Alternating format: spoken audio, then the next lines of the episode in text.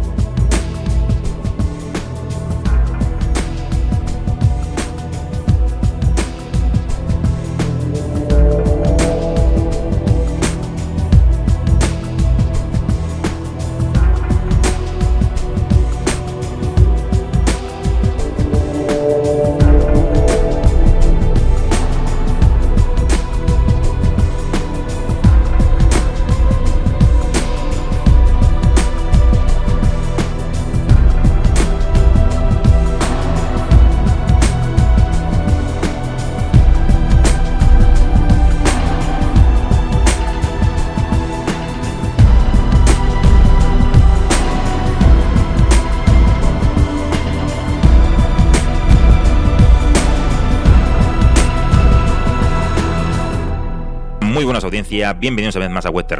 Así comenzamos con esta maravillosa partitura que el señor Jace Newton Howard compuso para El Protegido, para Hambre Cable. Hoy vamos a explorar esas posibilidades que el señor M. Night Shyamalan nos ha ofrecido en esta trilogía, en este tríptico de superhéroes, su visión particular.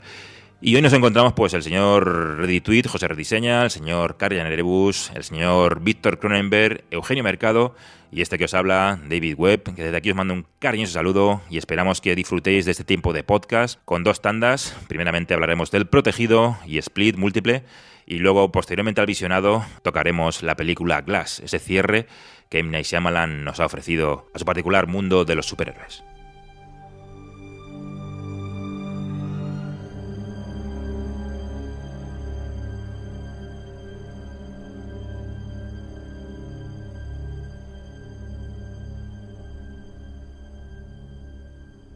Pues vamos a, vamos a enfrentarnos a esta trilogía, vamos a enfrentarnos al Protegido y a Split como primera tanda, de un director que, bueno, tuvimos su carta de presentación que fue La maravillosa del sexto sentido y que nos dio conocimiento y existencia de, un tío que, amaba el cine y que nos sorprendió con una historia, vamos, que, dio un vuelco en la gran pantalla y a nivel cinematográfico con esa historia de fantasmas que, vamos, que fue, fue inaudito. No, y que fue la típica historia de, un debut, que no era un debut en realidad, pero, pero bueno, a nivel de gran público sí que era la primera, la primera película grande que nos llegaba a todo el mundo de, este director. A mí personalmente me, reventó la cabeza el, sexto sentido. y me pasó una cosa muy rara, y es que por alguna razón no fui a ver El Protegido al cine me perdí esa peli y fue de, fue de blockbuster al final, esa, ese primer visionado del protegido. Bueno, yo el, el, sexto sentido, increíblemente, llegué virgen al cine a ver la película sin saber nada, sin tener spoilers mes y pico después de que se estrenara. O sea, no, no me lo creo el no haberme llevado ni, una sola sorpresa. Claro, tampoco estaba Twitter por entonces. Y, estoy muy contento. Y claro, llegó el protegido y se presentaba tan bien, nos daba tantas ganas de ver qué había hecho Siamalan en esta ocasión que bueno, hay gente que le podría gustar más, menos, a mí me, encantó. Bueno, en mi caso llegué eh, más tarde, cuando, cuando yo con 20 años o con 19 años, cuando empiezo a, buscar cosas de este tío y, yo creo que la primera película que vi suya fue El Protegido y a raíz de, esa película ya me puse a ver toda la, lo, que, lo que ya lo que había hecho y posteriormente como ya había hecho el boss que había hecho muchas más ponerme a ver todas sus películas también. Sí pero pero llegaste conociendo lo que había pasado con el sexto sentido claro no evidentemente. O sea yo, el problema es que cuando ya había el sexto sentido yo ya sabía lo que pasaba. Ah vale o sea yo no pude llegar eh, virgen pero ya había pasado un bastante tiempo y, era muy difícil que, pues la típica coña que estaba en todos lados, en todos los programas se, hacía siempre la coña desvelando el final, siempre se jugaba con, el spoiler, eh, y, porque era uno de los spoilers más atractivos para reventar a la gente. Y eso decía mucho de, la película. Ya, tío, ya a raíz de yo ver El Protegido es cuando veo eh, su filmografía. Y, no, no, eres capaz de absorber todo hasta que no ves todas sus películas y ves lo que fue haciendo. Y el problema es, pues que evidentemente, al igual que eh, vas viendo cómo su trayectoria en cierta medida fue decayendo, lo cual era muy triste después de las películas que, que se había marcado. Sí, bueno, yo igual que José, esta, la primera película, porque para nosotros, o sea, antes, ¿alguien ha visto las anteriores de Shyamalan, las anteriores al sexto sentido? Yo había visto, yo, visto. la, del, la, del, ratón que hacía de Stuart Little, Stuart Little que, era, que era guionista, me parece. Ah, pero no, pero, pero yo digo las otras que hizo él como director. La de los buenos amigos, creo que es, o... Yo jamás la he visto. Entonces, eh, el sexto sentido, bueno, fue un blockbuster en su momento, todo el mundo fuimos y luego en, esta del protegido, no recuerdo bien por qué no pude ir, me fastidió bastante. Y luego la vi en el videoclub, que creo que es el último gran blockbuster de videoclub que yo recuerde. Joder, para ti siempre, para ti siempre es el último gran de algo. No, pero es que es verdad. la época esta de los 2000 es, es la época fronteriza. Yo no la considero como un blockbuster de videoclub para nada, ¿eh? No. Sí, hombre, yo para nada, ¿eh? Para nada sí, yo recuerdo de Intercast Video, joder, macho, y es que no lo encontraba sin alquilar. Eh, yo el gran recuerdo era de ir, no está, ir, no está, ir, no está, y es como, joder. Y luego ya cuando la vi en su momento, pues la verdad es que me gustó bastante, también me gustó de manera personal, porque te explicaba cosas de, pues eso, de la afición al cómic, lo que es el mundo superheroico, que yo como aficionado que era y aficionado que soy, que llevo toda la vida, llevo más de 30 años leyendo y coleccionando cómic, pues eh, y que cuanto más la ves, más te gusta, por, lo menos en, ese plano sentimental, decir, joder, es que eh, Shyamalan es de los míos. Como bien ha dicho Víctor, Shyamalan eh, ha sido un director que ha tenido esos altibajos por, digamos, enfocarse en encargos, en productos que realmente no, él no controlaba o no habían salido de su, de su, propio, de su propia escritura, de su propio guion. Para vosotros, ¿este director supone un plus? ¿Lo tenéis como si fuera un, fraude, ¿no? Como muchos dicen por ahí, un vendehumos, o lo tenéis como un, director cinematográfico que hay que estar muy, muy atento a él? Yo para mí, desde, desde ese primer impacto con el sexto sentido y luego el protegido, eh, señales y tal, eh, en ese momento parecía que este hombre no podía fallar. O sea, yo iba al cine o, veía sus películas y, cada una me aportaba cosas y me parecía, si no mejor que la anterior, al mismo nivel. Y así pasó durante mucho tiempo. O sea, yo hasta La joven del agua, que mucha gente ya empezó a renegar de, él, a mí hasta La joven del agua todo me pareció perfecto, me pareció una filmografía espectacular. O sea, eso que decían por ahí de, de ese nuevo Spielberg, yo sí que lo notaba como un, nuevo director de referencia para mí. Y cada película que salía iba, me, informaba y la veía y tal. Que luego llegó el, bache este a partir del incidente, por lo menos a mí personalmente a partir del incidente, pues sí que es verdad. Sí que es verdad que se, que se lió con cosas que parecían no ir con él. Pero claro, tampoco lo puedes culpar como, como, como artista. O sea, no, no puedes quedarte en, lo mismo siempre. O sea, no puedes estar repitiendo el sexto sentido y, y, todas esas cosas toda tu vida. Y no puedes culparlo por, por intentar eh, buscar otras cosas. ¿Que no han salido bien? Pues puede ser. Subjetivamente puedes decir que no han salido bien. Pero, pero mira, ahora ha vuelto una, una, senda, una senda parecida a la, anterior y están volviendo a funcionar los proyectos. Es muy fácil criticar a un tío o a un artista que, que de repente empieza a fallar. Eh, la gente piensa que, un tío, o un, artista tiene que estar siempre a tope, reinventándose y que la única forma de marcar una calidad en la vida es que del primer momento hasta el último tiene que ser la hostia. Si lo comparas con Spielberg, que sí, que es que la filmografía de Spielberg eh, es la hostia, está no sé qué, pero es muy difícil que una persona mantenga su nivel hasta el día que se muera. Es muy difícil, los, los hay y no puedes estar pretendiendo que siempre lo sea. Entonces es, triste que, la gente disfrutase tanto con el sexto sentido y que a partir de ahí, pues bueno, como siempre va a haber, ahí va a haber la opinión de que en determinadas películas se ha intentado replicar el efecto susto al último momento, o sea, ese cambio de giro de guion al último momento, y luego habrá gente que se queje porque no lo ha tenido. Y al final, en una vida tan larga, sobre todo Shyamalan, que empezó relativamente joven, que tuviera una subida, una bajada y que ahora esté volviendo a retomar el impulso, me parece de un de una calidad brutal. Y a mí es uno de los que más, directores que más me jodería que dejase de hacer películas. ¿vale? Por, por, lo que ha hecho y por lo que por lo que yo creo que puede hacer, porque ha arriesgado muchísimo cuando nadie lo hacía, ha tomado muchas decisiones que, que, se le han ocurrido a él y que eso me parecen absolutamente geniales, y sin olvidar además aquel falso documental que tenía sobre él mismo, que además es un tío que siempre se ha eh, parodiado bastante en la que aparece en sus películas, lo cual me, le da un plus de detalle de, que no chirríe, porque cuando él sale pocas veces suele chirriar el personaje y a mí me gusta muchísimo.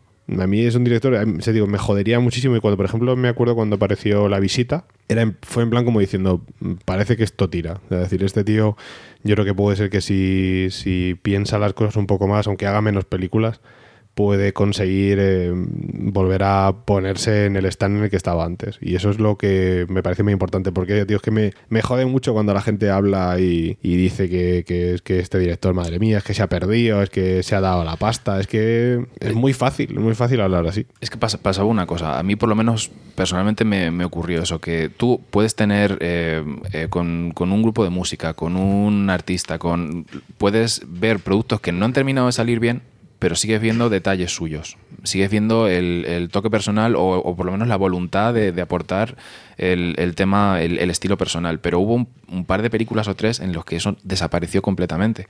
Tú ves eh, Avatar, la de, de Last Airbender, que no, no sí. recuerdo cómo la llamaron aquí. Y te cuesta muchísimo es ver así a Malan. castaña que flipas. Claro, yo, yo esa película a mí no me pareció horrible, porque me la vi, me, entre, me entretuvo y tal, que no, no, es una buena película, pero lo malo es que no ves así a Malan. Claro y, y, te vas a After Earth, After Earth, que no sé si lo habéis visto vosotros. Sí, la de Will Smith con su hijo. Y es que te pasa igual, ¿dónde está Shyamalan en, en, en esas películas? Porque puede salir un, pro, un, producto fallido, pero ver el incidente, por ejemplo, a mí me parece una mala película, abiertamente me parece una mala película, pero tiene escenas sueltas que son espectaculares. O sea, el, el, el arranque del incidente me sigue pareciendo uno de los mejores arranques y más escalofriantes que he visto yo en el cine en mi vida. Como que me tuve que salir.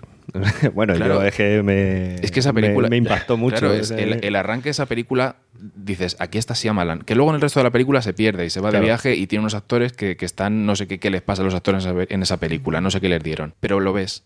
Y lo malo es cuando ya no lo ves al autor. Claro.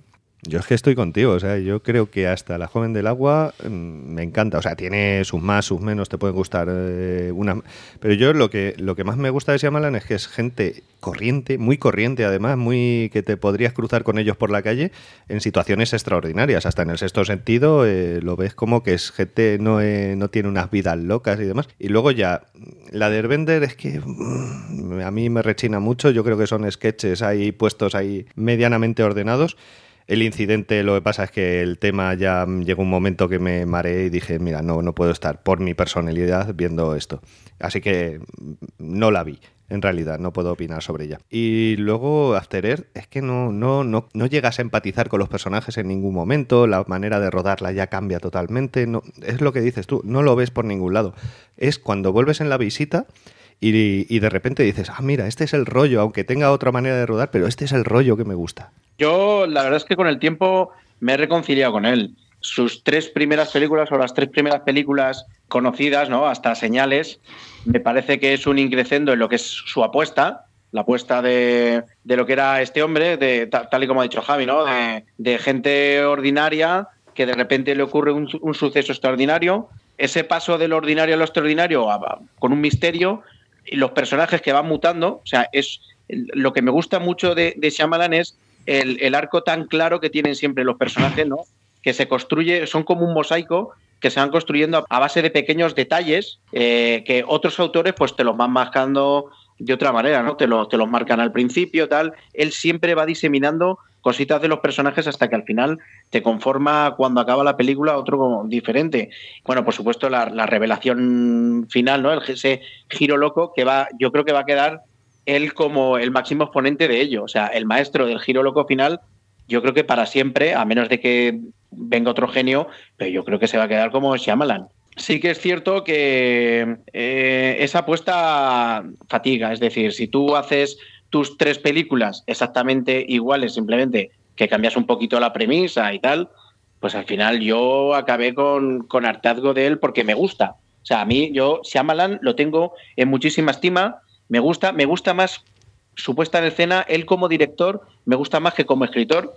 Eh, me fastidia porque eh, todas las películas que tiene, por lo menos el planteamiento muy bueno e incluso el desarrollo, pero la manera de finalizar o alguna cosa, siempre se le encuentra alguna cosita y a mí particularmente me fastidia. Yo creo que este hombre, si el guion que él hace se lo diese a otra persona, colaborase con, otro guionista contrastado que le diese un poquito más de brillo, eh, al final su carrera hubiese brillado más. No obstante, eh, a mí me gusta, estoy completamente de acuerdo con vosotros, que es como un punto álgido hasta señales o hasta el bosque. Y luego eh, La joven del agua se intenta desmarcar un poco de ello, que es como un cuentecillo, y la verdad es que es una peli que está bien. Y luego, pues el páramo ese creativo que tuvo, bueno, Erbender en realidad lo hizo eh, por su hijo. Y bueno, lo, salió muy mal. Y luego la, peli de, de, Will Smith, o sea, horrible, horrible. Con lo de la visita y, por supuesto, con lo que estamos hablando ahora, ¿no? con, el retomar el, eh, irrompible y hacer ahora mismo un sacarse, no sé si de la chistera o que realmente lo tenía pensado, una trilogía y pues es muy estimulante para mí. En mi caso, yo creo que Shyamalan al escribir y al crear sus propias historias controla más el medio. Creo que le pone mayor énfasis, mayor pasión a la hora de realizar sus propios proyectos, sus historias y creo que le da un enfoque que que vamos, cualquier director previamente que, crea en algo y cree algo, vamos, lo va a lograr con creces en ese aspecto, ¿no? Eh, desde La joven del agua, por ejemplo, que para mí es una obra de arte, pasando por Señales, que es una auténtica pasada y es un homenaje a Spielberg, como, como bien decís, a esos encuentros en la tercera fase de manera más familiar, más íntima, más verosímil en ese, en ese aspecto. Y yo creo que es un director que se ha dado cuenta que, tiene que seguir su, su camino, su camino propio de crear sus propios productos, de no centrarse en lo comercial, en encargos, y yo creo que está resurgiendo como como cual ave Fénix y, básicamente esperemos que se mantenga con, esta nueva entrega que es, que es Glass, ¿no? el cierre de esta trilogía de la que, de la que hoy vamos a hablar aquí. Eh, vino con una carta de presentación de lo más eh, enigmática, ¿no? con ese teaser, con ese tráiler que no te contaba nada, que te dejaba en ascuas de saber qué, es lo que te iba a ofrecer Shyamalan en esta película. Vamos a escucharlo. Hola, soy el doctor Dewey. Está en la sala de urgencias del Hospital de Filadelfia. Ha sufrido un grave accidente. Míreme. ¿Qué tal se encuentra? Estoy bien. Vale. Le haré unas preguntas. ¿Ha tenido alguna vez problemas de corazón o de asma? No. ¿Problemas renales? No. ¿Alguna alergia? No. Tenemos que preparar el quirófano para la ¿En qué parte del tren iba? Junto a la ventanilla. ¿Con los pasajeros? Sí. ¿Y los demás pasajeros? ¿Viajaba su familia con usted? No. ¿Se levantó de su asiento? Manténlo en esa posición. ¿Seguro que iba en el vagón de pasajeros?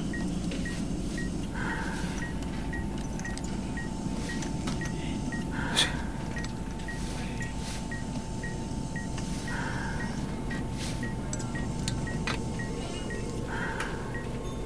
¿Por qué me está mirando así? Su tren descarriló. ¿Se produjo algún fallo? Solo han encontrado dos personas con vida. Usted y este hombre. Tiene el cráneo roto y casi medio cuerpo aplastado. Y respondiendo a su pregunta, hay dos razones por las que le miro así. Una, porque parece que dentro de poco será el único superviviente del descarrilamiento. Y dos, porque no se ha roto nada. No tiene ni un solo rasguño. Pues con esta introducción, con este clip que hemos escuchado tan, tan enigmático, ¿no? Con ese, con ese accidente, con esa eh, manera de, encontrarnos a ese personaje que es Bruce Willis, ¿no? En esa camilla. Y con esa premisa, eh, entraba el Shyamalan eh, con el protegido a nuestras vidas. Sí, y, aunque es un tema muy, muy resobado cada vez que se habla de Shyamalan, eh, esta forma de vendernos que, tenían las películas en la que podíamos pensar que íbamos a ver un sexto sentido se rompe eh, en, el primer fotograma de la película que ya te empieza a hablar de cómics y ya te, coloca en otro sitio. Dices, vaya, no es, no es, lo que yo venía, no es lo que yo creía que, iba a ver, porque te mete toda esta, toda esta información acerca del consumo de cómics y, y, tal, y ya sabes que estás, estás en, otra, en otra historia. Sí, porque además eh, tú venías ahí viendo a Bruce Willis y te viene la información sobre cómics y un parto, un parto en un centro comercial en, los, en el 69 creo que es. Y, no sabes ni qué personaje ni qué tiene que ver esto con Bruce Willis, ni, pero esto es seguro que es la peli que, por la que he pagado, por la que he entrado a ver y ves un parto en el que ha pasado algo extraño, no te lo muestran en ningún momento, porque para eso Siamalan es, es muy experto de dejártelo fuera de plano para que tu imaginación haga el trabajo. Y estamos viendo con que ha habido un parto en el cual le ha pasado algo al bebé que tiene los brazos y piernas rotos y dices, ¿y esto qué relación tiene con la película? Teniendo en cuenta que lo que nos decía en la película es que había habido un accidente de tren y que solo había un superviviente y además había un extraño personaje que iba a aparecer, que iba a ser eh, el Aya Price.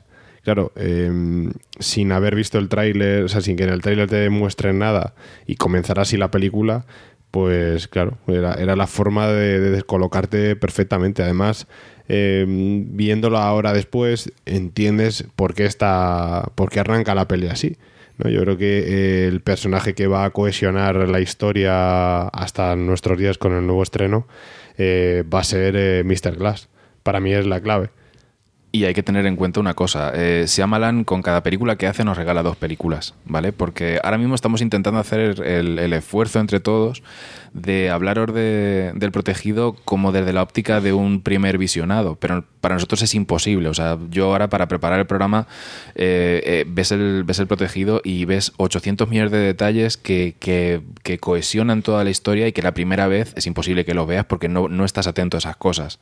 Entonces eh, es muy diferente. O sea, la primera vuelta de la segunda vuelta y en esta escena del nacimiento de, de Elijah, ya, ya ves un montón de detalles que si ya sabes de lo que va la historia, eh, este segundo, tercer, cuarto visionado se enriquece muchísimo. O sea, ya vemos que la primera vez que aparece Elijah es a través de un reflejo en un, en un cristal, no lo vemos directamente. Eh, vemos el, el, patrón de colores, vemos eh, lo, que, lo que acaba de decir Javi, las reacciones que muestra Siamalan no las hace a través de, un, de mostrar de lo que está pasando, lo hace a través de las caras, de las reacciones de la gente, del espejo de las caras de la gente, y eso lo hace muy, muy bien y lo hace muchas veces en esta película. Además, hay que tener en cuenta que la película se llama Irrompible, y lo primero que te dicen en ahí es que tiene todos los huesos rotos. Y entonces es como. O sea, yo, he sido más, ya digo, he sido más consciente ahora, pero eh, es que me parece genial arrancar así la película. Es que te acaba de reventar y es que ahí arranca.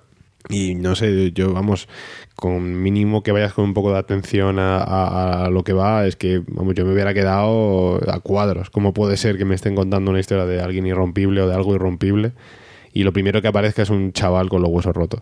Yo creo que ya captó toda nuestra atención, ¿no? Directamente de decir qué es lo que, qué es lo que nos va a ofrecer aquí Te quedas esta película. Cuéntame más. Mm, tal y como dice Víctor, la, la importancia de Glass, bueno, tan importante como que es lo primero que se nos muestra de la película, que además es un tío que se rompe con, la ironía, que por cierto, eh, nunca hemos entrado, pero a Shyamalan, el pobrecito, qué mal que le eligen los títulos en español de sus películas, porque realmente El Protegido es una puta mierda, porque eh, o sea, irrompible es lo que es lo que es, lo que le, y, lo que le da, vamos, como su propio nombre indica, ¿no? El nombre de la película, ¿por qué? Porque el tipo es irrompible y el protegido, y luego con ya cuando veremos, igual que Split, múltiple, cuando en realidad es fragmentado. A, colación de lo que ha dicho Víctor, la importancia de Glass, es que la película se puede definir perfectamente como el camino que recorre el Aya Price para crear a su némesis. O sea, un tagline perfectamente es esto, más allá de que sea el camino o el origen del personaje, del justiciero que interpretado por, por Bill Willis es realmente la propia historia de, de Lía, de, su búsqueda. Y luego, que es un nombre que, tampoco está puesto al tuntún, obviamente, que, porque que es Elías en, en español, pues es una referencia bíblica. Y es el profeta el cual dice el propio Elías que regresará a la tierra para preparar el advenimiento del Salvador. O sea, y es lo que está haciendo él. Él está preparando el terreno para que venga el Salvador, para que venga el superhéroe, para que venga David Dunn. A mí esta escena personalmente me, encanta porque está llena de información. O sea, tiene una presentación de personaje prácticamente perfecta en, cuanto a, saber quién es eh, o, qué define a David vemos, vemos eso, que es potencialmente infiel, vemos que está cansado, deprimido, eh, vemos que está, está muy desesperado a la hora de ligar con, con, la, con la chica que se sienta al lado. Eh, nos miente, nos miente a la hora de, de, sus preferencias por el, por el deporte y por el fútbol, porque fácilmente podía haberle dicho a la, a la gente que él era una, una estrella del fútbol eh, para, para intentar acercarse a ella. Y, también contiene un, momento que yo no sé, me lo, vais a decir vosotros si, es una paja mental mía o, tiene consistencia. Hay un momento en el que la, gente le dice que va a visitar a un, a un atleta que corre no sé cuántas yardas, qué tal, que va a ser un dios a mí esa, esa palabra me, me, resonó mucho, porque es la, la, manera en la que precisamente en, Watchmen se hace, se hace referencia al Doctor Manhattan y cómo se suele referir, por ejemplo, a, Superman en los, en los cómics. Y me, me hizo gracia que, quisiera que utilizara justo esa palabra para definir al, al, atleta, como para es una especie de anticipación de lo que vamos a, ver. Yo no sé si es paja mental mía o lo veis consistente. yo, lo, yo lo había pensado porque, o por lo menos te muestra ¿Cuáles son los únicos héroes, entre comillas, o superhéroes, entre comillas, de nuestros días? Eh, los más visibles son aquellos que realizan proezas, sobre todo deportivas, más allá de los posibles héroes que vemos en las noticias que han hecho, que han salvado a, vidas y todo eso. Realmente en lo, cotidiano, los únicos superhéroes que puedes llegar a ver son eh, los atletas. Gente que hace cosas que, la gente normal no hace. Entonces está guay por, el momento en el que te introduce que luego descubres que él era iba a ser también así. ¿no? Entonces eh, es muy, muy interesante y la pena es que eso, vas a tener que verlo una segunda vez para poder ver todo eso. Sí, porque además luego vas a ver al tío este que, iba a ver la, la, representante, lo vas a ver ahí jugando con los chavales en el parque y dice, pues un tío normal y corriente, pero claro, luego, este sí. ¿eh? Es un ¿eh? normal, bueno, no, normal y corriente de. Ah, para, su condición es, un tío fuerte de que juega al fútbol americano, pero lo ves ahí jugando en el parque, ahí un poco chulito, así en plan mostrando músculo y demás, pero vamos, que claro, es la conciencia esta de que, claro, los atletas son los superhombres de, de la actualidad. Hay un pozo, hay un pozo muy triste en esta escena porque la segunda vez que la ves dices Claro, la niña que está mirando a Bruce, o sea, a David, la, chica, todo esa, toda esa gente está, está muerta. O sea, está, sí. Claro, es, es tiene un pozo muy triste ese, segundo, ese segundo visionado. Shyamalan siempre se, identifica por, por esos planos, ¿no? Por ejemplo, si recordáis el sexto sentido, esos planos de la cocina con Tony Colette y el niño desayunando. Aquí igual, tienes un plano de, Bruce Willis sentado, tomándose unos cereales y, se recrea la cámara, ¿no? En, un espacio de decir, eh, súper enrarecido, igual que, igual que la sala de espera. La, sala de espera no puede ser más agobiante, ¿no? Ver todas esas miradas clavadas en Bruce Willis diciendo, joder, sale por su propio pie y el resto han muerto. O sea, es que es, es, acojonante, ¿no? toda la secuencia, ¿no? Como, como, como está confeccionada. Y es, es, un plano secuencia que, desde que él sale por la puerta y, ve el chiquillo y lo sigue y lo rodean y salen por la puerta, está muy bien, muy bien dirigido. ¿No os, ¿No os pasa una cosa? ¿No, ¿No tenéis una sensación como de de que David tiene una, especie de amnesia, porque tiene que sufrir una especie de revelación para acordarse de, su primer acto superheroico que fue salvar a, salvar a Audrey del accidente. Tiene, tiene una especie de bloqueo que le, que le impide recordar quién es. Y eso no sé si es una nota para el futuro o es eh, simplemente un, agujero de guion o es la manera en la que contaba la historia Shyamalan? Yo, yo creo que ahí lo que pasa es que de la costumbre, de lo cotidiano, de estar viviendo una vida anodina que no le llena, directamente ha bloqueado el que él pudiera haber hecho algo, algo digno para, para esos poderes que en principio tiene. Pero como, como una persona no puede acordarse de que no se ha puesto enferma, ni ha recibido una herida, ni cómo puede una persona bloquear todo eso? O sea, ¿cómo le parece tan raro como a nosotros como espectadores? Yo creo que es una cuestión de personalidad. La personalidad que tiene David Dunn es una personalidad que tiende a, a la depresión, al estado depresivo y no apreciar eh, determinadas cosas. Es algo bastante común en, eh, en, todos nosotros que haya momentos de nuestra vida o bastante momentos donde hemos hecho cosas eh, que han marcado a gente y que no nos hemos dado cuenta. Mm, Digo, me ha pasado de que gente me repita palabras que yo le he dicho alguna vez, algún consejo o cosas así, y que yo no me tenga, no me acuerde.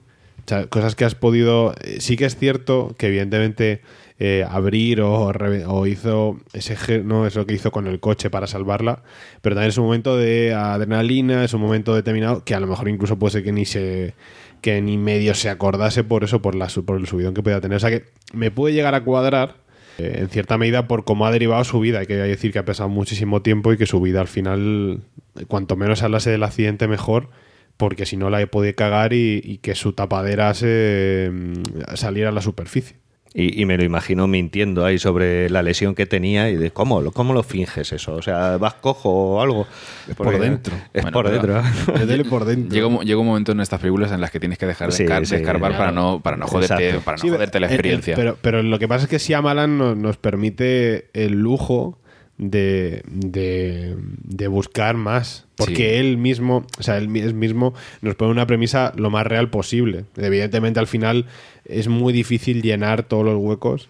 O sea, pero me parece interesante que Shyamalan consiga eh, ponernos ahí. Es decir, es que si no, no lo podrías ver. Por ejemplo, la, eh, la maldición del héroe que tiene eh, David Dunn cuando sale de, de- cuando está saliendo en la, en la sala de operaciones, me parece brutal. Es decir, es que lo es como digamos, es que lo que, que ocurriría si Superman eh, al final eh, ocurre algo tan tan tan jodido que aunque intente salvar muere todo el mundo, pero él se puede salvar y de repente tiene que pontarse a- a- con todos esos familiares que, que han sufrido y que, va- y que saben que todos están muertos y que él ha podido salvarse. O sea, hay que estar psicológicamente preparado para aguantar esa marea de, de tristeza que te vas a llevar. Bueno, y además te presenta la familia y la relación familiar en, una, en un solo plano ahí sí, Claro. del niño intentando que se unan las manos y ellos separándolas. O sea, ahí te enteras de cómo está la familia perfectamente. Claro.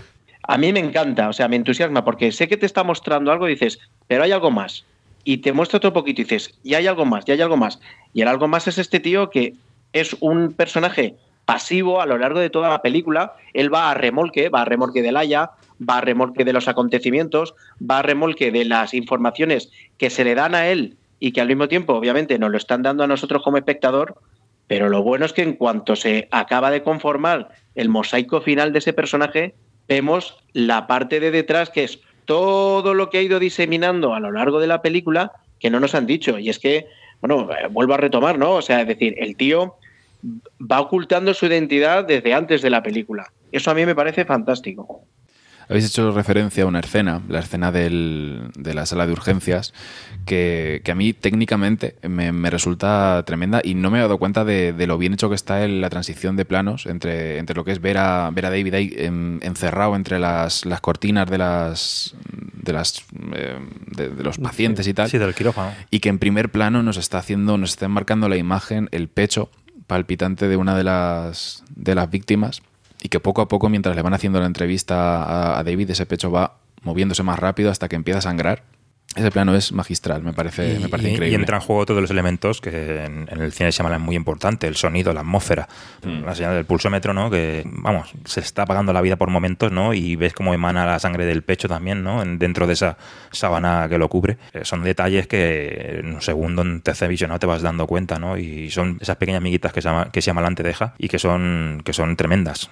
Pequeñas miguitas como también el Aya va dejando al personaje de, de David Dunn desde ese velatorio, o desde ese entierro, ¿no? Que fuera de, esa iglesia, que, que- que- que está él solo, ¿no? Que es un poco eh, raro. Aquí hay algo que seguramente eh, le afectó el, el tema de las escenas eliminadas. El hecho de que esté solo en el, en el parking es porque aquí, aquí falta una escena. Falta la escena en la que David eh, va a hablar con su, con su párroco que ha realizado el funeral eh, como un poquito para liberarse de o para hablar con él, simplemente para, para buscar algo de consuelo. Sí, que se queda el último.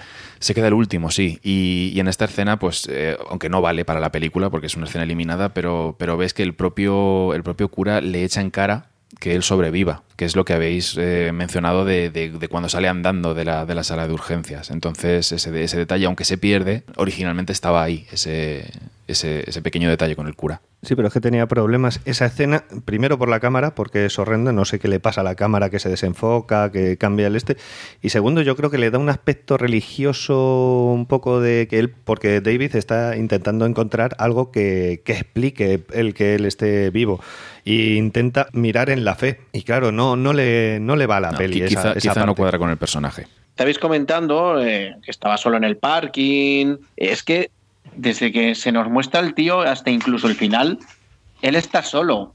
Se nos da que, que tiene como una especie de como la crisis de los 40, pero agudizada con, con- con el hecho extraordinario del accidente y con lo que le está ocurriendo. Pero si nos damos cuenta y nos paramos a pensar un poco, esta película también puede ir un poco en plan de la soledad, la soledad del héroe. Él está obviamente solo en el accidente y aunque luego el hijo le hace como un poco personaje del sidekick, ¿no? Del, compañero, pero luego él cuando tiene que... Y, y el Aya, que le hace de mentor, pero a la hora de la verdad, cuando se tiene que enfrentar a la acción, cuando ya realmente en el tercio final, en el clímax, él se convierte en, en ese justiciero que, que se va terciando a lo largo de la película, él sigue estando solo. Y sigue estando solo y sigue siendo un poquito, entre comillas, eh, débil, un poquito patético, porque le tienen incluso que ayudar un pelín. Es eso, es la soledad del héroe.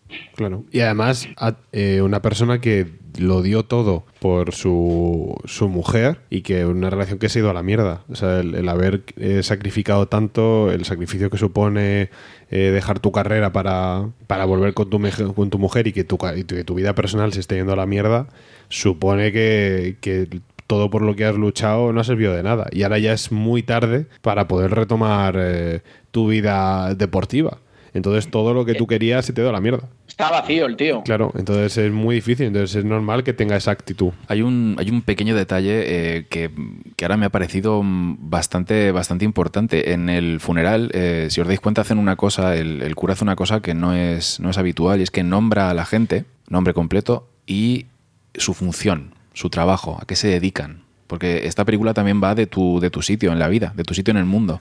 Y, y este hombre nombra, nombra a esta gente, nombra a lo que se dedicaban, como, como reforzando esa idea de que el accidente se ha llevado gente que tenía un lugar en el mundo. Y eso me pareció muy importante, sobre todo pensando en lo que es el, el final de la, de la película y el verdadero significado de lo que está haciendo Elijah. Claro, que además, eh, claro, pues saltaríamos a la escena de cuando haya es ya un chaval y no quiere salir de su casa. Evidentemente porque sabe que lleva ya una trayectoria de, que, de, de un montón de operaciones y sabe que, salir de su casa lleva un riesgo altísimo.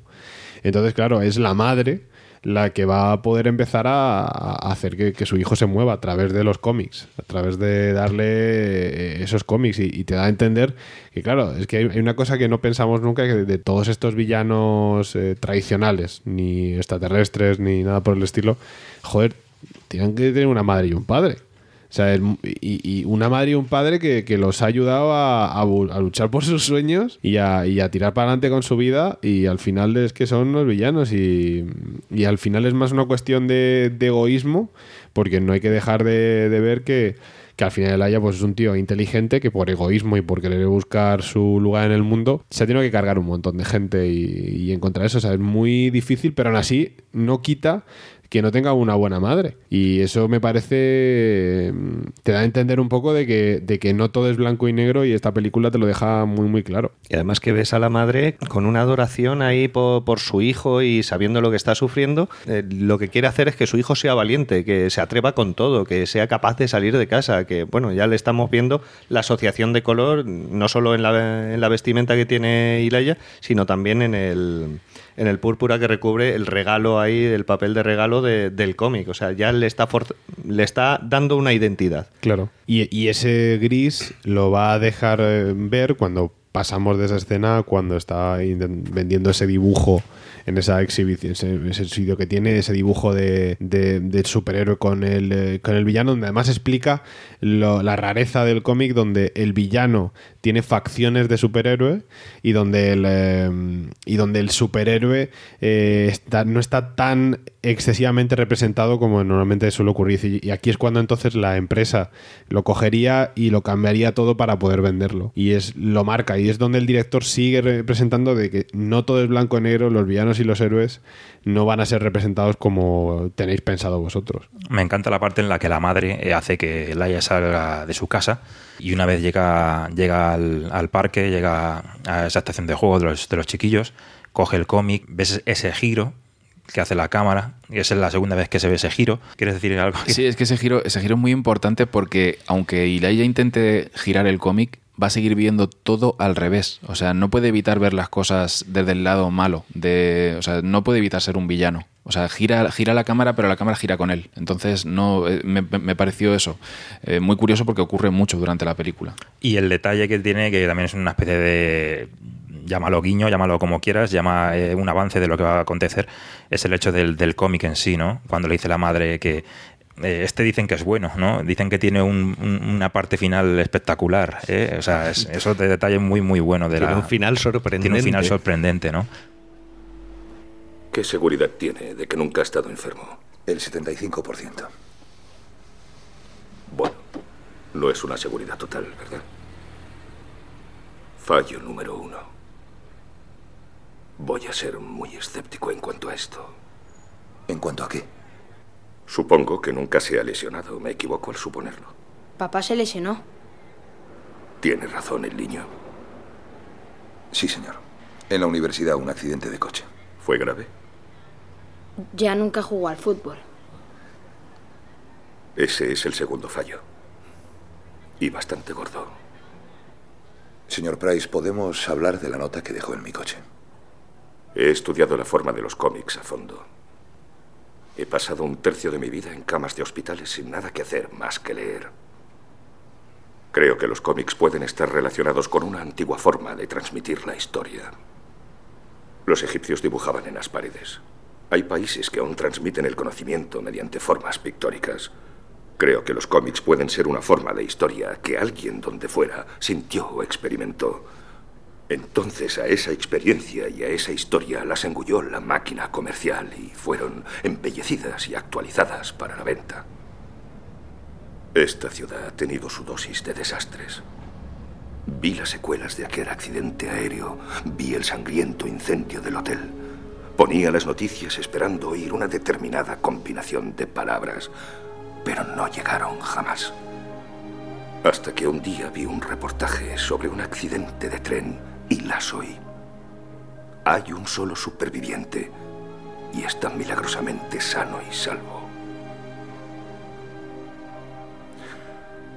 Tengo una enfermedad llamada osteogénesis imperfecta. Es una afección genética. No fabrico bien cierto tipo de proteína y mis huesos tienen muy poca densidad. Se rompen fácilmente. He tenido 54 fracturas en mi vida y la mía es la versión más leve de esta enfermedad el tipo 1. También hay tipo 2, 3 y 4. Los del tipo 4 no duran mucho. Así es como me vino la idea. Si hay alguien igual a mí en el mundo y estoy a un lado del espectro, ¿por qué no puede haber alguien opuesto al otro extremo? Alguien que no enferme, que no se lesione como los demás. Y probablemente él ni lo sepa. La clase de persona que hay en los cómics, que fue puesta aquí para proteger a los demás, cuidarnos. ¿Cree que mi padre es... No creo nada, de momento. Es una posibilidad, aunque con muchos cabos sueltos.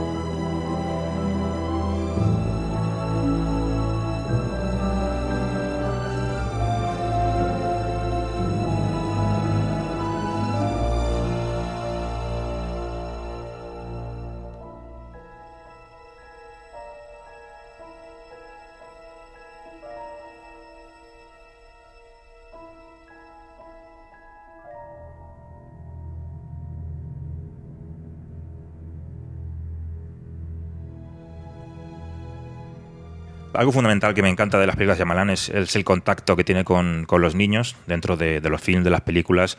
En esta película, el caso del hijo de David es esencial, ¿no? Porque es, es una parte en la que, eh, digamos, nos ponen en ese punto eh, de creer y no creer lo que estamos viendo.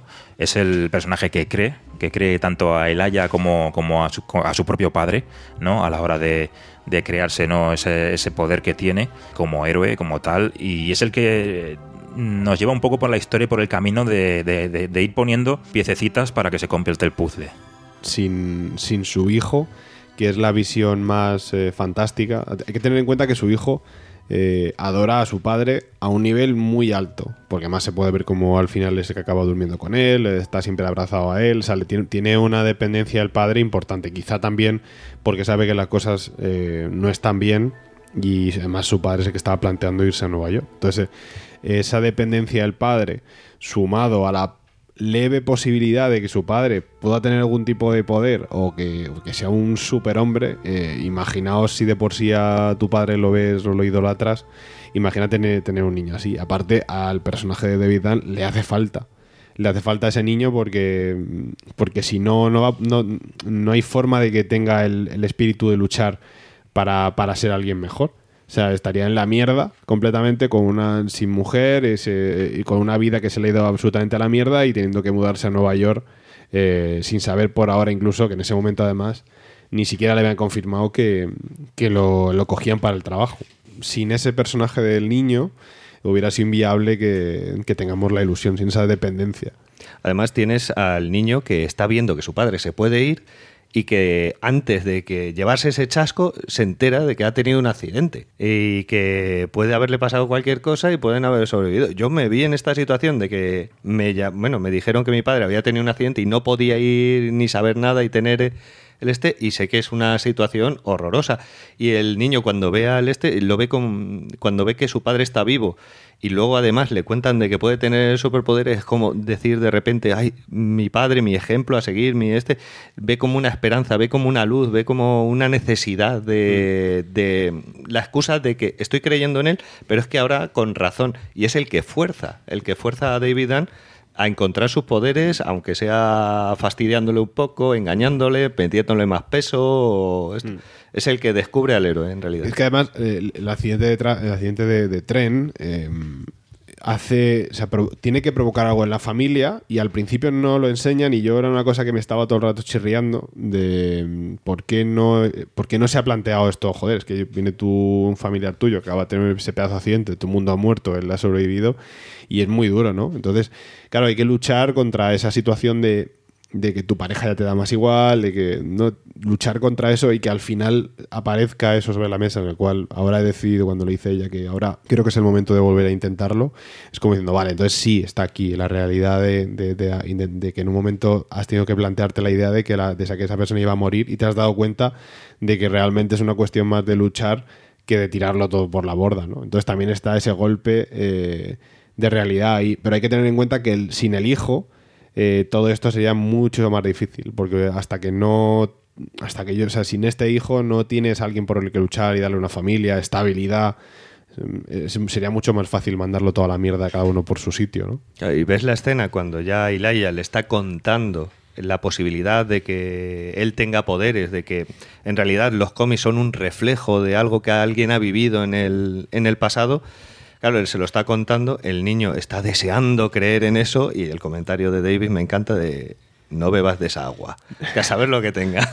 Esa escena, eh, si os fijáis, las, las paredes de, de, la oficina de Elijah están llenas de, de, maneras de representar la historia. Están con jeroglíficos, están con, con, con tiras, o sea, con, con un montón de, de, maneras de contar las historias. Y una vez más, eh, volvemos a tener ahí una pequeña, una pequeña nota que nos deja el, director que, que, la pillas o no la pillas, que es cuando, cuando David le, le dice a, a Elijah que ve en su trabajo, que todos los días en su trabajo ve a gente como él.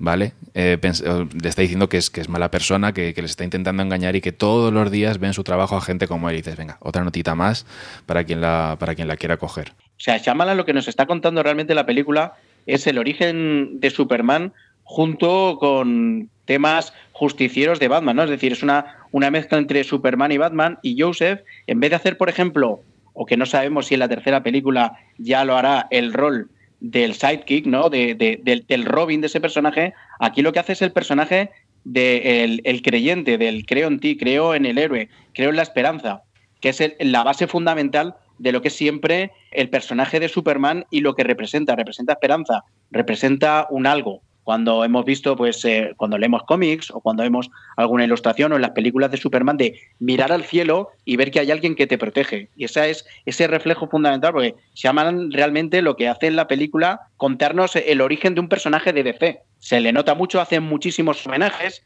En un momento determinado, en la tienda de cómic, cuando el Aya está pues súper eh, jodido porque, porque piensa que, que todo lo que ha hecho no vale para nada y está pensativo ahí en la, en la tienda de cómic, si os dais cuenta, hay un, plano completamente rodeado de cómics, porque para él eh, los cómics es su fuente de información. Es lo que ve a través del mundo, su historia son los cómics. Es lo que está buscando, es lo que cuentan esos cómics. Entonces, ahí hay un paralelismo muy grande en lo que es Ocimandias, Ocimandias de Watchmen, delante de sus monitores. O sea, Ocimandias está observándolo todo y él exactamente igual. Creo que no me, no me bamboleo mucho si digo que eso está completamente buscado. Y está rodeado de, de, de, tebeos, de de Marvel, por cierto, aunque nos está contando muy de DC. Y luego aparece un otro cómic, que es el que encuentra, ¿no? El de Sentryman contra los villanos, ¿no? La sociedad de villanos o algo así, que es otro TVO de DC, un Superboy contra la y la sociedad secreta de supervillanos. Es decir, ahí ya nos está dando a entender lo que va a ocurrir luego, que va, a haber una, pues, un conglomerado de malos contra el personaje. Está haciendo un reflejo tanto de lo que es la esperanza que nos da Superman como el, el reflejo oscuro del villano y al mismo tiempo toques de vigilantismo de que, tiene Batman, ¿no? Luego la capucha con el poncho, etcétera. Además, no sé si esa, esa escena de la tienda de cómics eh, os recuerda a lo que hizo ya luego, posteriormente, en, La Joven del Agua. O sea, lo de el, intérprete que tenía que ver cosas en lo cotidiano, así que era capaz de captar mensajes. Es como en La Joven del Agua, eso está llevado a la enésima potencia de lo que hace aquí. O sea, espera que le caiga un cómic y eso le va a dar la respuesta a lo que busca. Claro, hasta el joven del agua, lo que hemos comentado al principio, este hombre es que siempre usa los mismos elementos, simplemente te cambia el contexto. Entonces siempre hay un personaje que hace lo que, lo que tú dices, que espera un momento a, tener una visión, ¿no? Es como una especie de, no sé decir, el, el vidente o el mago de esa historia. Otra cosa clave que además no se suele ver en un villano, es el sacrificio que supone a alguien perseguir a lo, de lo, algo de lo que cree que está convencido. después de estar con Dan, en, eh, cuando va con él y va, que lo están esperando, que lo está esperando allí en el, eh, en el, en el estadio. En el estadio. Y entonces detecta a esta persona con la, con la pistola. Él, le dice que, que le, por qué le ha sacado de ahí. Ha dicho que cree, ha tenido ver una visión de la pistola, ¿no? Y cómo el Aya va a seguir a ese tío por encima de sus posibilidades, por encima de su velocidad y cómo es eh, para poder confirmar que Dan, si realmente es la persona que busca, tiene que sacrificarse y dejarse reventar porque sabía perfectamente que se la estaba jugando. Ese sacrificio que supone eso me, parece un detalle de otro del personaje villano, ¿no? De hasta qué punto vas y persiguiendo lo que, lo que está en tu cabeza, cómo lo, obsesionado que estás con, conseguir lo que quieres. Y que a nivel de guion funciona muy bien para que empatices con Elijah, porque hasta, hasta ese momento estás viendo notas, es muy intransigente gente con el cliente, es, eh, presiona mucho a David con el tema este y es, es antipático hasta ese momento. Pero lo ves que se, se hace polvo en, la, en, las escaleras, ves cómo se, cómo se parte ese bastón y, ves que se hace polvo para, para, defender la idea de David y entras en una empatía con él. O sea, lo, lo, aprecias más a partir de ese momento. Es que sin, eso, sin eso el final no entraría tan bien. Claro, claro. Si, no te, si todo el rato lo estás viendo como una persona mala o, o como alguien que está haciendo eso, no te entra tan bien el final, o sea, no te sorprende tanto. Entonces, eh, y el detalle del bastón es como, eh, y venga reafirmar, y venga, o sea, eso está, me parece cojonudo, ¿no? Es como, eh, son regalos que, que nos hace el director a, a los espectadores. O sea, eso es una forma de, de que tú disfrutes a un nivel que podría no haber estado ahí, que muchísimas de las cosas que aparecen en la película están colocadas ahí solo para que tú disfrutes mucho más y que normalmente no, no sueles vivir ese tipo de cine así. O sea, que, que todos los detalles van, estén tan puestos ahí para, para tu diversión y eso me parece, vamos, me parece magistral. El momento increíble de, de- de Joseph con, con su padre y la pistola. Ese, ese momento a mí me trajo al, al Shyamalan del, del sexto sentido, de un miedo que es casi, casi incontrolable de decir que qué va a pasar en esta escena, no sé, no, no sé qué, por dónde va a salir esto y, y se palpa, se palpa la tensión muchísimo en esa, en esa escena, en la escena del, del revólver. Sí, porque además es una escena ahí que se que es en la cocina, que es de una antes te han presentado una pequeña escena en la cual él se ve buscando información sobre si está enfermo y se descubre que tiene una pistola. Sí, que, no- que por no le- cierto, que por cierto eh, hace ahí una equivalencia. O sea, es tan peligrosa la pistola como la información. Exacto. La está guardando en el mismo sitio súper escondido. Para él le resulta tan peligrosa la información de que él era un superatleta como un arma. Porque es lo que le puede directa, bueno, lo que lo que más le puede afectar eh, person- eso, bueno, personalmente. Y vemos ahí mm, a, Robin Wright, a, Audrey y a él que estamos en, en una situación de tensión de que el niño necesita desesperadamente crear, eh, creer en su padre.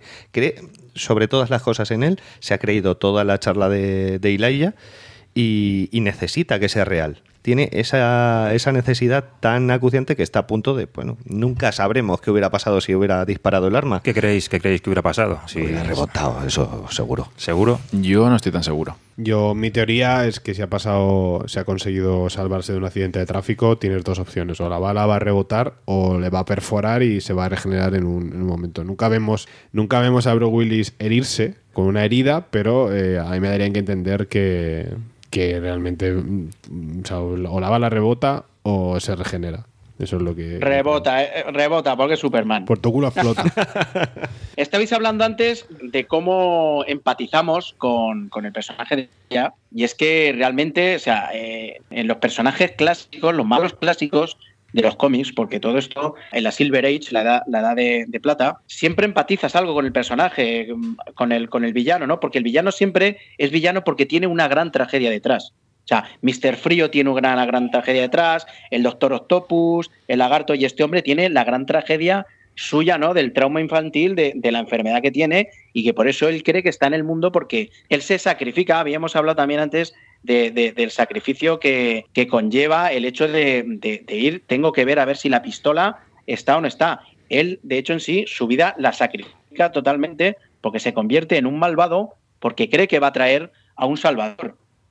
Y también en la fisionomía, eh, antes he dicho que, que, David Dunn pues es una mezcla entre, entre Batman y Superman. Y este hombre es una mezcla entre el Joker, porque tiene el abrigo del Joker, morado con el morado del Joker, el bastón del pingüino, y luego es una mente criminal como Lex Luthor. O sea, eh, este tío, o sea, Shyamalan no, nos presenta al superhéroe que es Batman y Superman al mismo tiempo, pero es que su contrapartida es una contrapartida también tanto de Batman como de Superman. Y luego, cuando acaba la película, de hecho, ya en el guiño final, nos dicen que a Elijah lo meten dentro de un psiquiátrico, que es lo que hacen también en DC, o sea, es decir, ¿dónde meten a los malos de Batman? En Arkham. En Arkham. Claro, y además, Arkham, es que, y además ¿vale? es que es literal. Porque de- Marvel, en Marvel los meten en la bóveda, ¿vale? Entonces, no dicen que lo mete. No, no, claro, porque Marvel los meten en una cárcel que se llama la bóveda. Y no dicen que lo encarcelan y tal, sino que lo meten en un psiquiátrico. Es ya como el gran guiño final. Y además con el mensaje que ha dicho al principio cuando conocemos a Ilaya de que cree que todo lo que toda la historia y todas las historias de superhéroes están basadas en cosas que la gente experimentó, quién sabe, a lo mejor sacaron Superman y Batman de esta historia como una exageración de lo que podríamos Claro, es que ver aquí. Claro, es que eso, eso es un juego ya metalingüístico que nos presenta Shyamalan. Porque la película en sí, lo bueno que tiene, aparte de que es divertida, aparte de que es el thriller que te presenta, ¿no? Es una película que, que- que es autoconsciente de lo que es. Que, que lo que es es un homenaje a, a- otro medio, que es el cómic. y cómo empezamos, cómo empieza Adam a creérselo y a desarrollarse, ¿no? Con, eh, cuando empieza la escena de levantar pesas, es cojonuti. Es que me parece, eh, es el momento de, venga, vamos ahí. O sea, es como, ya, me saco aquí la chorra a, a tope. Es el momento de que David Allen empieza a creer. ¿no? Claro, es que, Claro. es Y que en la el que leche. la, la música de Newton Howard cobra un protagonismo increíble, ¿no? Poco a poco se va, se va transformando en una cosa oscura, enigmática, en algo que dices, "Mm, esto es magnífico, ¿eh? Lo que vamos a a oír los, viendo". los- los retazos de la melodía principal, eh, cómo arranca eh, esa música, ¿no? Y, y yo aquí creo que Bru- Bruce Willis, bueno, yo lo- no lo he dicho, pero lo tengo que decir, es que Bruce Willis me parece, es que es la hostia. O sea, me parece la forma de interpretar, yo que mm, la última revisionada ha sido en versión original subtitulada, es que es acojonante. O sea, yo, eh, una persona, yo creo que a día de hoy, una persona que no ha visto a lo mejor demasiado cine de Bruce Willis, no se espera que Bruce Willis yo creo que tenga esa dote actoral como tiene realmente. Es que, es que brilla mucho con Shyamalan en las dos primeras películas, es, es muy fuerte. Lo Yo creo que es una cuestión de, de llevarlo, de saber llevar y darle lo que el tío sabe, porque es que no, no me parece ni medio normal la forma que tiene de actuar. Es que eh, yo me lo creo 100%. Yo es el personaje que o Samuel L. Jackson está increíble, pero es que yo a, a, a Bruce Willis me lo creo a muerte. O sea, es que lo estaba viendo y decía, es que este tío te piensas que es así. O sea, yo no, yo no lo conozco, pero es que, es que tiene que ser así porque es que no parece que esté interpretando absolutamente nada. Yo me gusta mucho Bruce Willis, el doblaje que tiene de Ramón Langa, pero aquí es que le viene muy bien su voz natural, ¿eh? Le, le queda así como más débil, de como sí, Sí, le- sí, le sí. queda de bajona. No, no le pega que tenga vozarrón, le pega que tenga la voz que tiene de verdad, con esa bajona que tiene, con ese espíritu eh, tan decaído. Y es que la forma que tiene de ir dan- dándose cuenta, de ir eh, siendo autoconsciente de lo que está siendo, pero es que hasta- y la contención que tiene. O sea, me parece brutal en el momento final cuando enseña a su hijo, el momento capa, o sea, como le dice, cállate. O sea, pero con una contención que es que ni siquiera prácticamente ni se ríe ni lo está celebrando, es solo, pam, dando una lección a su hijo en plan, oye, esto no va de que aquí nos pongamos aquí a ser los más chulos del sitio, esto va de, contenerlos a muerte y de ser conscientes de, de lo que, a lo que nos estamos enfrentando aquí. ¿eh? O sea, que yo voy a convertirme en lo que voy a convertirme, me estoy jugando el pellejo y no podemos ir contando ahora, y, no, porque tu padre sea un superhéroe no puedes ir contando eso a todo el mundo. ¿eh? Y con qué poco te está contando todo eso. Entonces, de verdad, chapó, me, me encanta. Yo digo, en versión original es que me parece la peli, es que no puedo, eh, no sé, la he disfrutado muchísimo. Y mira que el trabajo de doblaje de esta película es absolutamente descomunal. O sea, habéis hablado de Ramón Langa, pero, pero Jenner, el que dobla a Samuel Jackson, está, bueno, está como siempre, está, Sí, sí. está de lujo. O sea, esta sí, película yo- se disfruta muchísimo de las dos maneras. Y por ejemplo, yo en múltiple sufrí por el doblaje. O sea, yo, yo recuerdo, yo no recordaba, yo recordaba la peli peor de esto. Yo creo que por una cierta medida fue el doblaje. Y cuando la escuchas en original, yo no la, he- la he disfrutado muchísimo. Quizá también influye que acababa de ver protegido. Que vienes condicionado de, de- de venirte mucho arriba. Pero yo es que yo no había disfrutado tanto múltiple. Es que, y cuando la ves en versión original, es que es otra cosa. Eh, no tiene nada que ver. No, él insistió en que te llamáramos solo a ti, aunque no ha sido fácil localizarte. No figuras en nuestra lista. Audrey lleva ese tipo de cosas. ¿Qué tipo de cosas? Las de Joseph. ¿Tengo que aplicarle algún potingue o algo? No, no. Es más bien daño emocional. No se trata de nada grave físicamente. No es como cuando te envié a ti al hospital.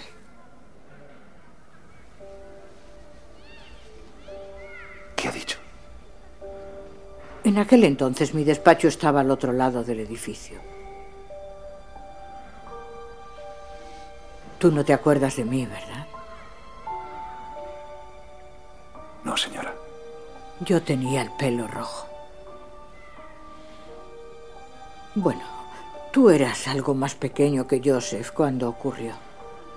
¿Sabías que cambiamos las normas de conducta en la piscina a causa de ti? Los niños siguen hablando de ello como si fuera una historia de fantasmas. ¿Sabes que un chico estuvo a punto de ahogarse en esa piscina? Estuvo hundido en el fondo cinco minutos y cuando lo sacaron estaba muerto.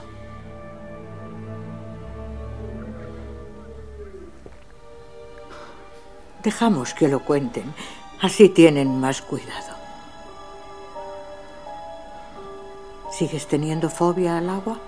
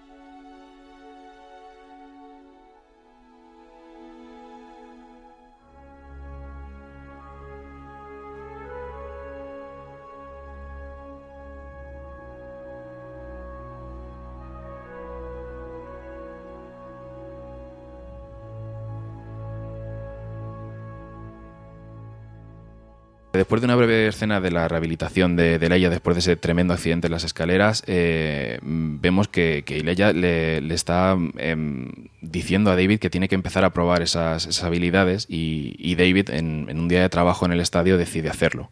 Y, y nota, cuando se va chocando con gente, eh, va teniendo pequeños flashes y entre ellos eh, tenemos el de un supuesto traficante de, de drogas que ha cogido un paquete de, de, la, de, la, papelera, que es el cameo de, de Siamalan. Y aunque aquí juego un poquito, porque, porque si nos fijamos el vestuario es diferente, son, son momentos diferentes y así eh, cuando va a, a cachear a, a, este personaje no encuentra el, el, paquete que supuestamente había cogido de la papelera porque es, es otro momento. O sea, su, su don ha funcionado, pero no, pero no puede comprobarlo porque, porque ha visto otro momento de ese, de ese personaje. Y pasamos a, una escena que, que, es muy, muy importante a nivel argumental, que es la, la, pelea del niño. Le llaman por teléfono y le dicen que su, su hijo se ha peleado en el, en el colegio y, y, llegamos allí y vemos, vemos que la razón de, de, esa pelea es porque el niño, igual que antes tenía una figura, una figura emocionante e ilusionante, que es que su padre podría tener poderes, eh, se da cuenta de que él, aun siendo su hijo, no los tiene en principio. Y por eso se pelea con el, con el chico. La pelea también eh, contenía el tema de que el padre, el padre del otro chaval, eh, cuando le dice, oh, pues ese es tu padre, mi padre podría, podría con tu padre. puede ser incluso también que aquello empezara un poco de, vendiendo vendiendo que mi padre es más fuerte que el tuyo, que mi padre tal, ¿no? Pero, pero bueno, lo, lo, importante es lo que, lo que nos van a enseñar y es que sí, hubo un accidente, o sea, él tuvo un accidente de pequeño en el que casi se ahoga en la piscina de, del colegio, una cosa que todo el mundo recuerda, que todo el mundo sabe, pero el niño, su hijo, parece que no. Mejor dicho, parece que todo el mundo lo sabe, pero nadie sabe exactamente quién, quién es ahora ese, esa persona a la que le ocurrió, ¿no? Entonces eso es como una losa, ¿no? Donde de repente se da cuenta de que no es tan... Eh, no es tan inmortal como se pensaba, sino que algo sí que está ocurriendo. Y es cuando eh, se lo dice a, a Elaya, ¿no? Y, retoma con la escena que antes ha estado, y además ha estado diciendo Eugenio sobre eh, ¿no? esa tienda de cómics con todas esas referencias y donde él está intentando buscar la inspiración y por eso está inmóvil y quieto pensando si en qué cómic podía dar la explicación de, de, qué está ocurriendo, ¿no? De si tiene algún tipo de sentido que una persona que sea así de repente tenga ese, ese esa, esa como, que, como es la que tiene, ¿no? Sí, porque además eh, ya vemos que David está dispuesto a creer, porque ya ha visto lo de las pesas, que ha levantado un montón de peso, ahí creo eran ciento y pico kilos. 16 kilos. Que ¿no? luego en una de las escenas eliminadas levanta 250, creo que, creo que dicen. La escena o sea, duraba media hora más, ahí subiendo no, no, peso. La, la, escena mola, pero, pero vamos, que... Sí, que es en el gimnasio, que, que, sí, delante que de todos los jugadores. Era repetitiva y que no, no, venía, no venía a cuento en realidad.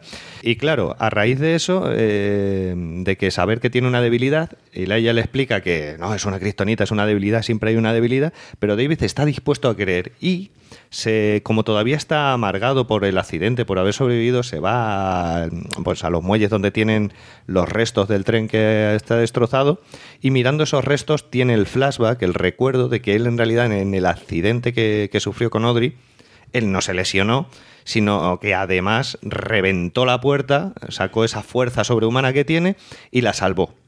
Y ahí decidió sacrificar su vida ahí por estar con ella y por... Yo creo que en, en, cierto modo por la responsabilidad de haber provocado ese accidente, yo creo que se siente responsable y es como que sí, ya tengo que estar con ella siempre. Claro, ese sacrificio que hace de, de ser infeliz en realidad porque mm. no está haciendo lo que estaba destinado a ser. Y claro, ahí ya es cuando, cuando se lo cuenta Ilaia y ya está convencido de que él puede ser un superhéroe, tener superpoderes, y Laia le dice que pruebe bien esos poderes, se vaya a un sitio concurrido y es cuando lo vemos en la estación de, de, de Filadelfia y de, este, no sé si es de trenes y sí, demás. Tren. Y vemos el momento ya en plan de estoy aquí desplegando mi poder, eh, que es como antes la prueba que, había, que ha dicho José, pues aquí ya lo vemos extendido. Ya tiene unos, unas visiones cuando va rozando a la gente, además todos con, con sus colores bien determinados, en los cuales vemos a una tía que está robando una joyería, un hurto, pues bueno, no, no tiene la necesidad de actuar otro un chaval que ha violado una, en una fiesta a una chica que iba borracha, otro que, que golpea, rompe una botella en una, en una mujer negra ahí diciéndole que vuelva a África. y, y está ahí como decidiendo dónde actuar hasta que ve al hombre de naranja. Ahí la música es brutalísima, ahí la, la que hace James Newton Howard, y, ve, y ves en, eh, a un tío que ha ido a una casa, se ha cargado a gente allí y ha raptado allá al resto de mujeres que hay en la vivienda. Y entonces ya se fija en él, que además va en naranja, o sea, lo, lo ve rápidamente y decide actuar. Es un momento que también nos remite muchísimo al sexto sentido porque es escalofriante, ¿no? Ver cómo allanan eh, tu morada, te reducen a nada y, un, mostrenco, ¿no? Se hace con tu, con tu hogar y, y, rata a tu mujer y a tu hija o a tus hijas y las somete allí. O sea, es, es escalofriante, ¿no? Y, y claro, llegamos a una de las secuencias magistrales, como he dicho, a nivel musical, a nivel de dirección de, de Shyamalan brutal, en el que vemos eh, ese elemento de fuerza que tiene, que tiene David Dunn contra, contra el hombre naranja. Además que es un enfrentamiento tan poético en realidad, o sea, no hay pelea, no hay puñetazos, no hay nada de eso. Ves, aún el enfrentamiento es, además es la estructura típica de llega el héroe, ahí empieza a salvar la situación y llega el villano y, bueno, directamente le empuja a la piscina, o sea, lo tira por el balcón, cae a esa piscina que está cubierta y se ve hundido justamente en el elemento que se supone que es su kriptonita, en el agua un momento en el que, mm, vamos, es de lo más eh, verosímil. ¿Cómo reducirías tú, por ejemplo, siendo un portero de discoteca a un tío que se te. reduciéndolo, ¿no? Eh, durmiéndolo por el cuello, haciéndole alguna llave, en plan. O sea, nada, nada rimbombante de decir aquí puñetazos espectacular, esto no, no. Eh, de lo más verosímil. Se deshace de él como, como, como debería ser, ¿no? Eh, en plan, quitártelo de encima. Bueno, pero se lo deshace, él puede deshacerse de él así porque las hostias contra la pared no le afectan. O sea, una persona normal sería incapaz. O sea, tú si tienes que hacer eso es patada a los huevos. Porque es que, es que no esperes, o sea, con tres golpes de esos contra la pared, que además se puede ver cómo eh, eh, revienta la pared. También es cierto que las paredes de, Eso de Estados chapar, Unidos ¿eh? son bastante malas, pero eh, una persona normal no hubiera podido aguantar eso, ¿no? El, el- el aferrarse a esa persona y, y poder matarla así es solo es algo capaz que es él sin ningún tipo de entrenamiento. Hay que tener en cuenta que este hombre no tiene ni puta idea, se ha ido a lo loco contra eso. Pero... Hombre, guardia de seguridad, algún... Sí, pero me refiero. Eso, eso No. el, el que mejor lo sabe es, es Eugenio, que, que ha hecho Krav Maga. Eso, la llave está, la, la llave está, está mal hecha. Queda bien en la película porque es un tío, vamos a ver, es súper fuerte, es decir, te coge, te coja como te coja, al final te va a ahogar, ¿vale? Porque es muy fuerte, porque es más fuerte que el otro tío, que vemos que es un monstrenco. Pero también nos puede decir algo si miramos con una lupa así muy puntillosa, decir, joder, el tío, bueno, que esto realmente no lo sabe tampoco eh, el gran público, de decir, joder, hace una estrangulación que encima es una estrangulación que no está bien hecha y al final se carga al otro. ¿Vale? Claro. ¿Por qué? Porque es muy fuerte. También te da el hecho de decir, son los nervios, no tiene tanta pericia, es, es eh, el año uno de, de- de- del héroe, ¿no? Es decir, es su primera acción como héroe. Esa es la primera. La segunda es denunciar a, a, a Elaya. Y justo después de haber derrotado al malo, yo creo que hay una de- escena preciosísima porque es como cuando empiezan a arreglarse las cosas en casa. O sea, él ha cumplido su función. Él ha visto que su meta en la vida, eh, su destino superheroico se ha cumplido, que estaba ahí aletargado y justo ya tiene esa confianza en sí mismo para tomar las riendas de su vida. Y justo cambia la escena y vemos la manera de rodarla es preciosa, cómo eh, se ve a Audrey que la está levantando, que la está subiendo las escaleras y la sube hasta su dormitorio porque no dormían juntos, estaban en habitaciones separadas, se acuesta junto a ella y le dice una cosa que habíamos visto en otra escena de que cree que empezó a torcerse la cosa cuando tuvo una pesadilla y no la despertó para, para que le consolara. Y aquí le dice, he tenido una pesadilla. Y ella dice, ya ha pasado. Y después de lo que conllevas la escena que tú dices, Javi, eh, para mí llega otra escena eh, memorable que me encanta, que, que- que se me pone esas lágrimas casi en los ojos, igual que a Joseph, eh, de llegar, despertarte, ver, ver a sus padres desayunando, eh, verlos contentos, ver a su padre con una sonrisa en la cara y de repente esa parte de confidencia entre padre e hijo, ¿no? Con ese periódico que saca y le enseña y, ve y lee el titular y, y con un solo gesto le dice, fui yo, y esa emoción del niño, ese niño que Shyamalan ha estado compartiendo con nosotros durante toda la película, que nos ha estado llevando, ¿no? Eh, con el hecho de creer que llegue con ese final, vamos, es de ponerte los pelos de punta, no sé cómo lo, cómo lo vivisteis vosotros, pero es, vamos, es sensacional. Sí, además el lado, el lado brillante, el lado luminoso de, de la escena tan dramática que hemos tenido antes de la, de la pistola y, y es una liberación y un momento precioso, sí. Además le dice, tenías razón. Joder, es la, es la hostia. Es la hostia.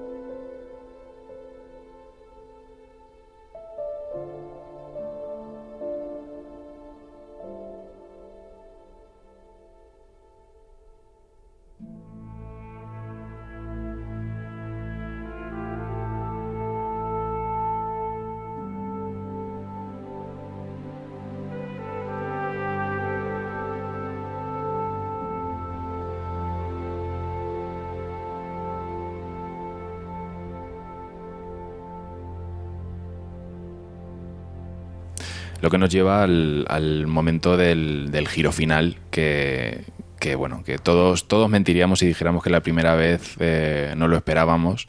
Y es cuando David, con toda esa felicidad y esa realización, eh, va, a la inauguración o a la exposición de, de Elijah y, y, tiene esa pequeña conversación con su madre y tal. Y, y cuando va a verle, está la frase de, de Elijah que me encanta, que es el momento en el que ahora nos damos la mano.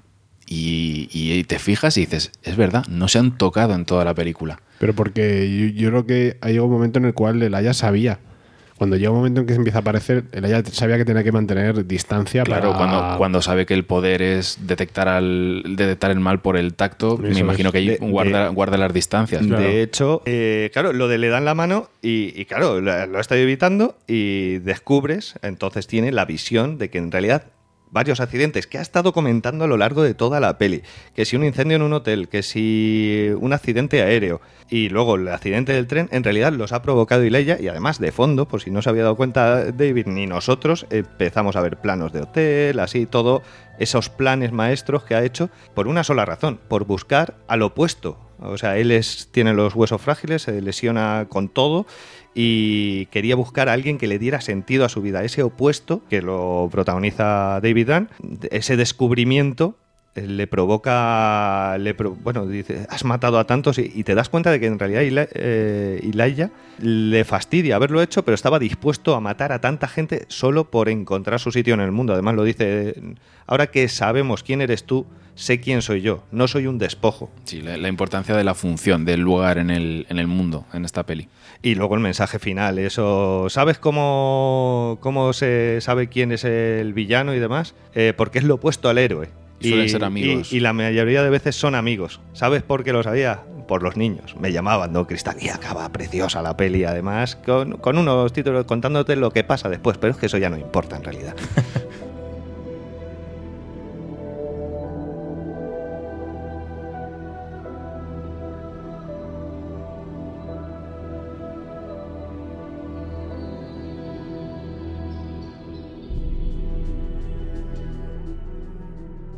Pues así el protegido para nosotros una, una, obra maestra, ¿no? Un punto de partida de lo que va a ser esta trilogía, este, este podcast, este bloque, en el que saltamos ahora directamente con, con Split, con esta película 17 años después, que vuelve a retomar al, al mejor Shyamalan de, de, de aquella época que conocimos.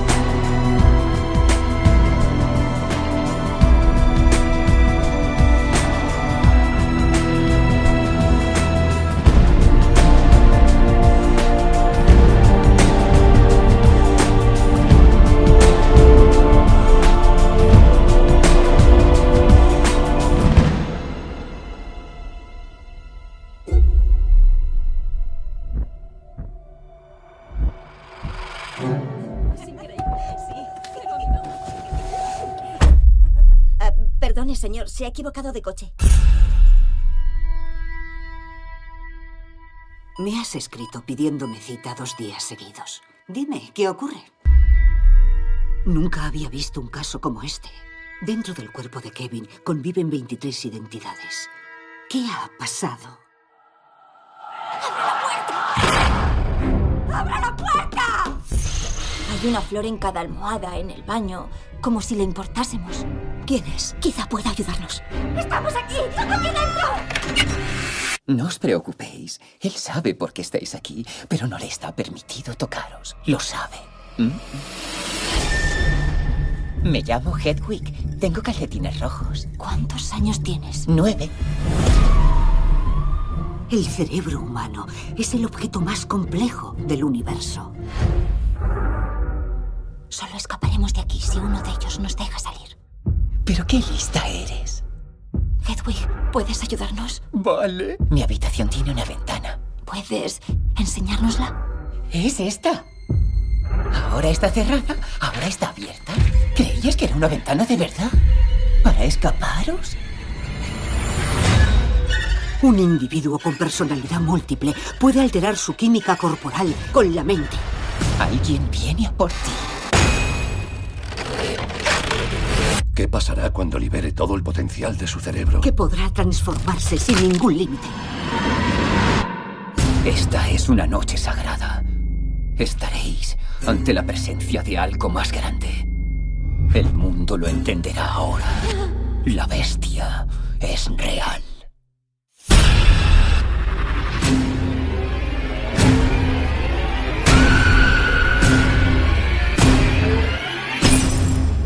Hecho cosas horribles a la gente y te hará cosas horribles a ti.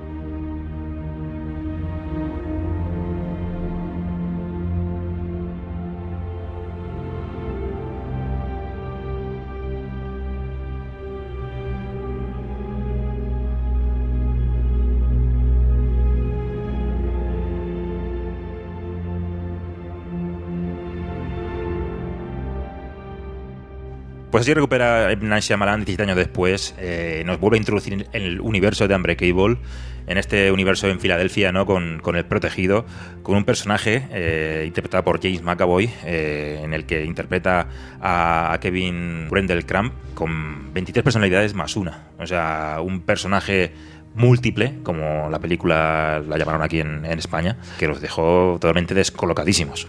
Sí, para mí, lo digo desde el principio, el, el solo nacimiento y, la creación de, Split me parece un, una maniobra de marketing completamente perfecta, porque este tío ha conseguido saltarse en una época en la que estamos interconectados, en la que vemos 800.000 teaser, trailers, nos enteramos de los proyectos dos años antes. Este tío ha hecho una película entera, estrenada, y- y la gente se ha enterado al final, cuando la estaba viendo en el cine, de que estaba viendo una segunda parte. O sea, se ha quitado todos los haters, se ha quitado toda la gente que, que le iba a decir cómo tenía que hacer su, su segunda parte y la ha hecho como le ha dado la gana y nos hemos enterado cuando ya estaba terminada. Y cuando, en- cuando llega el final, de la, el final de la película, te encuentras con que ha hecho su segunda parte como él exactamente ha querido. Y con detalles que hemos tenido delante de las narices todo el tiempo, porque el póster es una declaración de intenciones total.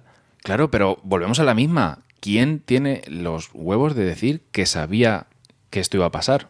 Cuando salió Split, cuando salió el póster, cuando salió el, el teaser, hasta que no estás allí en la película, a no ser que te hayan reventado el, el- el tema antes, pero si vas de nuevas, es que te pilla de sorpresa al final. Sí. Es que lo vuelve a hacer. Al final, eh, Shyamalan es, yo creo que de las, de las pocas personas que podían jugar bien a, a ese juego. Porque él está muy acostumbrado. Aparte, yo creo que es innato en él el hecho de, de permitirte que al final tener ese giro.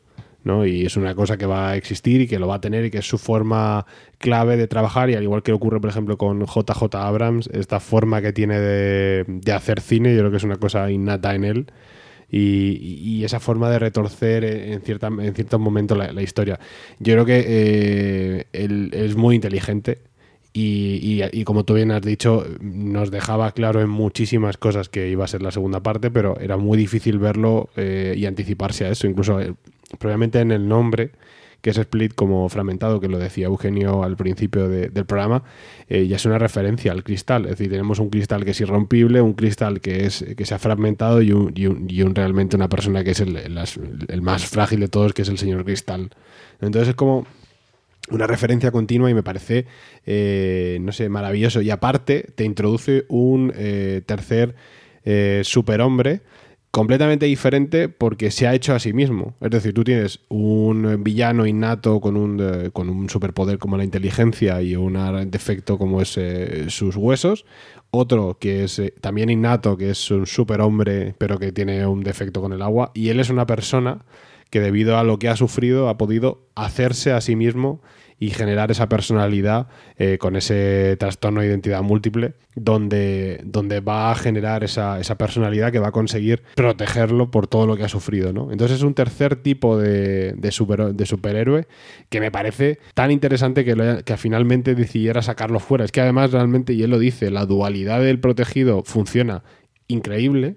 Y haber metido ahí a, a este personaje hubiera chirriado por todos lados. Hubiera sido eh, o sea, se, hubiera sido cagarla mucho y, y separarlo eh, jugar contigo a, a no enterarte de una mierda y además hacerlo tan bien porque además tienes un actor como el Macaboy que, que es que hace una interpretación impresionante. O sea lo que hace ese hombre es es que además es que mm, te lo crees 100%. Y encima tienes a la, a la actriz esta que yo no me voy a acordar Anya- nunca, eh, que lo hace súper bien. O sea, yo creo que eh, tenía un personaje que podría haber sido una mierda. Eh, un personaje que, que tiene un peso porque por la relación que va a tener con él y todo eso. Y yo creo que él supera con crecer lo que, lo que podíamos haber esperado de, de- de un- de una actriz. Y aparte, una actriz, entre comillas, desconocida. No tiene, eh, no es una gran, gran, gran conocida. Tiene cosas, pero la responsabilidad era importante. Y, lo, y todo lo que su personaje tiene que llevar en la mochila, de todo lo que ha sufrido, me parece, me parece eh, perfecto. Un proyecto que, que Shyamalan iba a hacer años antes, pero por culpa de que desapareció uno de los actores que tenía previsto, que era Philip Seymour Hoffman, eh, se le quedó estancado. No encontraba un actor eh, con las cualidades necesarias para poder enfocar el personaje de, de Kevin. Bueno, Joaquín Phoenix estuvo a punto de hacer la película. Que también otro que le gusta mucho a Shyamalan. Pero bueno, la verdad es que yo ya, yo ya es como, como yo que sé, como un Batman, como tal. Es decir, podía haber sido tal cual. Y es que ese personaje yo ya no me lo imagino con eh, haciéndolo otra persona. La Horda, que es en realidad el personaje que es en sí, que se llama La Horda, porque, porque son 24, yo no me lo puedo imaginar con, con otra cara ni con otro actor. ¿Qué nos cuenta este split, este fragmentado, este múltiple? Pues tenemos a, bueno, a Kevin, lo descubriremos a Kevin después, eh, más adelante, pero empieza directamente con Anna Taylor-Joy. ¿Con eh, Casey? Con Casey, es verdad, el personaje, que la han invitado en plan por no dejarla ahí en plan fuera de, de- del grupo, por sentirse mejor las otras chicas y demás, que la han invitado a una fiesta, pero ella está fuera de lugar, porque tiene otra manera de pensar, otra manera de vivir, otra manera de afrontar la vida. Y bueno, pues la van a llevar a casa porque no van a recogerla y el padre de una de ellas eh, se queda metiendo unas cosas al maletero mientras que ellas están hablando en el coche y demás. Bueno, pues ahí empezamos a ver ese paralelismo, ese primer paralelismo con, con eh, la del protegido, pues ese movimiento de cámara de un lado a otro que pudimos ver en la escena del tren en el protegido y en el cual de repente alguien se monta en el coche y vemos a un tío, un desconocido, que empieza a gasearlas para dejarlas inconscientes y de una manera además fría y calculada totalmente, pero en realidad no se da cuenta de que Casey está al lado, de, al lado suyo hasta que intenta abrir y entonces ya se fija en ella y resulta bueno, que las secuestra y las mete en un sitio indeterminado, en un zulo ahí para quién sabe hacerles qué. Esta escena parece que te marca el. Y de, de hecho te marca el, el tema, el tono de la película. Te sientas y estás viendo una película de, de secuestros y estás viendo una película, un, un thriller. Y que tenía el detalle de que la película la produce también Jason Blum, de Blumhouse, ¿no? de la productora, que, que entras ya en el, en el tema de que va a ser eh, un thriller eh, de terror psicológico, ¿no? Eh, porque venía precedido también por, por, La Visita, de Visit, esa película, esa gamberrada de Shyamalan que a mí me encanta. Y que, y que da esa textura de, ser un, cine juvenil para un, film de esto de teenagers eh, con, con un villano de por medio y te encuentras realmente otra cosa. Sí, te encuentras también unos títulos de crédito que, que parecen una, una, especie de homenaje a, a Saul Bass, son práctica, prácticamente tipográficos en los que, en los que cada nombre se, se, fragmenta y se multiplica por, hasta llenar la pantalla, que eso ya te dice cosas. Y, bueno, también como detalle encontrarnos que en, vestuario tenemos a Paco Delgado, eh, que ya ha estado, es un español que ha estado dos veces ya eh, nominado al Oscar eh, por Los Miserables y por La chica danesa, y que hace su trabajo también en esta, en esta película que también es un trabajo complicadillo porque a la hora de, a la hora de definir los vestuarios de las diferentes personalidades es, es un trabajo... Hace mucho con muy poco, ¿eh? Sí, sí, es un trabajo complicado porque tienes un mismo lienzo y, y tienes que definir muchas cosas con muy poquito, con muy poquito material. Vista ya por segunda vez la película, eh, ya las intenciones completamente claras y las cartas las pone encima de la mesa, aunque no lo sepamos, que es que las chicas están mirando o sea, el primer plano de la película, si no recuerdo mal, era eh, está mirando por un cristal, ¿verdad? Casey está, está, Casey está mirando, está mirando fuera, sí, a ver si viene Exactamente, y se, y se, ve el reflejo de ellas también. Es, están mirando por un cristal. O sea, es exacta, como habéis dicho, ¿no? Y el protegido empieza también eh, mirando, aunque es en el espejo, y ya, o sea, ya nos están dando lo que es la conexión con la otra película desde el primer momento, ¿no? Porque el personaje de Laia, siempre que hasta que vuelva a aparecer luego ya de adulto, siempre que sale de pequeño o hasta que sale de la casa, eh, siempre estaba reflejado en un cristal, ¿vale? Y entonces aquí empieza también por un cristal e incluso están dentro del coche y hasta que aparece el otro tío eh, está todo el rato presente lo que es el elemento del cristal. Es decir, yo creo que también nos está poniendo en antecedentes para que eh, la tercera película todo, todo vaya en torno a cristal, que por eso se llama Glass la película. Claro. Y eh, además, y, y sí, me parece muy, me parece muy, muy audaz, me parece esta película, ¿no? que estabais diciendo que no se filtró nada, la pudo hacer, hasta que al final el, el, el gran twist final es que está relacionado con el protegido. Te das cuenta que este tío es que va prácticamente a contracorriente, o sea, a finales de los 90 y de los 2000 la industria en sí lo que hacía eran grandes superproducciones de cine fantástico y este tío con lo que dio el golpe encima de la mesa era pues eh, con tres, cuatro películas que realmente lo que eran eran, eran un thriller de, carácter sobrenatural, ¿no? De espacios abiertos. Tú imagínate, Eugenio, que, que vas al cine eh, y te estás y te estás viendo una película de imagínate de, de, de naves espaciales de, de, cosas así y justo en el último tercio te dicen que es el episodio imagínate que estás en el 99 y esa el episodio 1 de Star Wars o sea esa, esa vuelta a una franquicia tan importante te la han hecho de tapadillo y no has, no has tenido ese, ese, poder de influencia y esa manera de modificar lo que, te, lo que realmente te, te, quiere enseñar el director, que es, es el milagro de, de, de, Split. Claro, exactamente, porque, porque la mitad de los de 2000, que fue cuando, digamos, hizo ciertas concesiones a la industria, fue cuando cayó, ¿no? Eh, la, de, la de After Earth, la de Airbender, que no, no cuajaron, Y ahora eh, que la industria lo que se lleva ahora mismo son superhéroes por un lado y por el otro error de mediano presupuesto. Pues este tío hace como una especie de ejercicio de autorreafirmación, tanto en la visita, que es una macarrada, pero es como decir, hey, mi legado está aquí, es decir, hasta hace nada eh, yo partía la pana eh, en este género y luego aparte también pues eh, acabando o retomando lo que es la trilogía esta, ¿no? La de Israel 177, de entroncando con la, con la moda de los superhéroes, pero dentro de, lo que es su estilo, ¿no? O sea, que es un autor libre. Prácticamente, digamos que se ha marcado ese camino yendo, en cierta manera, en dirección contraria a lo que son las modas de la industria. Con respecto, eh, cuando empieza la película, además, yo creo que narra la historia parecida con el protegido. O sea, te está presentando inicialmente al contrapunto del protagonista. Y en El Protegido ocurre lo mismo. El protagonista realmente en la película El Protegido es David Dunn, pero el primer personaje que te presentan va a ser al señor, el señor Glass. Y aquí pasa un poco parecido, aquí te va a presentar el contrapunto. Y además es curioso, y no lo sabremos hasta más adelante, él ha estado siguiendo a las chavalas, las dos chicas, y por eso no ve a la otra. La otra no entraba en sus planes. Él solo iba, él sabía que quien iba a llevarse era ellas dos. La otra chica estaba ahí y además es, la peor que podía haberse llevado, porque es como él, es inteligente y encima tiene una, una experiencia en la caza y en enfrentarse a bestias que ellas no, las dos chicas no tienen nada que ver. Entonces ha, podido coger a la peor chica que podía encontrar en esa clase para llevarse y, eso lo va a marcar y le va a cambiar todos los planes que tenía eh, esta, esta, chavala es quien se lo va a llevar y el manejo que tiene de, de que tiene manejo de armas o sea es que es la peor a la que te puedes llevar para, para un zulo Claro, es que la, presentación del personaje de Casey, aparte de, esa primera escena del cumpleaños, eh, nos la encontramos en el, propio Zulo, en el que en una décima de, segundo le, da un consejo súper útil a, la chica para que no la para que no la para que no la moleste, para que no la viole, para que vete tú a saber lo que fuera a hacer eh, Dennis, que es la personalidad esta.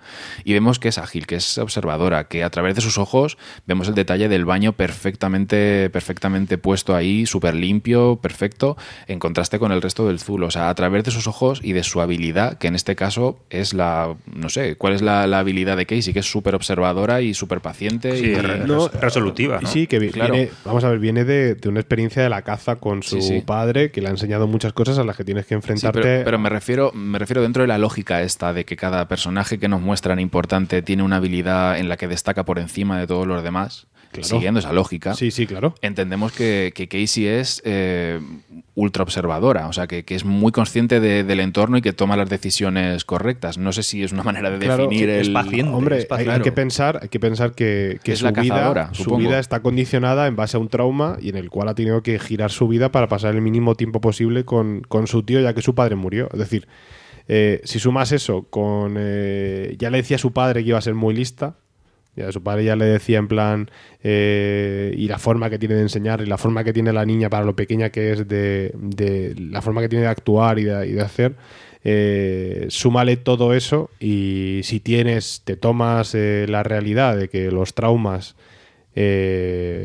despiertan determinados, eh, determinados poderes o determinada forma de, ver la vida y si te aprovechas de eso eres capaz de, ir más allá que el resto de la gente, pues ahí lo tienes. Para mí eh, es lo que dice José. Eh, es observadora, es inteligente, piensa fuera de, de la forma de pensar del resto de gente, es mucho más fría que el resto, o sea, ha sufrido mucho y es muchísimo más fría y es capaz de, no dejarse llevar por momentos eh, complicados y mantenerse fuerte y decir, tú te vas a volver loco, pero es que yo voy a mantenerme aquí a pesar de lo que tú me estás intentando darme miedo. Eh, cuando ya vamos descubriendo las personalidades de, Kevin, las distintas personalidades, es capaz de adaptarse a cada una de ellas. O sea, eh, de adaptarse e intentar manipularlos, en el caso de, de Hedwig, por ejemplo, para intentar escapar de, de ese zulo, intentar salir de allí. A base de observación, de paciencia, de ir tocando puntos ahí determinados para sobrevivir. Yo enfocaría también esto en,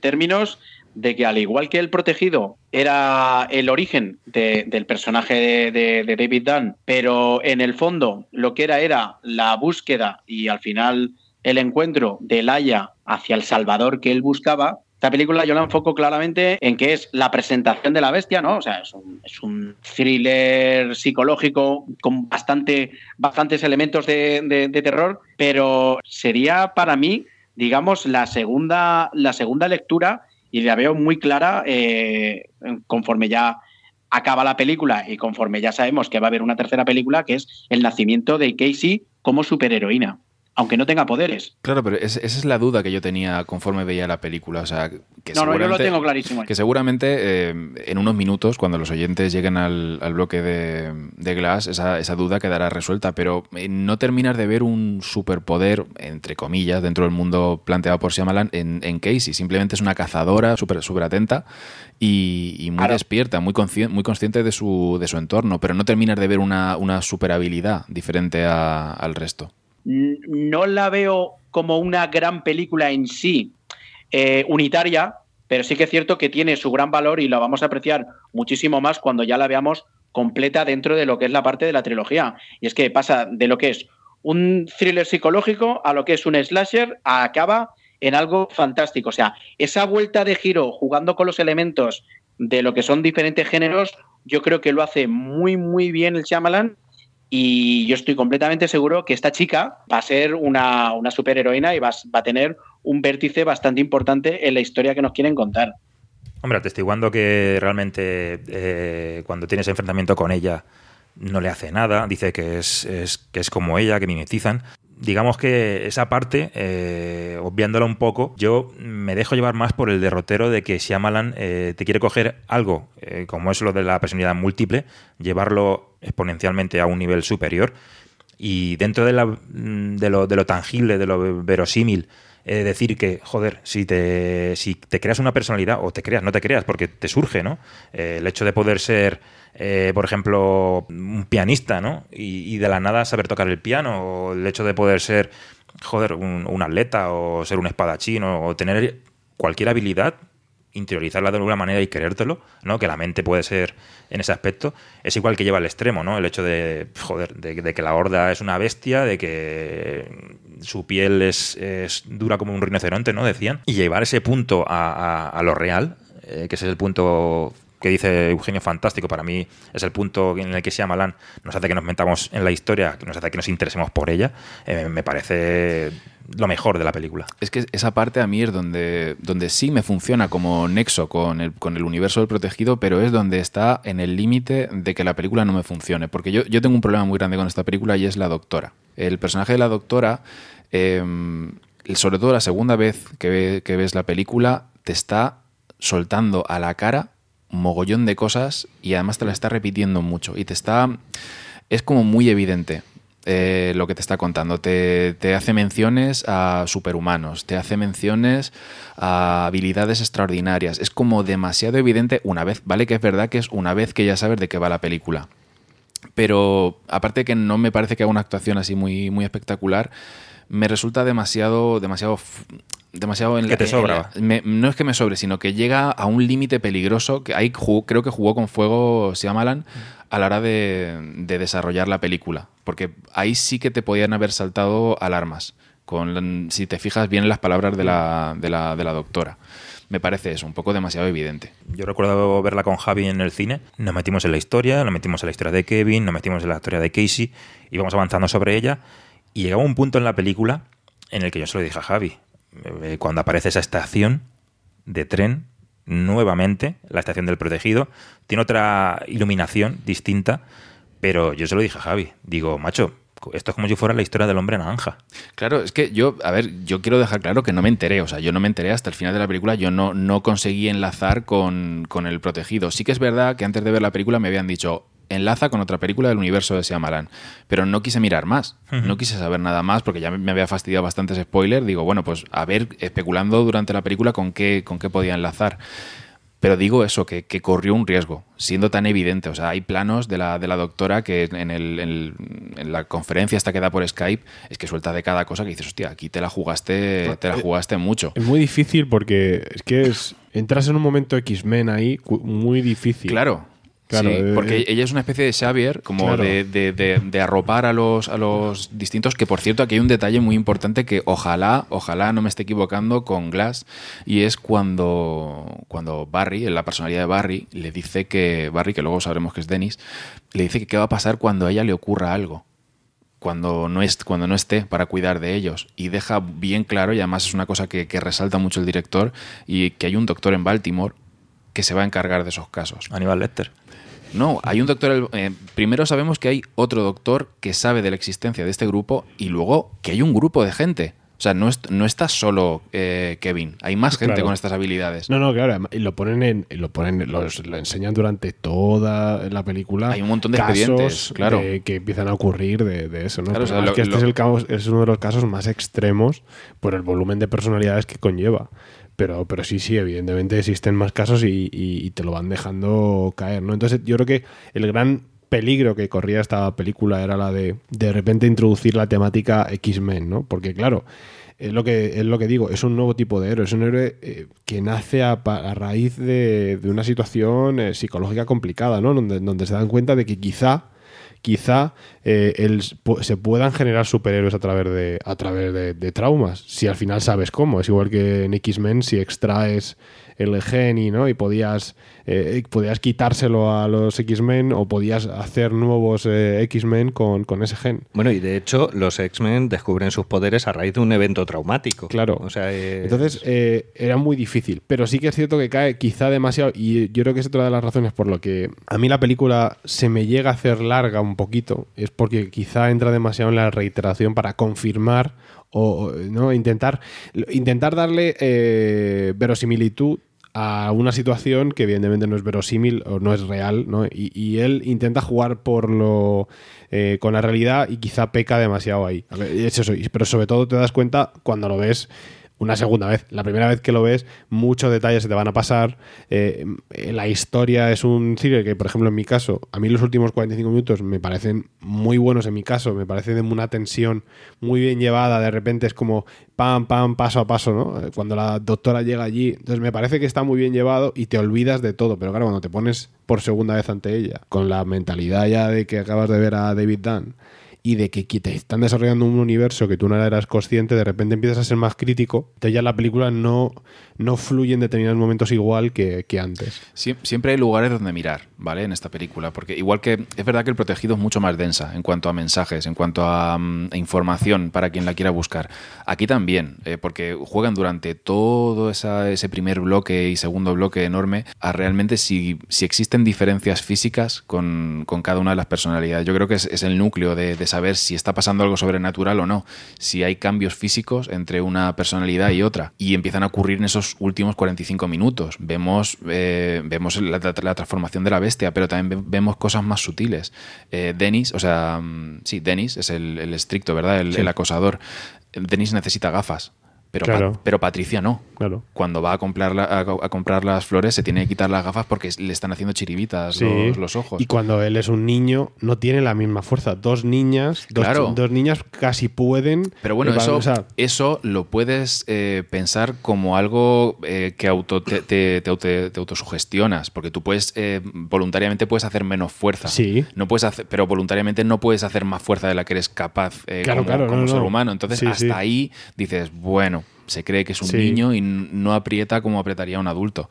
Pero, pero los cambios, cuando se- de verdad se hace interesante, es eso, es cuando empiezas a ver los cambios físicos reales entre diferentes personalidades, que es en esos 45 Sí, minutos. y sobre todo la, escena del tren, que donde realmente Shyamalan te enseña exactamente cómo ocurre el, el cambio de personalidad, ¿no? El- tienes una personalidad fundido en negro, tienes la otra personalidad fundido en negro, ¿no? Como un paso que tú nunca habías visto, un paso tan seguido de uno a otro. Como si estuvieran despertando ahí Sí. a esa personalidad, Claro. incluso se dan las gracias unos Mm. a otros, hablan entre ellos, o sea, Sí. como dándose el pie y demás. Claro, en realidad lo que tenemos aquí es la exageración de lo que está hablando la doctora, en plan de que la mente puede modificar el cuerpo, pero de una manera ya exagerada, eso ya entra en el superpoder, es ya decir si es capaz de modificar su físico, no ya sus habilidades, sino su- incluso su físico, el que le crezcan los músculos, el que sea tan, tan rápido además, porque es casi una transformación en hombre lobo, podríamos verlo así, es una transformación casi de los genes ahí, de decir, eh, ahora tengo una complexión enorme,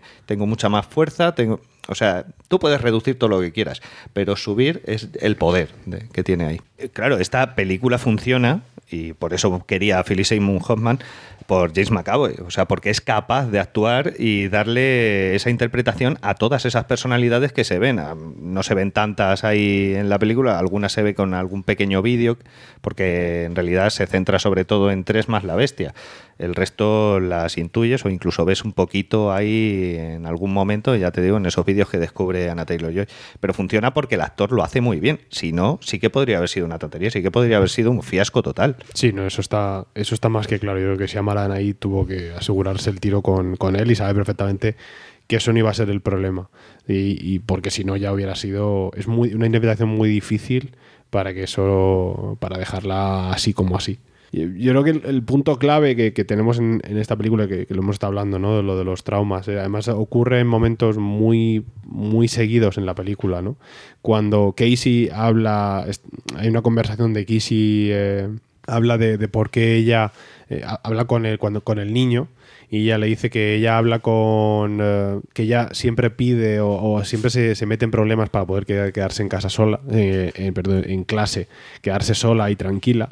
Es cuando ahí el niño eh, entra en la conversación y le dice que mm, de dónde viene ¿no? todo esto. Y es que, pues no, que le, que le han ocurrido cosas malas a, Kevin, eh, que ha sufrido determinados abusos, eh, que han provocado un poco que necesite de una protección, ¿no? Y el problema que hay ahora es que él ha nacido, este niño ha nacido como con un don para tener la, la habilidad de manejar esa silla donde se van sentando las personalidades, lo cual me da a entender que, evidentemente, porque es el reflejo más directo del Kevin de cuando era pequeño, cuando su madre abusaba de él. Y además se cuenta como un, un incidente, cuando en la, segunda visita, eh, como un, un incidente en el, en, el, eh, en el zoo, donde dos niñas, bueno, niñas, dos, dos chavalas de 18 años, hacen como una especie de juego con, eh, con Kevin, ¿no? Con esa, cuando está trabajando allí, le hacen como que to- le toquen algún pecho o una cosa así, y eso de repente retoma todo eh, y realmente lo que se pensaba que estaba más que cerrado, eso abre toda la puerta. De esa forma, el niño toma el control, es el que tiene la, la capacidad, capacidad de poder quedarse con la silla y, el- y elegir quién, quién entra, y Denis, que es la, la personalidad tan pulcra y que, que solo espera, que es la personalidad parecida del niño porque tenía que tener todo siempre perfecto para que su madre no se aprovechara de ella, una personalidad que es de una mujer, que yo creo que tiene que tener bastante que ver con su madre en los momentos cuando su madre se portaba bien con él, en determinados momentos de, de esos subidas y bajadas, y entonces en todo eso se genera esa figura de la bestia que es la que va a conseguir protegerlo de una vez por todas, porque se ha podido demostrar que después de 10 años trabajando allí todavía y yendo al psicóloga, él no está curado y necesita de algo más para realmente sentirse seguro hasta el final de sus días, ¿no? Y eso es todo lo que engloba eh, un personaje tan sumamente complejo y que realmente eso sí, eh, hasta que no es el segundo versionado, tú no vas a, vas a poder llegar tan al fondo de, de la situación. No dejan de llamarnos la Horda. Los otros ya saben. A Patricia y a mí nos dejan en ridículo. No somos perfectos, pero no merecemos que nos ridiculicen. Es difícil para todos, tienen que reconocerlo.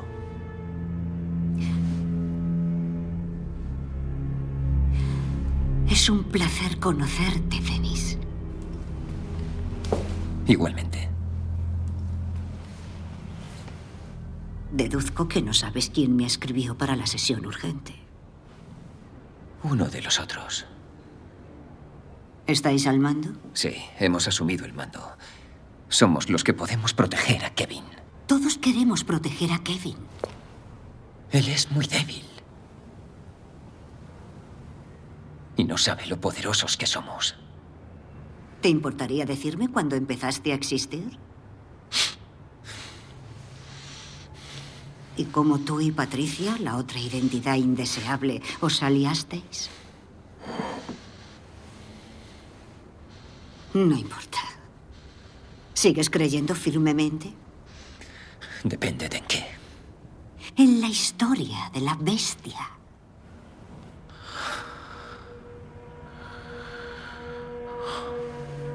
Una cosa, Dennis, que quizá te alivie si estás confuso, es que has conocido a los alter ego.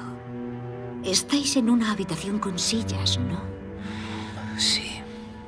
Pero no habéis conocido a la bestia porque no vive con vosotros.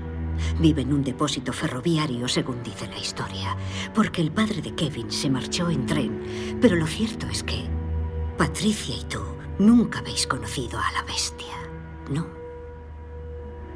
No. Eso es porque no es un alter ego. No es la identidad 24. Es una fantasía.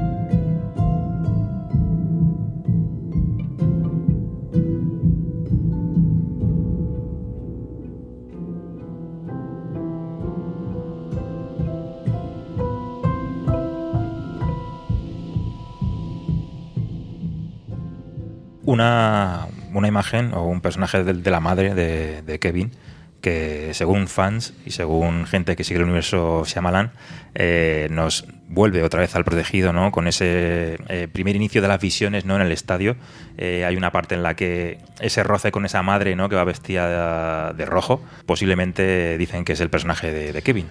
Es que es una, es una teoría que, que lo hablábamos antes fuera de, de micro. Eh, no cuadra en cuanto a edades, pero molaría que fuera así. O sea, realmente en, en el protegido es, es, una cosa que no termina de encajar porque en esa visión no vemos nada. O sea, no ven, oímos, oímos unos, gritos, unos gritos sí. de, de niños, de varios niños Mm.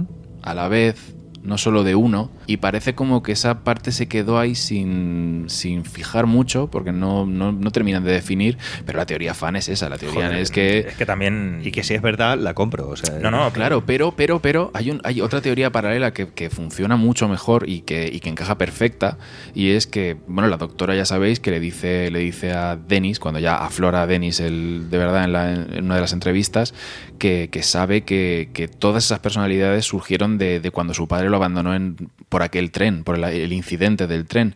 Y evidentemente se te va a la cabeza, no, no es una teoría mía, es una teoría que está en internet, de que en el accidente de tren que provocó Elijah murió el padre de Kevin y murió eh, la última barrera que lo separaba de la, de la locura de la madre. Esa teoría, claro, encaja mucho mejor con la otra, pero las dos son muy estimulantes, porque dices, en, en los dos casos, quizá en la segunda eh, cuadra más con el rollo este del mundo del cómic, de, de un, de un acto que genera superhéroes. Y que los provoca el villano. Y que los provoca la misma persona, los provoca Glass. Entonces, ya te digo, están esas dos teorías que las dos son muy chulas de, de, de imaginar. verdad. Es que el gesto, el gesto de David Dunn, de Bruce Willis, se gira. Sí, sí, es que se, O sea, se gira. Que, que- no se gira con nadie y simplemente se gira con, con esa madre. Claro que ha visto. Porque Claro. sabemos, sabemos por los cómo se hizo, sabemos que el personaje de Kevin, ya lo hemos dicho, estaba. O sea, estaba en, en todos los borradores. No Mm. llegó al producto final, no se llegó a, a rodar nada, pero no sabemos hasta, no sabemos hasta qué punto, porque este tío eh, no, no da puntada sin hilo, no sabemos hasta qué punto esa escena era importante para el, para el futuro o para el presente de, de Kevin. Claro, a mí solo me chirría la edad. Y yo lo digo, a mí no me... Hay que tener en cuenta, lo estamos hablando, han pasado 15 años, además se, plantea en la película, no es una cosa que tengamos que estar calculando. Han pasado 15 años de cuando meten en el, eh, en el, centro psicológico este, donde ingresan a, a Mr. Glass. Este personaje, si le quitas 15 años, aun, aun llegándome a creer que puede tener 25 años, no es un niño. Es decir, es que es muy difícil. Si pensamos, vamos a pensar que tenía 9 años por la personalidad esta de niño, vamos a sumarle 15 años a eso, tenemos 24 años. A mí no me presentan a este personaje como que tenga 24 años. O sea, para mí este personaje es mayor de 24 años. Me la pueden tratar y me la pueden colar como quieran. Pero eh, por la edad me costaría mucho. Sí que es cierto que la historia del tren me cuadra, eh, me cuadra la madre, ahí me cuadra, pero no para de, sal- de salirme el tema de la edad. No, pero la edad, estamos hablando de un personaje que según su personalidad eh, hace que su piel endurezca, hace que su volumen eh, muscular y físico crezca, o sea, perfectamente puede mm, crecer, ¿no? No, pero Kevin, ya, pero Kevin es Kevin. O sea, Ya, Kevin, ya, es- refiero, bueno, es, que- eh, es no decir, es, es muy, o sea, no me, Es me- una- es una teoría, es una- conociendo, yo, con- o sea, conociendo, con- viendo un poco a Shyamalan, me, me- no me llega a cuadrar del todo. Entonces, no me da la sensación que pueda ser por ahí. Pero, joder, o sea, Molar, joder, molaría. así, joder, ya ves. No, claro. Ya el, ves. el tema, el tema está en que volvemos a estar en la misma situación. En unos minutos, los oyentes sabrán si nos estamos colando, si, una teoría, si una teoría es correcta o no. Pero ahora mismo estamos, pues eso, estamos eh, imaginándonos lo que, lo que mejor funcionaría. Por resumir, a mí estéticamente me parece mejor la teoría del niño, porque es- esa escena te, te está diciendo, te está diciendo el enlace, pero la otra encaja más. La del tren encaja más. Sí. Bueno, y el personaje de Casey, eh, claro, eh, cuando la vemos, vamos aprendiendo sobre ella y sobre cómo ha tenido ese pasado, como que en realidad no, no conectaba con las otras chicas por alguna razón. O sea, se quedaba castigada después de clase por, por una razón, y es que descubrimos que, bueno, tiene una relación con su padre ahí súper amorosa y genial. Su padre es muy protector, le enseña, le enseña, por ejemplo, a cazar y desde muy niña y por ejemplo una de las enseñanzas que le hace es que las chicas están como eh, con el sentimiento de que hay peligro están en alerta. Y es algo que vemos reflejado en cómo se comporta ella luego posteriormente con el secuestro.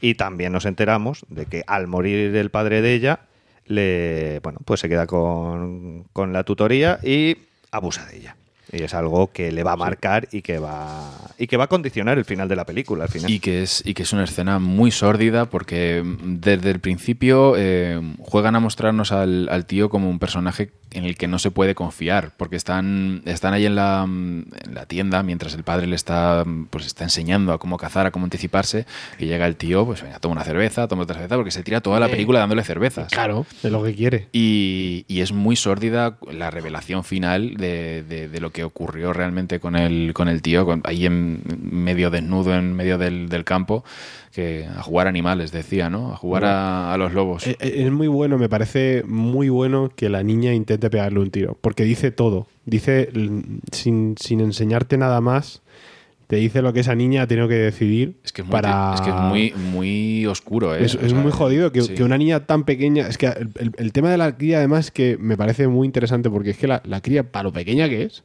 la cara que pone es como de mayor. O sea, da la sensación que la chiquilla le va a decir, se va, va a establecer una conversación con él eh, sobre lo que ha pasado y va a decir, es que te voy a matar por lo que me has hecho. Pero dices, es que es tan pequeña que no puede hablar así. Pero la cara, la cara que pone, sí. Entonces, ese intento de pegarle un tiro me parece ya eh, esclarecedor. O sea, no hace falta nada más para establecerlo. Entonces es, es, es magnífico. Claro, el problema luego, evidentemente, se muere su padre y es como, ahora qué cojones hago yo. O sea, la única persona que me va a sustentar es una persona que no, eh, que, que a saber todo lo que ha tenido que hacer. Y que, di- y que dice el tío, cuando dice que se van a... No me vas a dar problemas, ¿verdad? Claro. Eh, Es, eh, es acojonante. Entonces, ese reflejo de- de- del trauma que está tan relacionado con, eh, con, el, con el trauma que tenemos de, de Kevin, donde tampoco sabemos muy bien lo que le ha hecho. O sea, en cierta medida no sabemos lo que le ha hecho, pero sabemos que le ha- lo ha tenido que putear al máximo. O sea, nunca se llega a decir exactamente lo que le ha hecho eh, su madre. Bueno, pero nos lo imaginamos. Claro, claro, por eso prefiero, pero que no, que no sabemos si es eh, físico, psicológico, si, o sea, que no sabes hasta qué punto eh, no entra ahí. Sabemos que lo ha jodido de tal manera para que haya tenido que, que, que aparecer esas, esas personalidades en su cabeza. El trasfondo de esta película luego es, es muy feminista. Parece que no, pero luego es como muy feminista porque el personaje no es que cambie por la, la situación, sino Casey ya tenía su fuerza, su entereza, la tiene desde el principio, simplemente que no la saca hasta el final. No es que tenga que haber una transformación, con lo cual a la hora de la verdad es como podemos eh, cerrar así como decir, si quieres puedes, porque lo tienes dentro. Y porque las chicas, las otras, sí que tienen que tomar la decisión por la, por la experiencia tan extraordinaria y lamentable que están teniendo. Pero ella, que ya vemos que ha tenido que sufrir algo bastante desagradable desde su niñez, lo tiene ya instaurado dentro y es un personaje muy, muy fuerte. De hecho, es el personaje más fuerte de la película. Y luego está el personaje también de la psiquiatra, que es la mentora de la, de la horda. Si nos paramos a pensar, es la que los calma, es la que está cuidando de ellos. Claro, no te olvides que quiere potenciar, potenciar esa, o sea, porque si lo pensamos, eh, un doctor, una doctora normal en principio querría calmar esas múltiples personalidades y, y- y de alguna manera matarlas. Y esta, esta mujer no, esta mujer quiere potenciarlas y quiere, y quiere que afloren y quiere de una manera muy egoísta estudiarlas. Si os dais cuenta, eh, eh, de momento las dos películas que llevamos, hay algo muy importante eh, dentro de todos los personajes y lo que mueve las historias, que son mm, cierta visión de la maternidad y o la paternidad en el caso de, de David Dunn con su hijo, y luego también lo que son los traumas infantiles. David Dunn casi se ahoga en su momento, Elaya con su problema en los huesos, Kevin, pues eh, los abusos que haya tenido y aparte también su, su problema mental, Casey con ciertos abusos infantiles. Eh, en esos dos ejes, creo que a la hora de plantear luego la tercera película y cerrar el bloque, creo que, van a ser bastante importantes y reveladores. Me acaba de venir una imagen en la cabeza, eh, mandarme a la mierda si queréis. Em, ¿Qué le ocurrió al padre de Cole en el sexto sentido? Porque. Bueno, no me acuerdo. Claro, porque yo ahora mismo estoy empezando a, a intentar pensar qué va a ocurrir en la película que vamos a ver dentro de un rato y, y digo, claro, no creo que haga el doble juego, triple juego este de meternos a otros personajes de otras películas suyas. Pero claro, si no fuera por Bruce Willis, que está en las dos películas, yo apostaría por el, por el sexto sentido. O sea, por, porque fíjate, porque es un, trauma que le genera, que, hace que afloren los poderes, entre comillas, de, Cole en el sexto sentido, que es ver a los ver a los fantasmas. No va a ocurrir, sabemos que no va a ocurrir, pero eh, esa, imagen es la que me ha venido y la que digo, mira, por ahí podría, podría enlazar de otra manera, si no fuera por el problema de compartir actor, claro. Y bueno, y que el actor de Cole está ahora mismo Fanegas, no lo siguiente. El niño, el niño se ha puesto fuerte, sí. Y, también hay que ver, eh, que se nos muestran los, eh, los dos, eh, las dos kriptonitas. Para mi, para mi opinión, eh, el personaje de Múltiple tiene dos kriptonitas. La primera es cuando dicen su nombre completo imitando a lo que como su madre lo llamaba, ¿no? que eso completamente lo descuadra. Y aquí no le descuadraría. Cuando tu madre te grita por tu Sí, nombre sí. y apellidos. Si lo dice completo, Claro, claro. algo has hecho. Abuela. algo Y pasa. que eso es un poco equivalente al cuento este clásico de Ru- voy a- lo voy a decir mal, pero bueno, ya os lo adelanto, Rumpelstiltskin, esto que el, el- el enano, bien, el- enano este que, que- que para vencerle tenías que decir su nombre, tenías que aver- averi- averiguar su nombre y decírselo completo. Claro. Pues eh, tiene sentido, pero claro, el problema es que cuando se usa en un momento tan crítico donde los, esas personas tienen tanta fuerza, realmente lo que haces es que de- enseñas eh, el punto débil a esas personalidades que consiguen guardarlo. Y entonces aparece un segundo punto débil, para mi opinión, que es la personalidad del niño. O sea, la personalidad del niño es tan vulnerable, y, pero tiene el control de la situación realmente. O sea, Denis y, y- la personalidad de la mujer tienen que ayudar, tienen que, tienen que ayudarse del niño para poder tener ese control.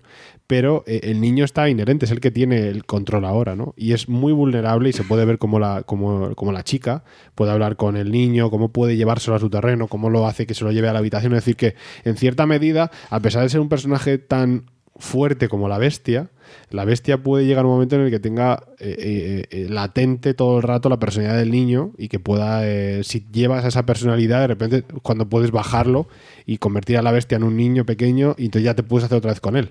¿no? Entonces ese sería como el, punto débil, pero claro, es mucho más difícil llevarlo a ese estado, ¿no? Y eso es algo que veremos en Glass, que se ve un poco, y creo que es como lo hacen llevar, porque creo que aparece en el tráiler, digo, yo no he terminado de ver el tráiler, porque empecé a verlo y dije, "Mm, no puedo seguir, pero eso sí que se ve. ¿Vale? Entonces, eh, pero es mucho más difícil. Es una, es una, al ser un héroe que se ha forjado a sí mismo, el punto débil es más complejo de, de llevar. Es diferente a lo que ocurre en el protegido con Sí, los dos personajes. Teóricamente, si llevas a, a la horda o a la bestia al punto Hedwig, puedes pegarle un tiro y matarlo. Claro, eso es. Sí, Entonces- pero, pero yo es que en realidad veo a Hedwig que ahora tiene el control y encima es un niño, porque tú de Dennis sabes lo que vas a esperar, de Patricia sabes lo que puedes esperar, pero el que tiene control es Hedwig, que puede modificar, cambiar la personalidad cuando él quiera.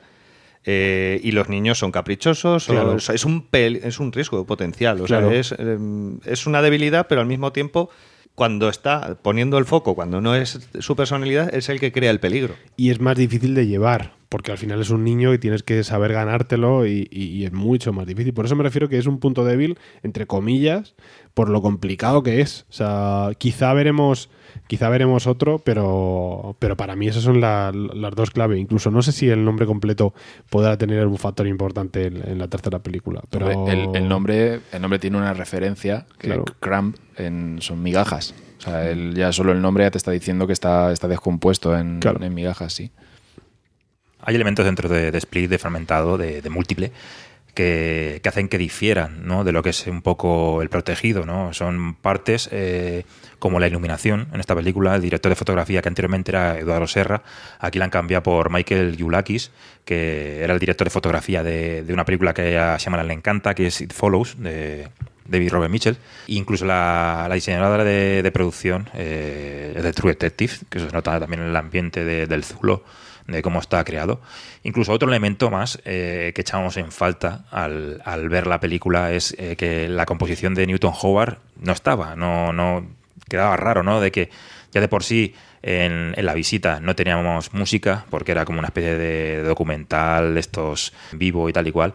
Aquí pues dirías, retoma otra vez, ¿no? A todo el mundo le chocó que Newton Howard no estuviera metido en el, en el proyecto, ¿no? Tenía su significado, básicamente, ¿no? Sería eh, volver otra vez a ese clima, ese clima que, que- que al final de la película nos da ese disparo.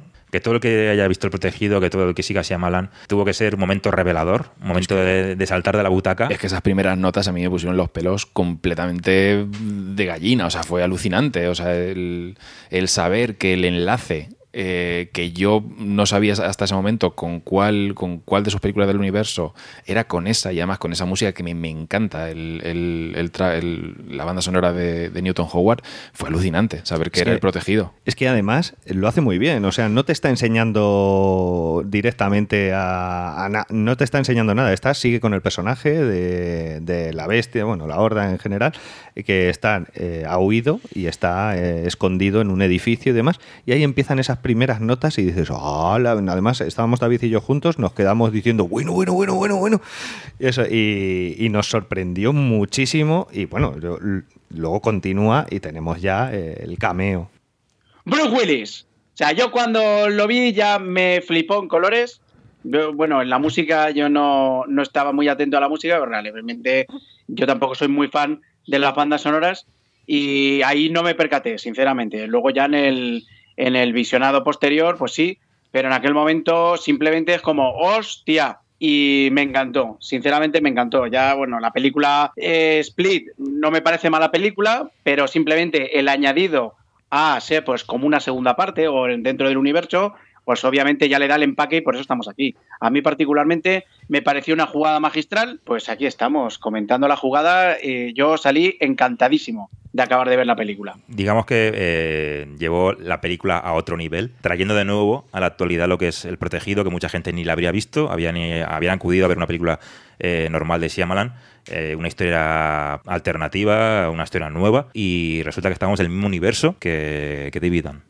Claro, es un giro que, que no solo te cambia la historia, sino que te cambia la película entera. Es- de pronto estás viendo un- una película que no, que no te imaginabas para nada. Claro, yo me acuerdo cuando la vi y aparece. Cuando él aparece en la película de Split, era raro, porque dices, joder, y está apareciendo tal, entonces, no sé, no- pero no llegabas a caer en que, en que el personaje también hubiera aparecido en el protegido. ¿Te refieres, te refieres a- a- al, Al- direc- al director, a Shyamalan? o a- Sí, sí, a Shyamalan. sí, cuando sí. aparece, cuando hace su cameo Shyamalan Sí. Eh, con, la, con la doctora, ¿no? Y, es como, joder, o sea, yo, yo realmente no fui capaz tampoco de enlazarlo, pero la pista que te estaba dando ahí eh, era importante, como siempre. Igual cuando vuelves a, volver a ver la, la película también lo ves. Y, entonces me pareció, pues eso, eh, un punto de de repente poner otra vez eh, sobre la mesa quién es, quién es Shyamalan y decir lo de la, lo de la visita ha sido para abrir boca y esto es lo que, lo que va a dejar reventados. Y me pareció maravilloso. Y cuando ya se anuncia Glass, eh, es como decir, joder, tío, o sea, te acabas de montar una trilogía que nadie se esperaba en ningún momento. Totalmente lo contrario a lo que estamos acostumbrados a vivir en, estos días, donde tienes trailers donde se filtra absolutamente todo y este tío consigue llevarte hasta el final sin, sin tener ni idea, mantener virgen. Entonces me pareció un, un, ejercicio de, no sé, conseguir lo que consiguió con ese sexto sentido, ¿no? Llegar a ese punto, a ese nivel de cierre y crear una saga que ya es y que va a ser icónica y que posiblemente sea la mejor, para mi gusto, de la saga de superhéroes. O sea que me pareció perfecto que, que se hubiera atrevido a continuar por ahí.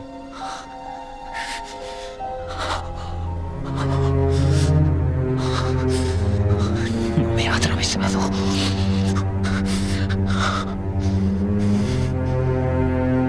Somos lo que pensamos que somos.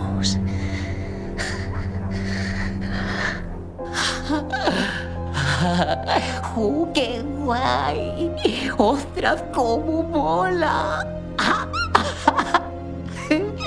Ahora creerán que existimos, ¿verdad? Tendrán que creerlo.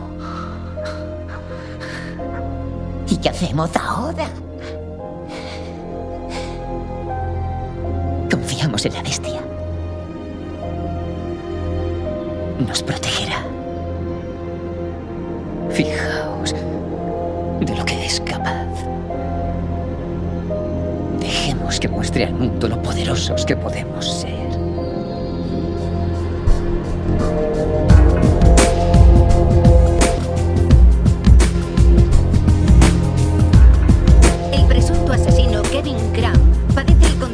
Trastorno de identidad disociativo TID. Los rumores procedentes del lugar de los hechos son difíciles de creer. Las versiones se contradicen. No sabemos si el sospechoso está vivo o muerto tras haber recibido dos disparos a quemarropa. Algunas informaciones indican que una de sus personalidades es una amalgama de los diversos animales del zoo de Filadelfia en el que trabajaba. La prensa ya se refiere al presunto agresor con un apodo sombrío, filtrado por una fuente cercana al caso. Debido a sus múltiples personalidades, le llaman la Horda. Es como aquel pirado en silla de ruedas al que encerraron hace 15 años. A ese tipo también le pusieron un apodo. ¿Cómo era? Don Cristal.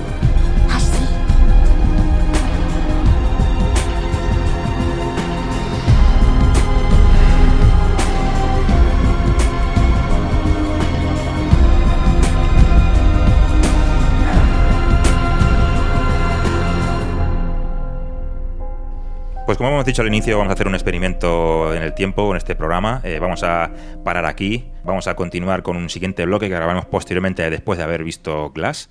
Y os vamos a surtir con, unos audios de compañeros, de podcasters. Con, vamos, a hacer un, una primera reacción de lo que ha sido para nosotros eh, esta tercera entrega, este cierre de este tríptico que es la trilogía de, del S-Rail 177.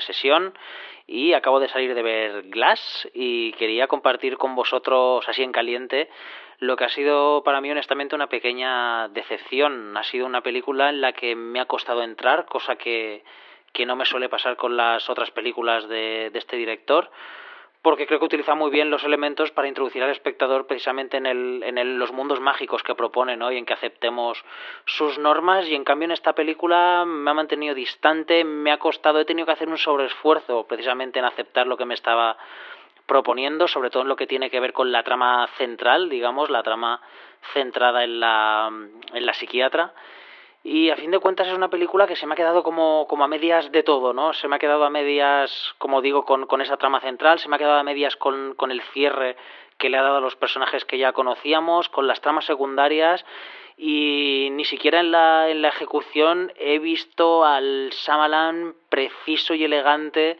al que, al que estamos acostumbrados. Eh, sí que tengo que decir, bueno, como, como ya os he dicho, al fin de cuentas me ha resultado una película más bien decepcionante y que, y que estoy deseando volver a ver precisamente para ver si encuentro, si encuentro algunas virtudes que se me hayan pasado por alto o haya entrado a verla con un estado de ánimo al que no se merece. Así que voy a estar deseando escuchar lo que tenéis que decir de ella para ver si, si me ayudáis un poco a apreciarla un poco más. Un abrazo muy fuerte para todos y mucho cine. Hola, muy buenas. Hablar de Glass es hablar del broche final a esta excelente trilogía que tantos años nos ha tenido guardada el señor Simon. Estamos hablando de una película eh, que es muy recomendable ver si has disfrutado las dos anteriores, donde nos salen nuestros personajes favoritos, nuestra horda, nuestro protector y por supuesto nuestro Mr. Glass o el señor Cristal es el cierre con este personaje, con este supervillano, supercerebro, y que es una película totalmente disfrutable. Es una película que hay que fijarse muchísimo en los detalles, y el primer detalle en el que recomiendo a la gente que la vea, al verla, el se fije, son los colores.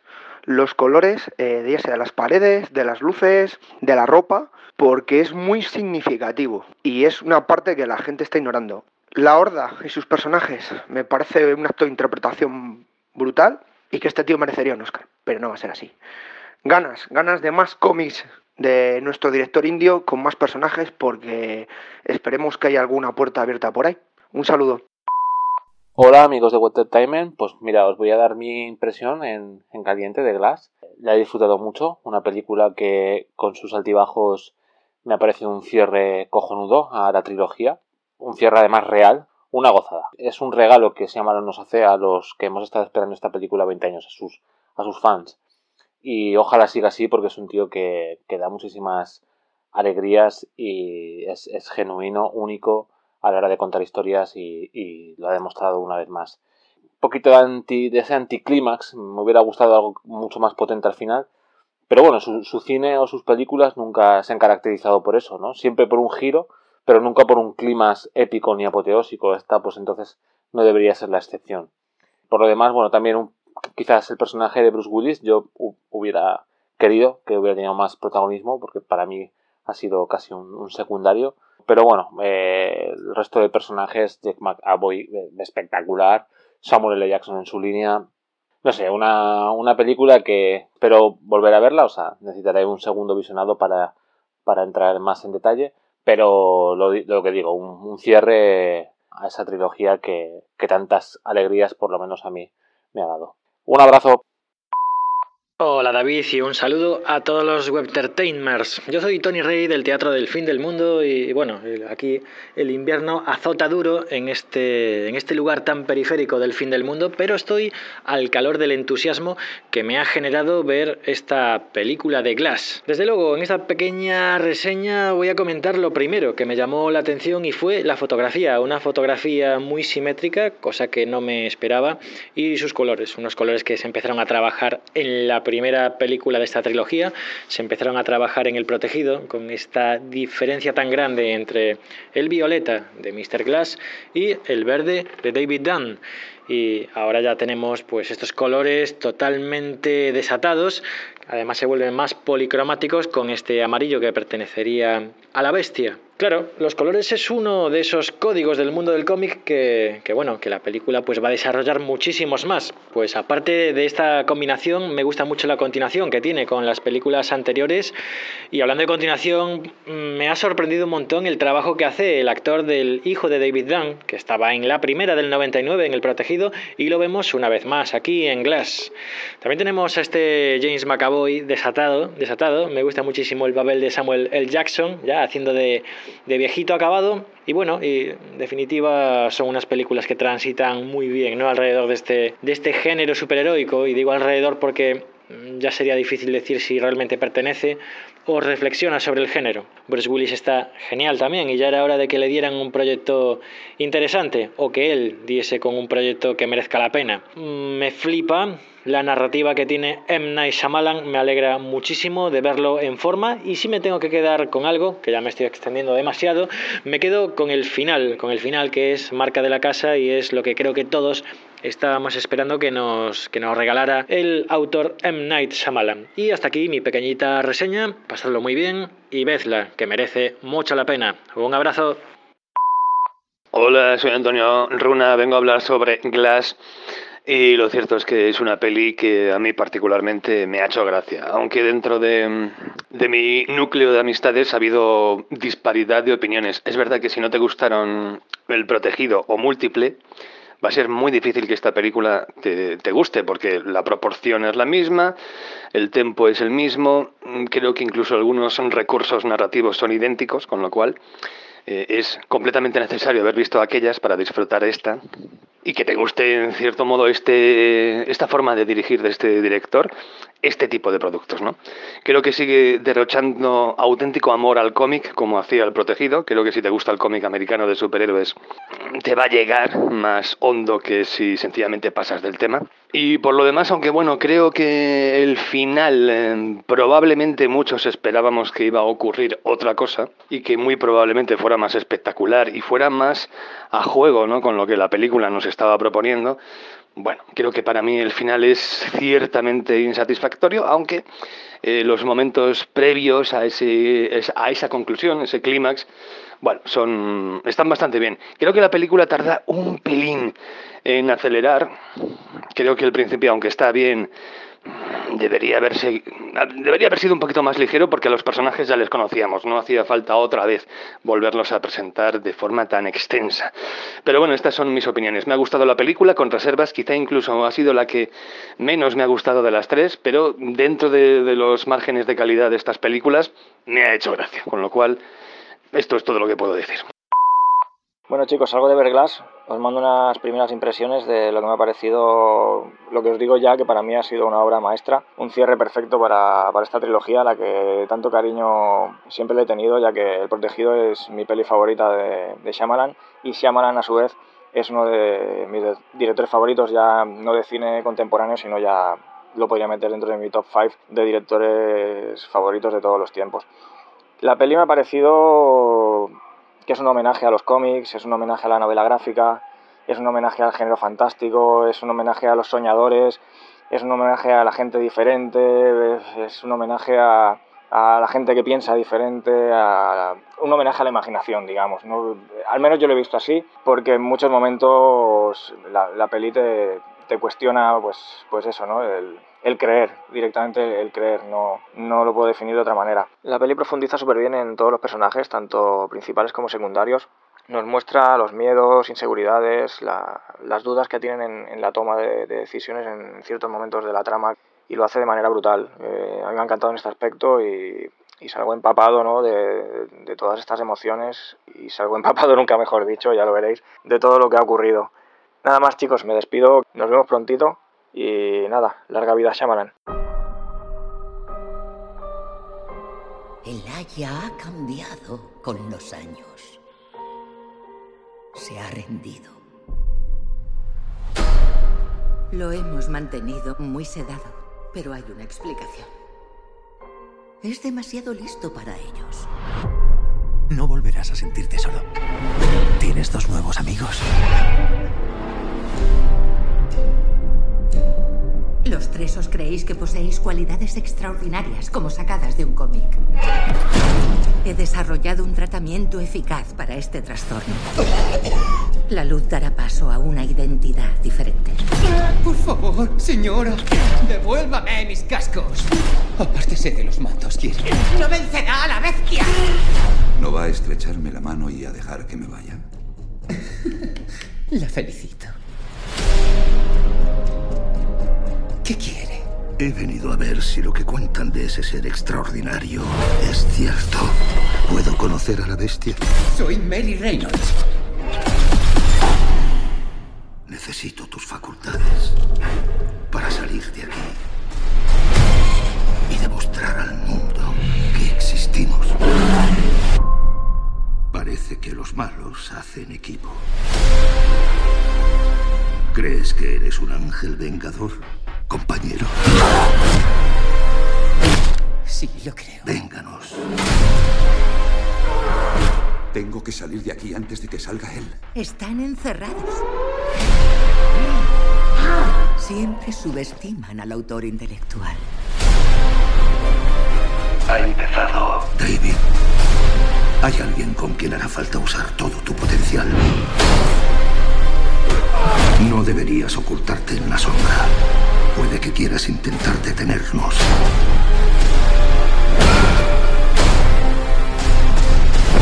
Muchas personas van a morir. A ver, ¿quién quiere un bocadillito crujiente y delicioso? No estamos hechos para tener tanto poder. Por fin, todos juntos, para que el mundo vea de lo que somos capaces. Tienes que salir de aquí.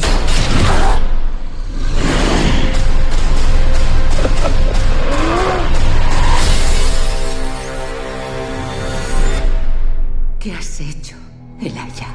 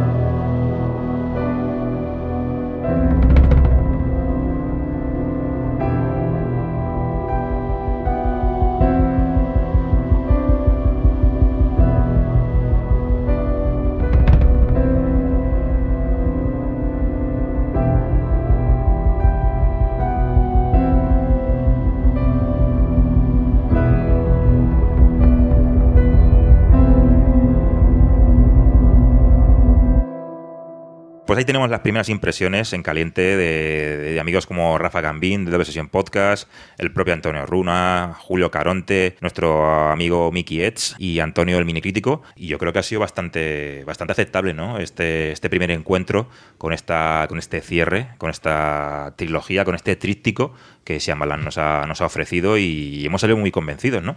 Sí, sí, bueno, en, principio la, la película es, es alucinante, cómo consigue cerrar una historia que, que- que no esperábamos, que no, que no lo hemos encontrado tan, tan de manera súbita y está cerrada con una precisión, vamos, alucinante. Hay ciertas cosas que podían haberme convencido más, más que otras, pero, pero la película va creciendo en la cabeza. Yo no creo que, sea, que sean errores, ni siquiera errores que te puedan lastrar la, la experiencia. En esta ocasión y como parte de Paso del Tiempo, como hemos grabado eh, posteriormente al estreno, se acaba de incorporar mi hermano Isaac al, al- al programa y que Isaac sí que también la vivió intensamente. Eh, yo sí, la verdad es que he tenido la oportunidad de verla dos veces y es cierto que con cada visionado va mejorando porque es como que todo funciona como un reloj suizo y me parece, vamos, una, una grandísima película que eh, obviamente como el protegido o múltiple no puedes eh, verla, digamos, de manera individual porque sí que sí que tienes que, que haber visto las otras para ver eh, ese, ese cierre completo, pero me parece un peliculón, un peliculón a tener en cuenta. Yo lo cierto es que una de las cosas que he hablado con la gente es que la gente, bueno, la mayoría no tiene ni idea de dónde viene esto. O sea, hay muchos que sabemos que viene de protegido, de múltiple, pero hay gente que, que está viéndola que no tiene ni idea de que esto es parte de una trilogía.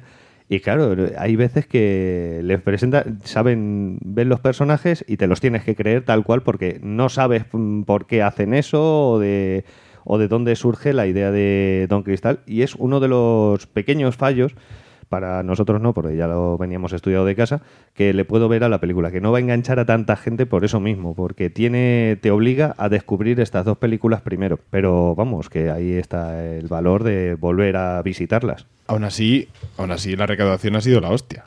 O sea, yo, o sea, yo lo estaba mirando y, o sea, yo creo que ha llegado a los 100 millones y, y costó muchísimo menos. Costó Entonces, 20. Claro, es decir, eh, y sí que es cierto lo que dice Javi, eh, que puede llegar a, a lastrar un poco, pero al final eh, este tío lo que quería o sea, es un regalo para la gente que había disfrutado las pelis. Y es un ejercicio además de obligarte a saberte las pelis muy bien, porque no te vale con vértela. O sea, es que tiene muchísimos detalles eh, muy profundos que solo lo consigues si realmente has visto las pelis un par de veces. Y yo creo que le ha salido genial. Y ya te digo, yo por mi parte, eh, es que me, me parece un, un auténtico regalo lo que nos ha dado este hombre. Y solo espero que vaya ahora, que siga y que haga lo que le salga a los huevos, pero que siga para, para adelante porque de verdad es que ha sido, eh, para mí ha sido una experiencia maravillosa. Yo hacía mucho tiempo que no estaba tan nervioso para ir a ver una peli. ¿eh? Yo hablando personalmente de mi experiencia y metiendo ya en harina con la, con la película, con Glass, eh, la introducción que fue ese arranque de la película, el verte envuelto ya dentro de esa Filadelfia que siempre nos ha ofrecido Shyamalan, me hacía sentir como en casa. O sea, 20 años después, ya sabiendo dónde, dónde está situado, el ver a David Dunn con, con ese negocio eh, que ha abierto junto a su hijo, junto a Joseph, ya vamos, eh, te posiciona. Yo a mí ya, me, ya, te- estaba dentro ¿no? de, la película, de- de- del universo que Shyamalan eh, ya había confeccionado, de esa pildorita que nos había dejado en, en Split, en múltiple, y, y joder, es que ya fue estar flotando y diciendo, M. Night, soy tuyo. El factor nostalgia también influye bastante. O sea, estaba, teníamos una ansia. Yo eh, me ha ocurrido igual que a vosotros. Y ha sido ansia pura. O sea, ansia viva total. Porque tenía muchas ganas de a ver con qué salía Shyamalan, con qué cerraba y de qué manera. Y me ha gustado mucho. Pero se me queda un poco corto porque como me ha gustado tanto, yo quería que me diese más. No sé si también os ha pasado a vosotros o con lo que os ha dado os habéis quedado satisfechos. Yo en principio el, el- lo que es el, el conjunto de la película me ha dejado, a ver, satisfecho, pero no es, no, no es una película fácil. O sea, no, es, eh, no, te, no te da todo lo que tú quieres cuando vas a verla.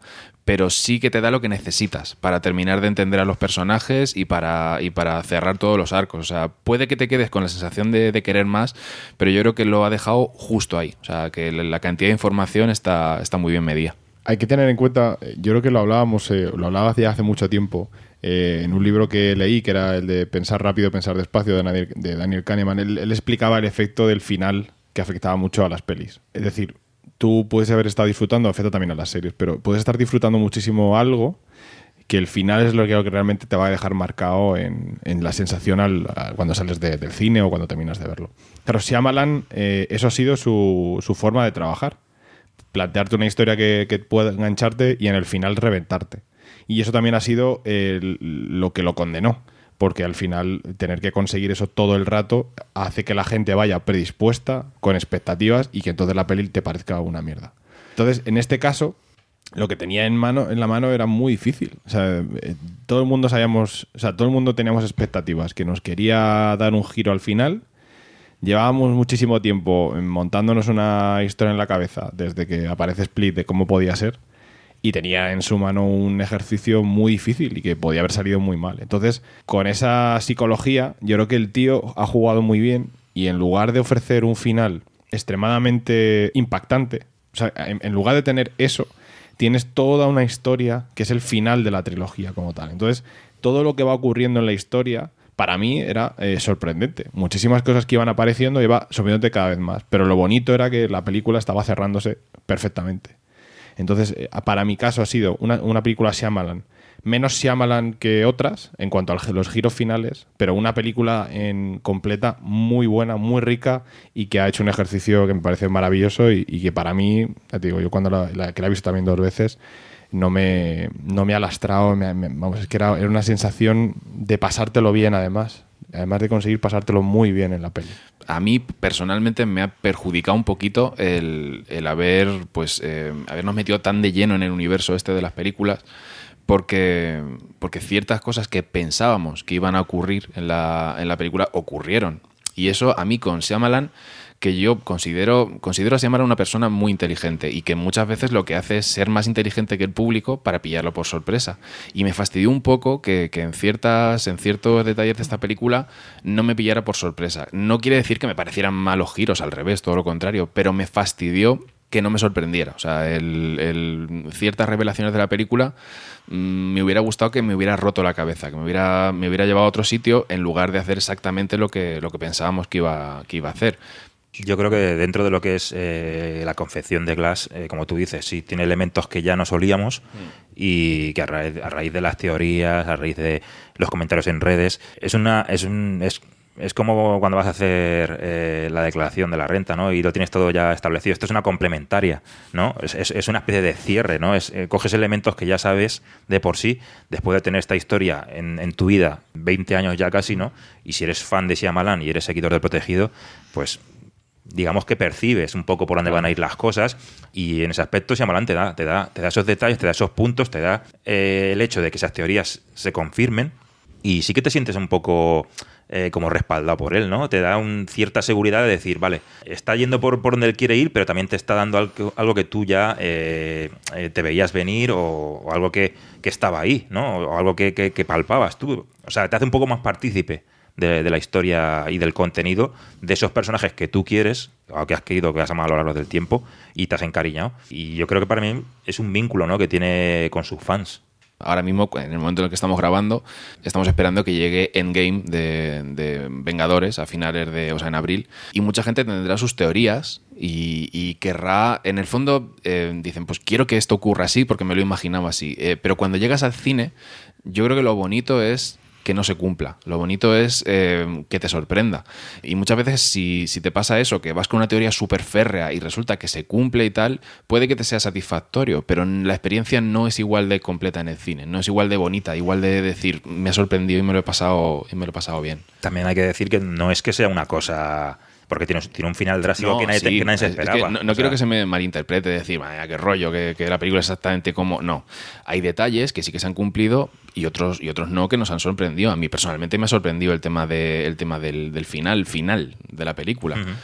Pero es El eso, desenlace, ese, ¿no? ese pequeño detalle. Es que, a ver, yo tampoco quiero que este, que este podcast sea ahí, rollo ahí, mamada al Shyamalan, porque no podemos descontrolar el, el- el este. Tenemos que ver todas la- las partes de la película. Solo Sí, quiero eso, el ver todas las partes y todas las facetas de, de esta historia.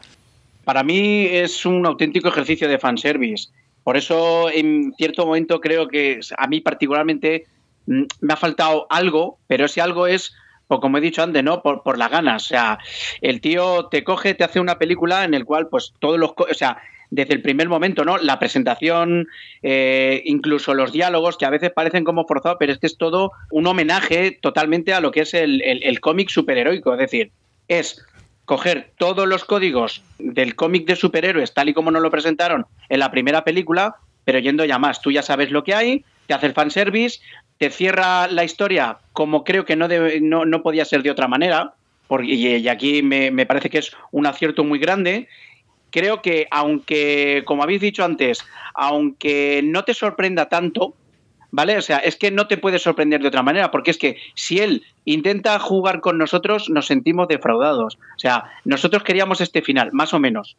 ¿Vale? O sea, pero, o si no el final, sí queríamos el desarrollo que, que ocupa la película. Yo, por, mm, o sea, la disfruté muchísimo cuando la estaba viendo y sabiendo que Shyamalan tenía un as escondido en la manga y esperando a que, a que no la cagase, no, no, no me fuese a defraudar, mm, no tenía esa, ese ansia o esa premura de decir, bueno, vale, y a ver qué hay al final, porque me parece que, que el ritmo que él imprime y lo que te está contando, que a la hora de la verdad tampoco es una cosa muy especial, sino es, eh, es eh, algo muy, muy conciso, muy concreto para cerrar una historia que lleva ya 20 años dando vueltas.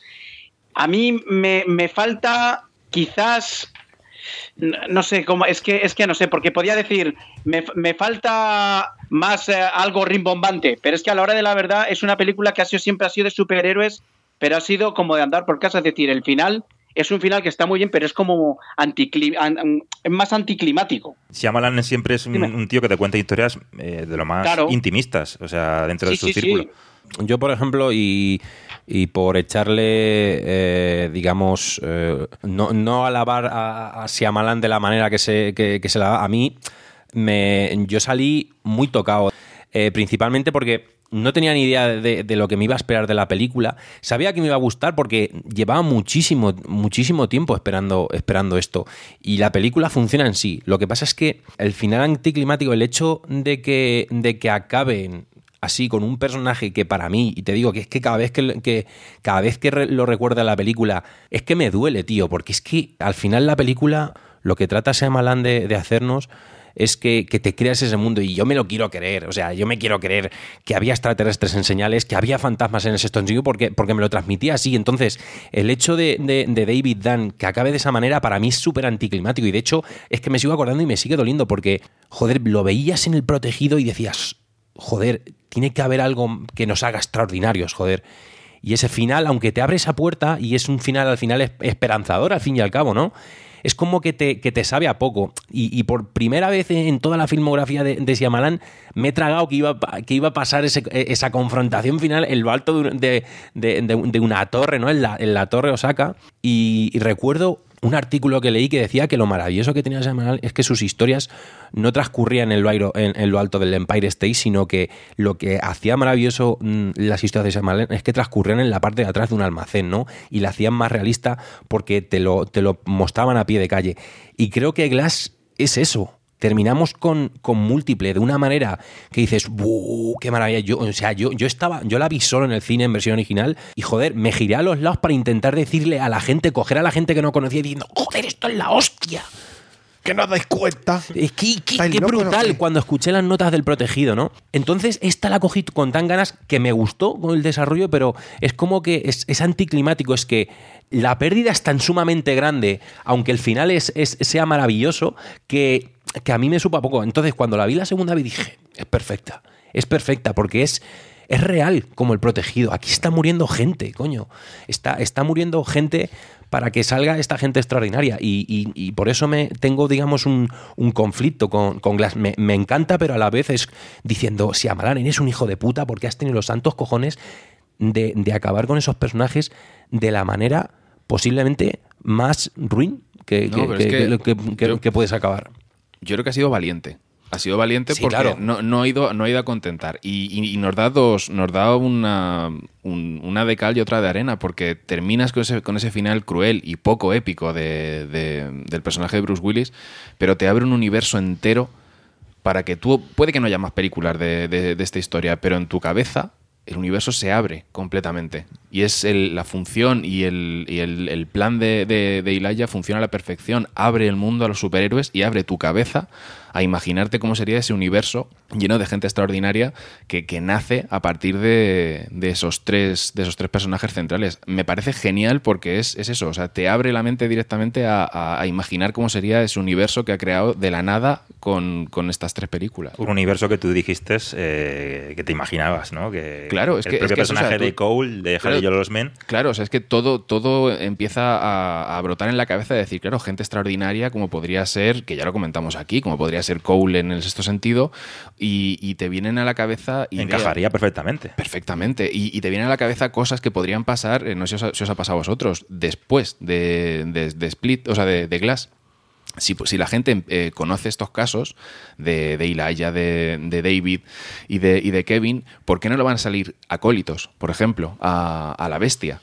De gente que se automutile o que, se, o que pase por voluntariamente por situaciones de, de extremo dolor o de tal para hacer surgir su, su bestia interior. Entonces abre, abre un, un montón de, de posibilidades y de, y de teorías que yo creo que hace mucho más rica la película. Pero yo creo que también desvirtuaría un poco, ¿no? Todo lo que es la No, no, no, historia. Si, si no, no, no, no estoy pidiendo que hagan más. No, no, no, no me refiero Pero- a eso. Pero, que- lleva- llevarlo a ese punto, llevarlo a ese nivel ya sería irte, irte de ese mundo que Shyamalan Sí. ha, ha creado en plan íntimo, en plan cercano, en plan real, no en plan verosímil. Sí, y, y cambiaría bastante la historia. Pero tampoco tanto, o sea, porque en realidad lo que estamos viendo es como decimos, estamos viendo la- este mundo superheroico desde la trastienda, en realidad. Claro, y Tendría cabida, o sea, porque no tienen por qué ser algo que vayan con capas y demás, ¿no? Mira, No, aquí el traje que- superheroico es un chubasquero. Sí, pero es lo que decía, por ejemplo, Víctor en el anterior bloque, que está a esto de llegar a ser X-Men. O sea, en las cárceles, o sea, en las cárceles, en las habitaciones que, que los eh, meten a ellos, cada uno individualmente, la celda de David tiene esos aspersores, ¿no? Me recordó mucho a la, a la prisión de Metraquilato que le meten en Magneto en primera generación. O sea, es que llega Sí, un es- punto que, que- que- que, cruzas un poco la línea. Es volver, es volver a la frase de, de en, en- en El Protegido. Estos son historias extraordinarias que pasan a nuestro alrededor, que se filtran hasta llegar a los cómics de maneras más exageradas y, y enmascaradas en eso, en gente con capa y que vuela y tal.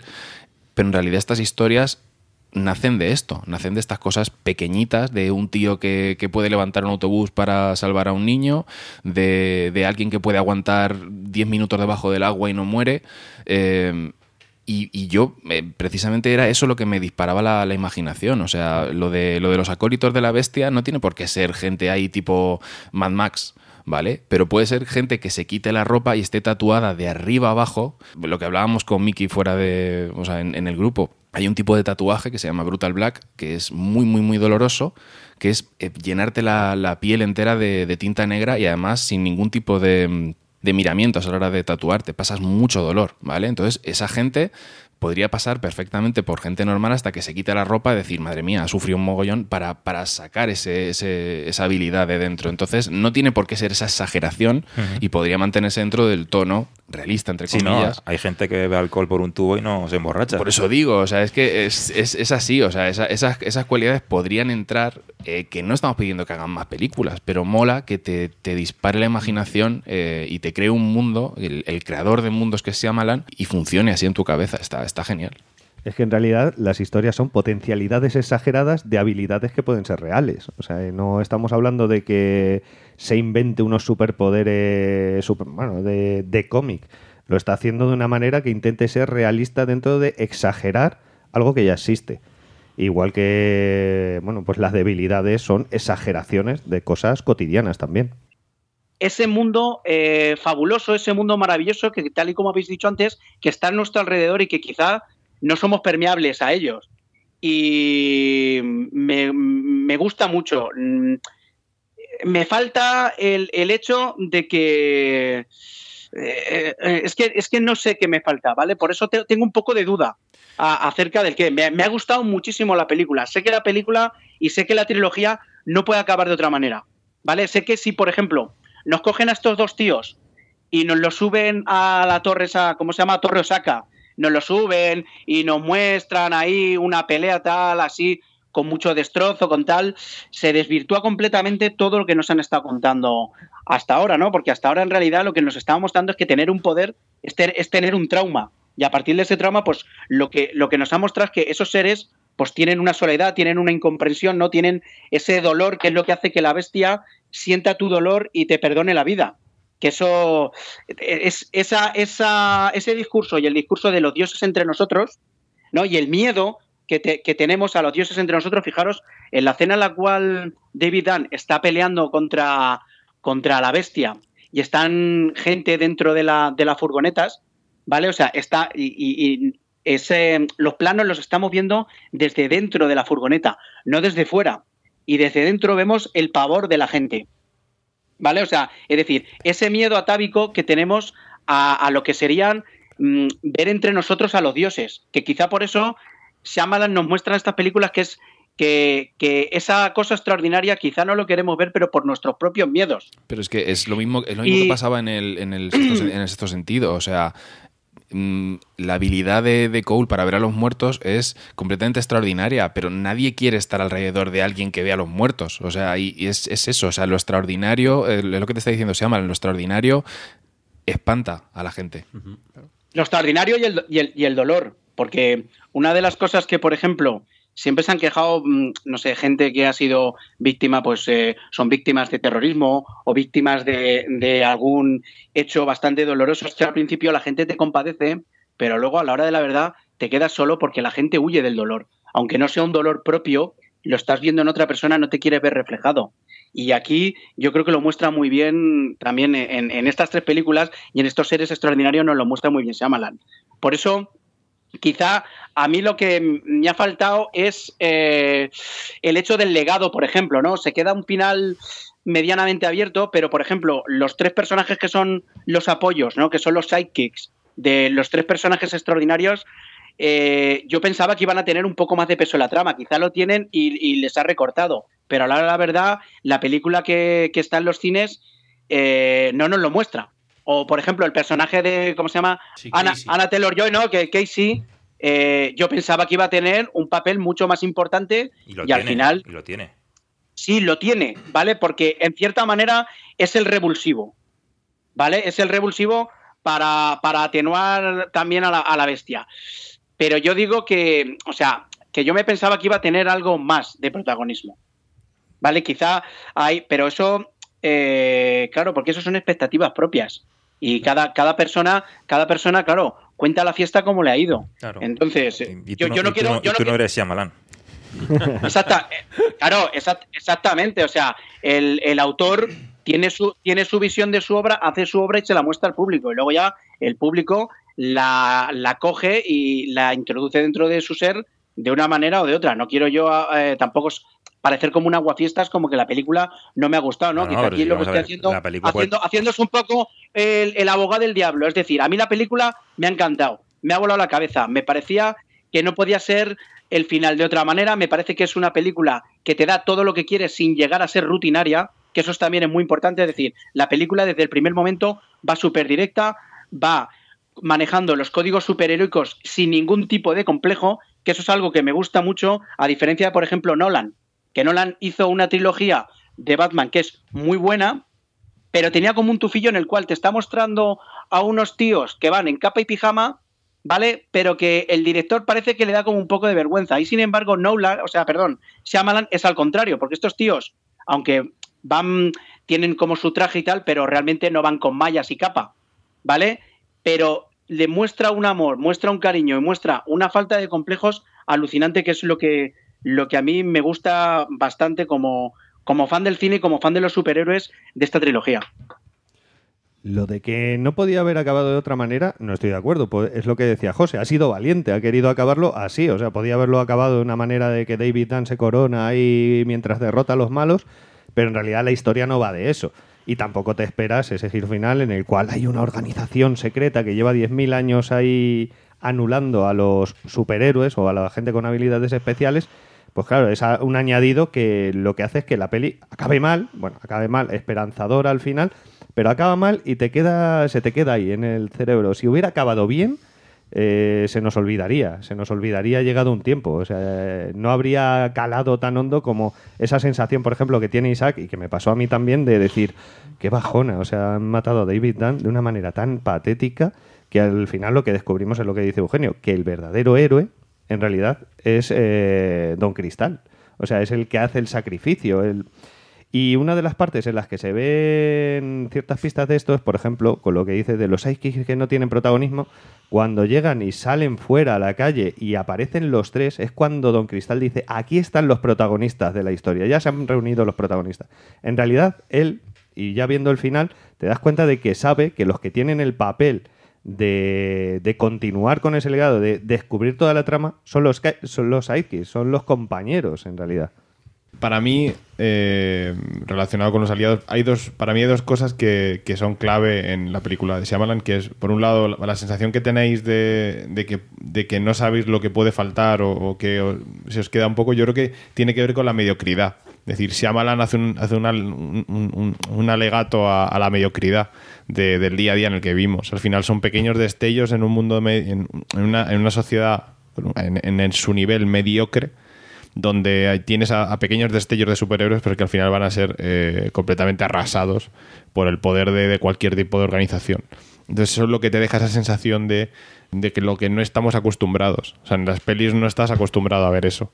No estás acostumbrado a que una peli de este tipo eh, tengamos un final así. Y eso también te deja entre que te gusta y entre que, como no estás acostumbrado, no eres capaz de asimilarlo. ¿no? Que un protagonista como una película como cualquier otra, un personaje como David Dunn es muy difícil que hubiera muerto. Muy difícil.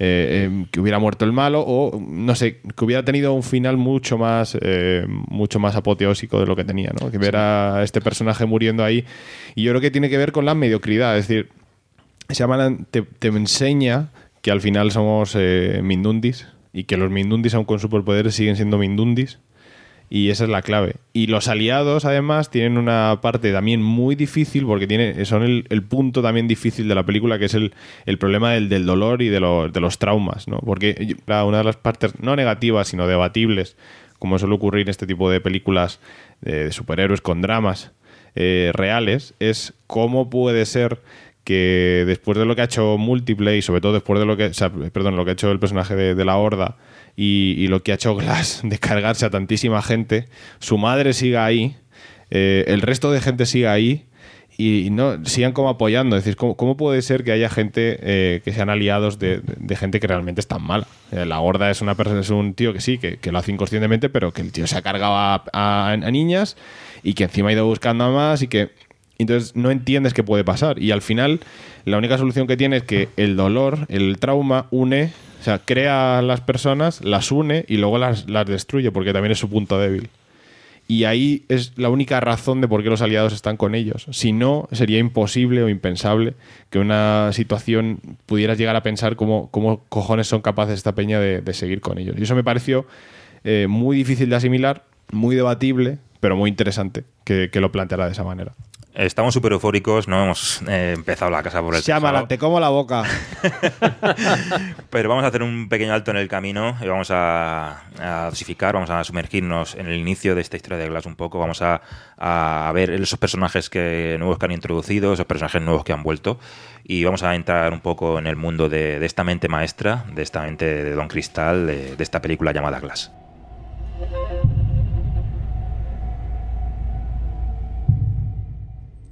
Está?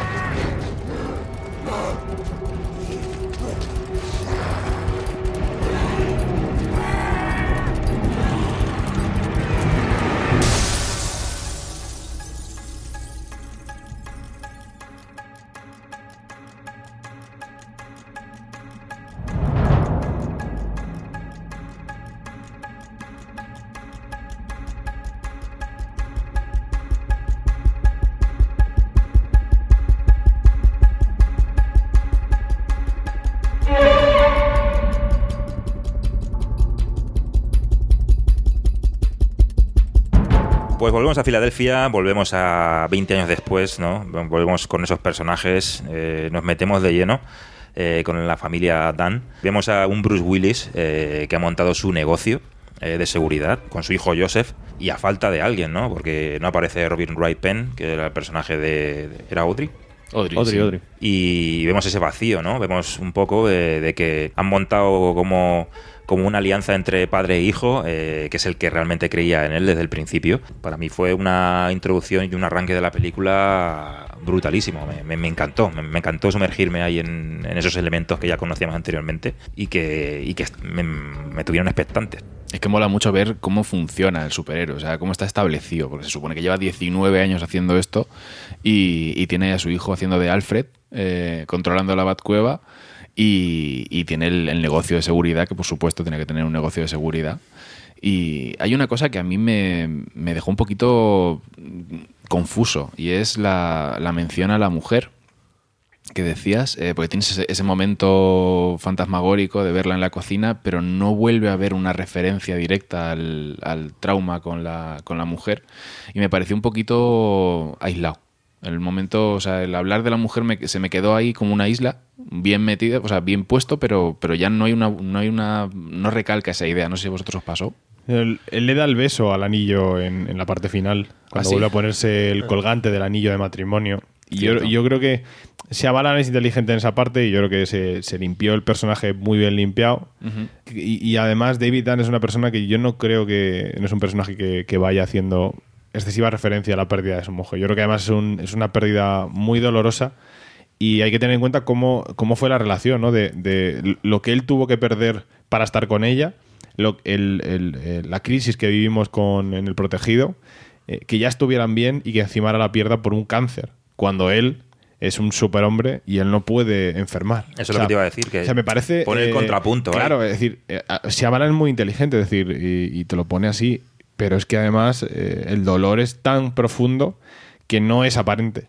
Y esa es la, la gracia, yo creo que de que no sea tan evidente y se haga tanto. Pero él hace esa- ese beso al anillo final, que es un detalle muy bueno. O sea, eh, porque yo pensaba lo mismo, yo decía, me, me faltaba eh, algo más de referencia de, por parte de, o del, o del crío, o de, pero yo creo que al final es un dolor tan, tan, tan profundo que es poco aparente. Y Me- eso. hmm. Me gusta mucho que con la edad el personaje de, de David eh, haya invertido los papeles con su hijo. Que sea su hijo el que le diga, para un poquito, echa el freno papá, que te estás pasando. Y, él, y sea David el que diga, voy sobrado. Claro. Me, me gusta mucho eso, que, que el chiquillo empiece a dudar de si con la edad eh, los poderes de su padre van a disminuir, claro.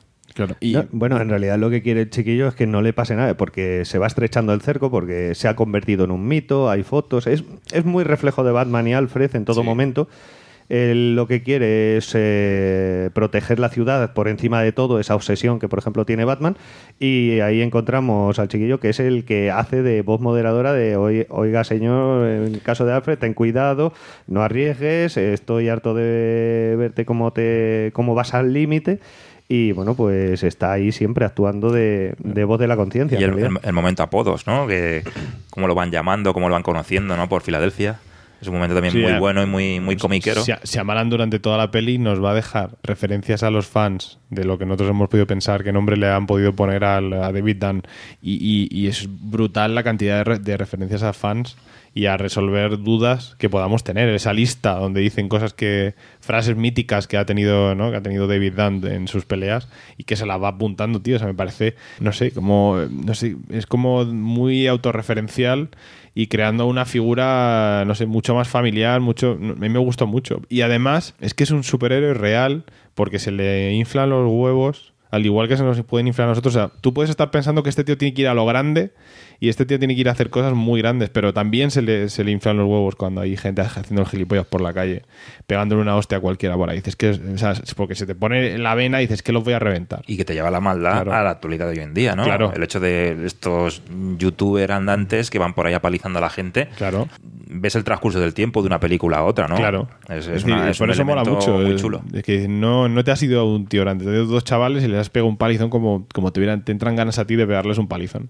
Y eso mola mucho. Y bueno, y aparte que lo llamen el puñetazo de Superman o algo así. No, es que ese puñetazo es tiene, tiene ese nombre, o sea, realmente se llama así. Que eso de verdad. Es como rollo MMA. Eugenio seg- seguramente lo sabrá, lo sabrá mucho mejor, que ese tipo de puñetazo se llama así, el puñetazo Superman. Es un golpe de, de Muay Thai. No, no, que, que, que- golpe de Muay Thai, que el, serio. Superman, el Superman Punch. Cuando, sí, sí. cuando en Action cual, Comics metes- Superman pega esos puñetazos, lo, lo denominan así, golpe de Muay Thai, ¿no? En Muay Thai hay un golpe que se llama el Su- el Superman Punch. Pero eso cualquiera lo puede mirar en el YouTube. Es Ya, que ya, pero cuando, quiero decirte que, que no, que los de Muay Thai han cogido el término. Evidentemente han cogido el término porque a la, hora- porque a la hora de pegar, de pegar el puñetazo es que es como la imagen clásica de Superman cuando está volando, cuando empieza a iniciar el vuelo. estáis hablando del, del, del principio, el principio, la presentación es 100% superheroica, o sea, es un delincuente comete un delito y de repente zas, sale el malo, o sea, perdón, sale el bueno a por el malo, pero como desde la sombra, ¿no? El típico, la típica presentación del vigilante. Pero y tal y como habéis dicho antes, cómo se subvierten y cómo Shyamalan coge esos códigos y los actualiza. Es decir, en vez de ser dos cacos, como por ejemplo eh, ¿no? Pues la, la, película de Batman de, de Tim Burton, en vez de ser dos cacos que están atacando son dos gilipollas que lo que hacen es que agreden a la gente para subirlo luego a las redes. Y nada de dejarlos, y nada de dejarlos en la puerta de la comisaría, les mete una paliza y ya está. No, no, no, no. es que vamos a ver, claro, es que qué tonterías. ¿Para qué? ¿Para que luego paguen una multa? ¿Qué? No, no. Además, es que lo que habéis dicho antes, es algo que, haríamos cualquiera, decir, Buah, es que tal y como está la ley, me tomo la justicia por mi mano, le meto dos hostias y ya está. Pero lo bueno es que, lo, bueno es que lo conocen. Cuando ven la sombra de él, dicen, eres tú, ¿sabes? Como haciendo... Claro, es un tío que lleva 20 años. Claro, es un tío que lleva 20 años impartiendo justicia y desde la primera película ya se ve cuál es, digamos, su traje, entre comillas, de superhéroe, ¿no? Cuando sale el, el periódico con un dibujo de retrato robot que han dicho las, los supervivientes de su primera actuación. Es ahí su, el poncho ese que lleva. Vamos conectando tras la pista de, la horda. Pues están investigando eh, tanto Joseph como David el tema, dónde, encontrarlo, dónde dar con ello, y que nos conecten un poco con, ese secuestro de las de las cheerleaders, que en base a gente que haya visto las escenas eliminadas de Split, eh, se llama la han querido darle un cierre como que el personaje de, Kevin, el personaje de, la Horda, estaba en lo alto de una azotea delante de un colegio. O sea, esto conectaría perfectamente con, lo que este personaje, con lo que la Horda tiene ese secuestro, secuestra a esas niñas. O sea, sería una continuación muy, muy directa, cuestión de, historia, y que a raíz de eso, de rastrear el momento en el que Hewitt va andando por la calle de repente y se tropieza David Dunn con él, conecta perfectamente con ese flashback y que nos pone en una confrontación brutal, auténtica. Es una pasada eso, el, saber que, la película empieza nada, días, semanas a lo, a lo, a lo sumo de, de, Split. Y, como tú dices, la confrontación es, es tremenda. Entiendes que es eh, introductoria porque no puede ser que el clímax llegue tan pronto, o sea, que los dos personajes eh, antagonistas se encuentren tan pronto en la película. Y, yo creo que aquí volvemos a recuperar o somos conscientes de que ha vuelto Shyamalan de verdad. O sea, en estas escenas, eh, los movimientos de cámara, la tensión que hay, el la solemnidad con la que aparece David delante de las, de las animadoras. Aquí ya te sientas y dices, ostras, ha vuelto. Y, es una pasada la escena. Acaba con, acaba con, la revelación del, del, principal personaje nuevo que tenemos en esta película, que es la doctora Ellie Staples, o Staple, y me pareció, me pareció brutal la escena.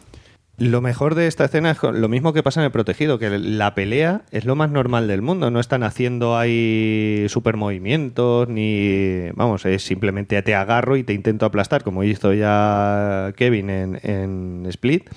Y el otro, pues claro, el otro no se le parten las costillas, así que. Aprieta, aprieta ahí, aprieta ahí. directamente. Eh, lo, que, lo que hace también es llamar mucho la atención de la horda porque la bestia no puede, no puede con este ser que de repente está suponiendo un reto y de hecho hace que se fije más en él y que luego intente buscarle. Pero bueno, es, un, es una escena de una pelea que, te puedes creer directamente, que podrías tenerla tú con otra persona y, no sería en plan de, no, vamos a hacerlo súper manierista y demás. No, no, nada. Pero doliéndote. O sea, aquí las cosas duelen.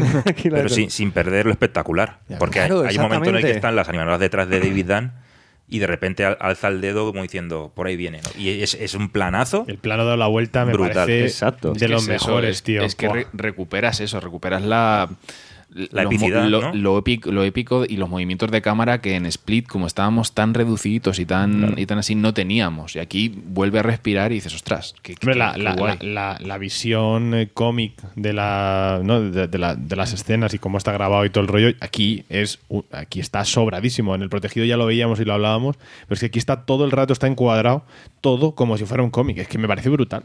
Es que es todo. Desde que, desde que empieza hasta que termina la película, los encuadres son maravillosos. O sea, cómo están, dónde está colocada la cámara, me parece, o sea, de un trabajo, lo vas viendo al inicio, pero cuando yo, yo cuando vi lo de la cámara, la imagen dada la vuelta, como si las lámparas estuvieran saliendo del suelo en lugar del techo, me dije, hostias. O sea, como esto siga así, yo no sé qué vamos a ver. O sea, es que ya, que- que ya lleva 10 minutos de película.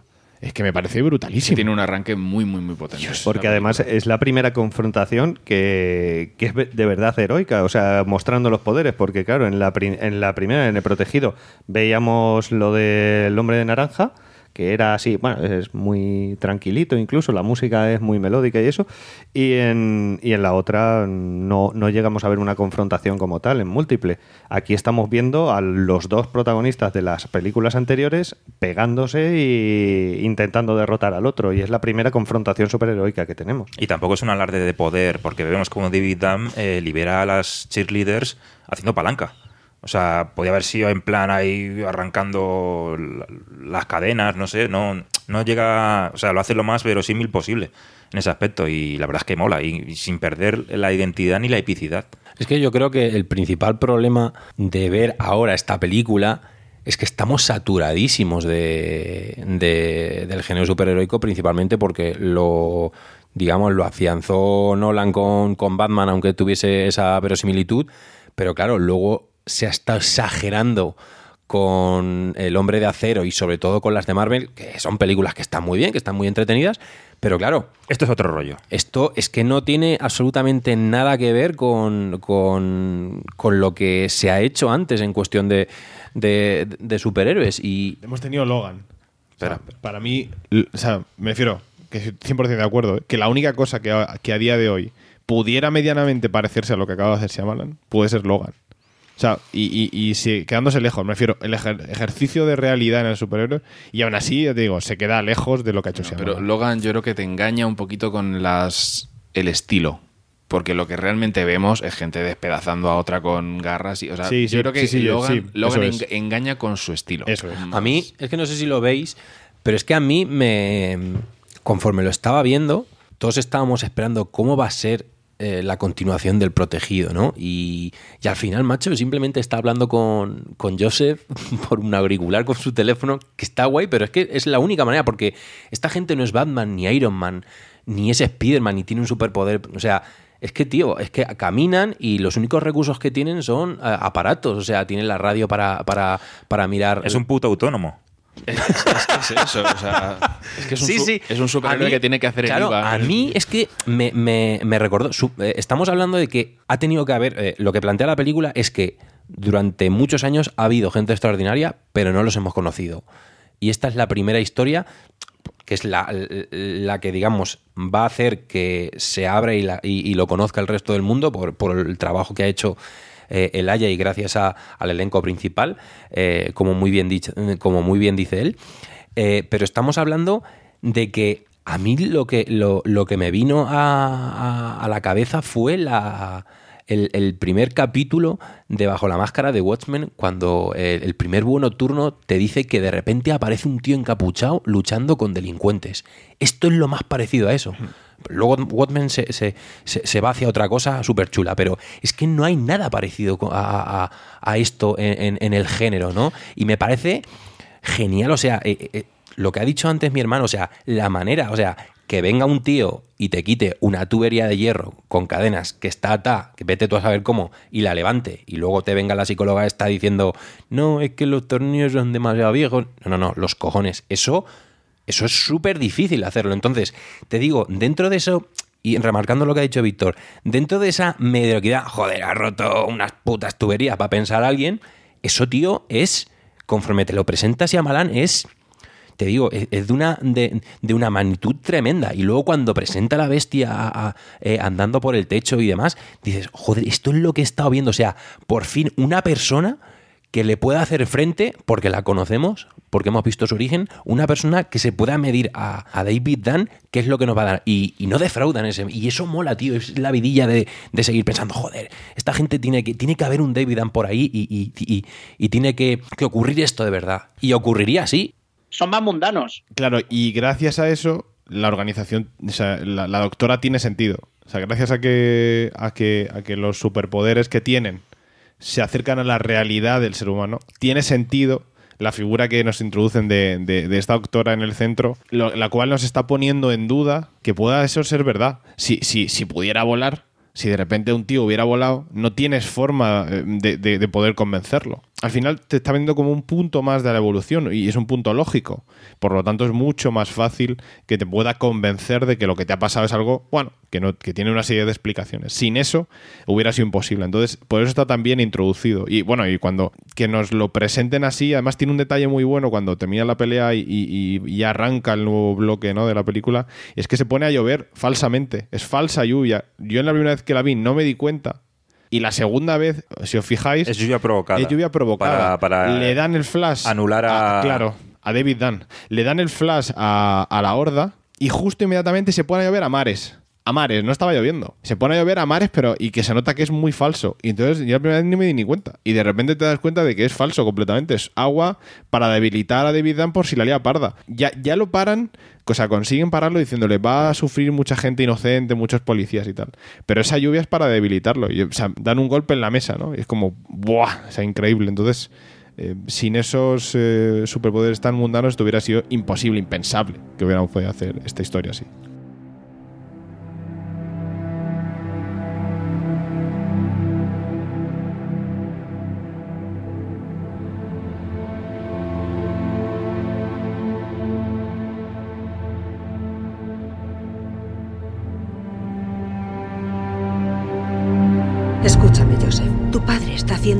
Progresos. Tengo esperanzas puestas en él.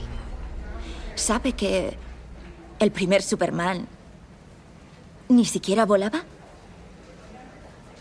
Y Metrópolis es en realidad la ciudad de Nueva York. ¿Qué opina de todas las coincidencias sobre las que he leído? Los cómics son una obsesión. ¿Han ido alguna vez a una feria de cómics? Venden series de televisión juveniles. Venden cientos de objetos. Sus amigos y sus familiares han perdido la perspectiva. Tu padre está luchando contra su secuestrador. Su hijo intenta derrotar a su padre.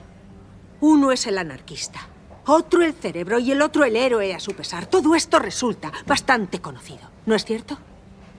Los cómics no tienen validez histórica.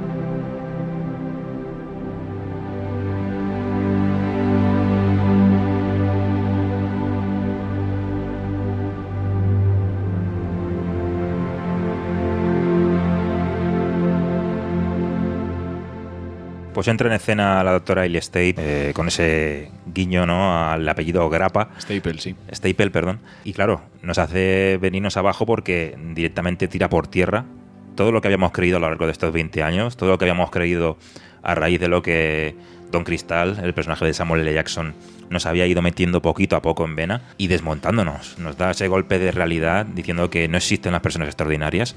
Esas personas con alardes de grandeza en realidad es, es- es algo que está en la cabeza. Crea un momento eh, muy alguien voló sobre el nido del cuco, ¿no? Con ese manicomio, realmente, porque hay un momento en el que Joseph empieza a mirar dónde se lo han llevado a su padre y, y lo ingresan en un manicomio, dices tú, hostias. Y es que esa escena para mí es de lo mejor de la película. O sea, la, la escena de la entrevista a tres con, con la doctora y los tres. Que mucha, mucha gente critica como que es la peor parte, que es la que, la, la que baja enteros esa en escena la es el- historia. Es el, núcleo de la trilogía. Que le da un nivel brutal. Si, O sea, esa, si esa escena, la, cuando salga la película en Blu-ray y tengáis tiempo de, de verla con tranquilidad, cada frase de esa, de esa entrevista te está explicando toda la trilogía. O sea, hay mogollón de referencias, mogollón de, de cosas que te está tirando a la cara Shyamalan y que no te das cuenta hasta que acaba la, la película. Esa escena para mí es el núcleo de la trilogía entera. Está callando a muchas teorías y, está dando explicación a todo lo que de lo que trata. Y, está muy bien hecha, es lo que tú dices.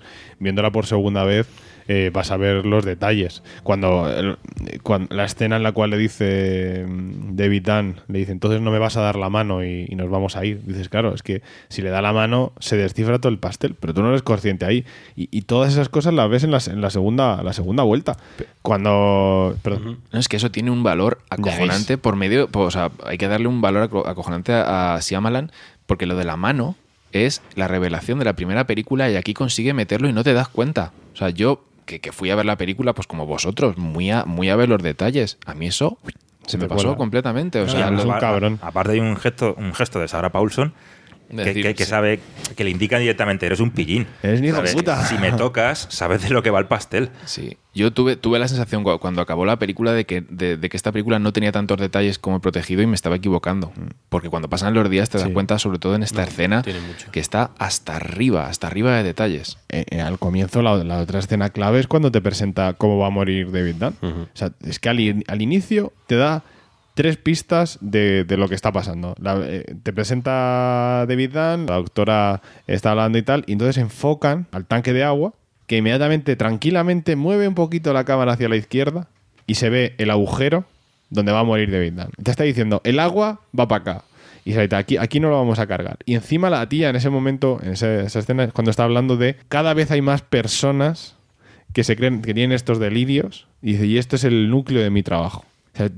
La, explicación ya de la peli, toma, ya está. Y otro detonante de, de ese depósito de agua es la lona que lo cubre. Claro.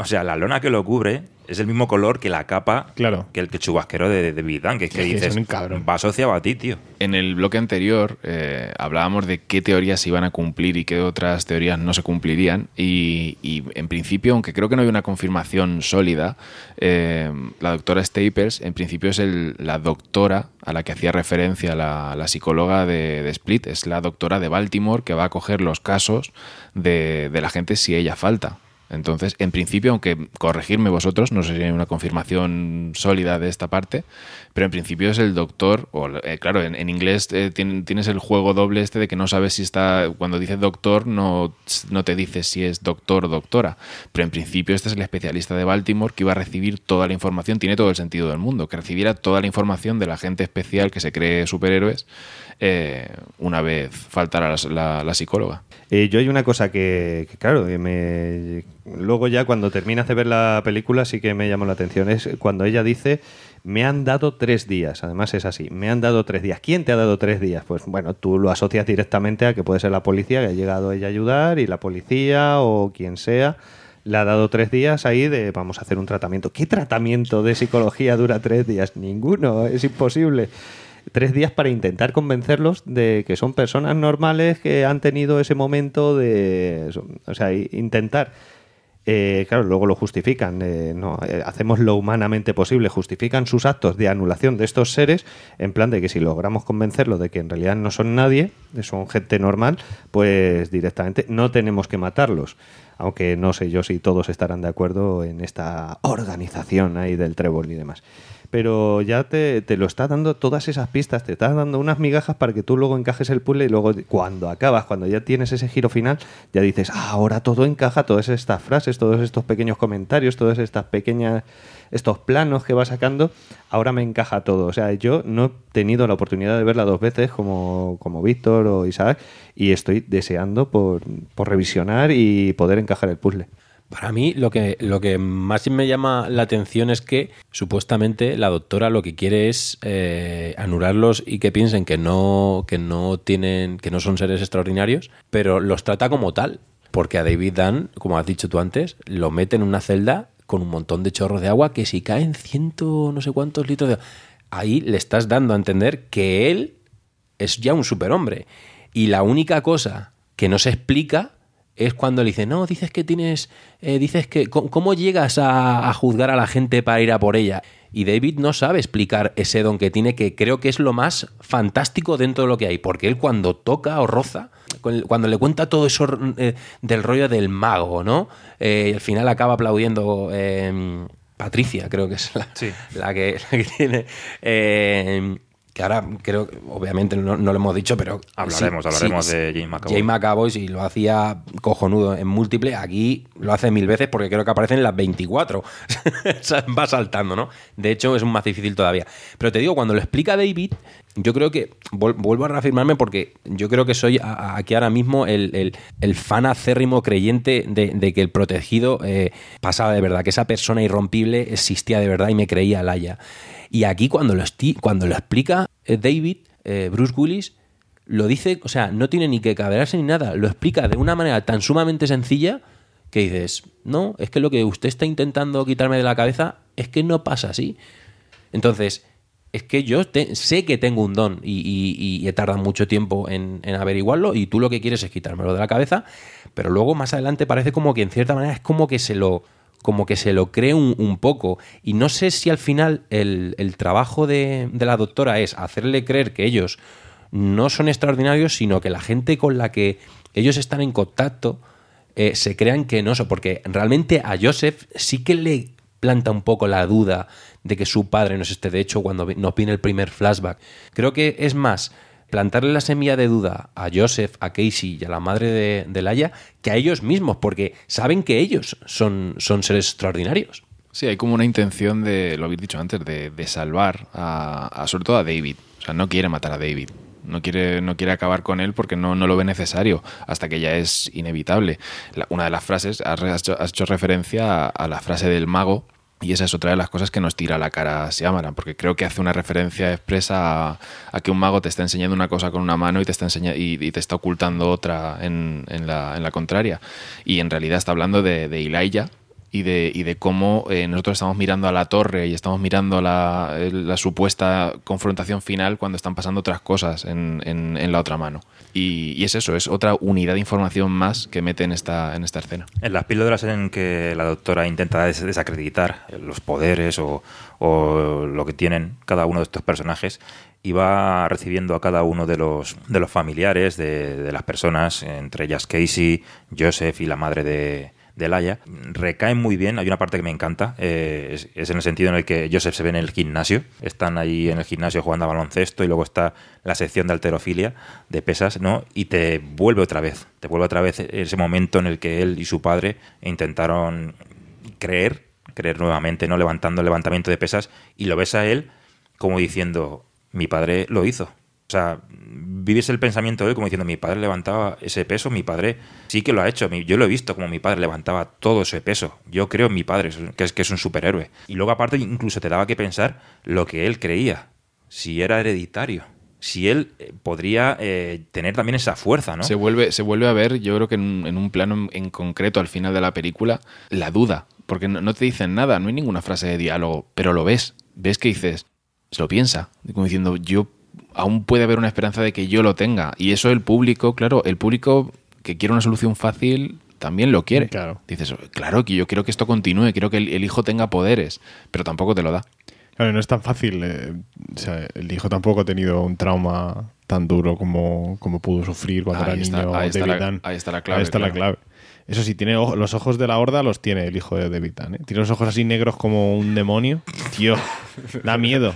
Da miedo los ojirris que tiene. ¿eh? Em, yo, yo lo pensaba, digo, no sé si lo, lo tirarán por ahí o algo, porque claro, tienen los ojos como muy pequeñicos y como muy negros ahí, y a lo- decía. A los paquirrín. Claro, y decía, y como a la horda le cambian los ojos y se le ponen así como negros, negros, negros, digo, macho, digo, no sé si saldrá algo por ahí, digo, pero que me da un poco de cosilla. Tiene los ojos de la Los madre. ojos que tiene.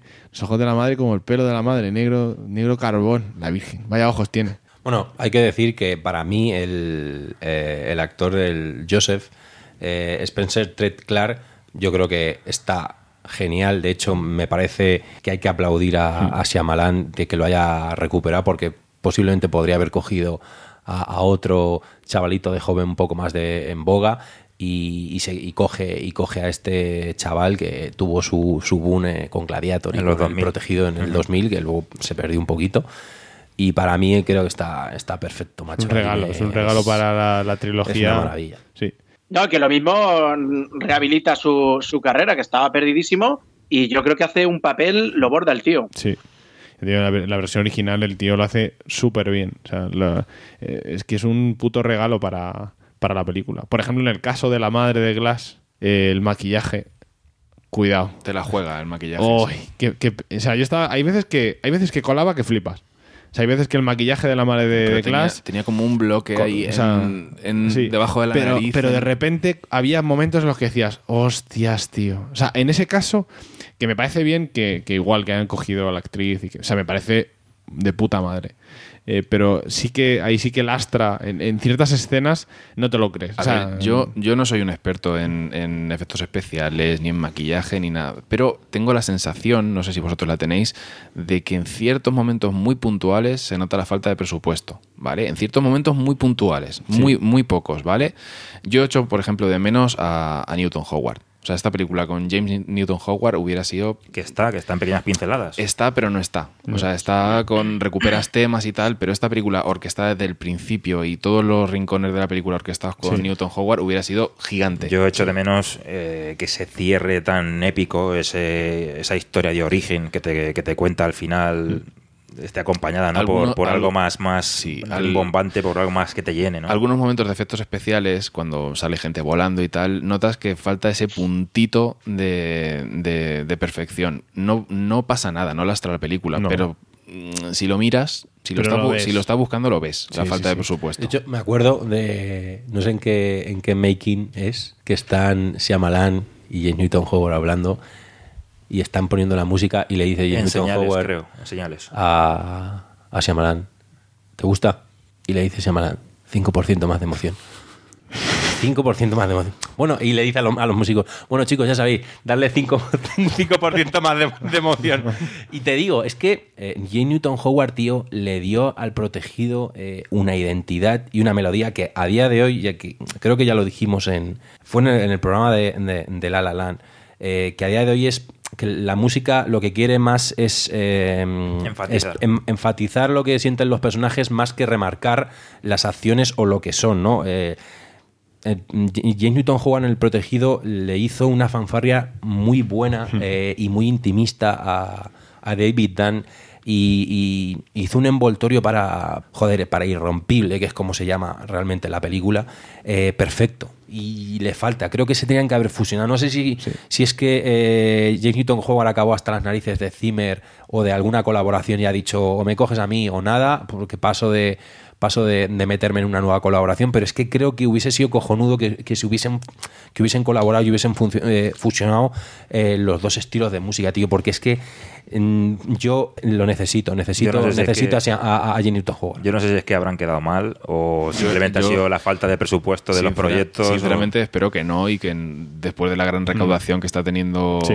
Glass, la siguiente película sea con Newton Howard, pero Bueno, vamos, ojalá. Es ojalá. que eh, los trámites que está llevando para realizar las películas Shyamalan eh, son de, de coger y poner a la venta su casa.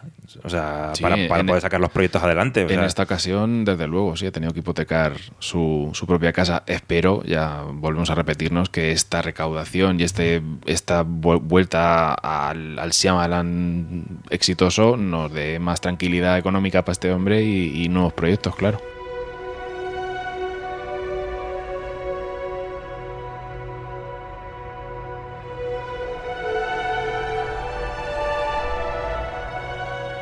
¿Qué le inquieta, Patricia? ¿Y si no puede hacer esas cosas extraordinarias? ¿Y si simplemente está mal? Como usted.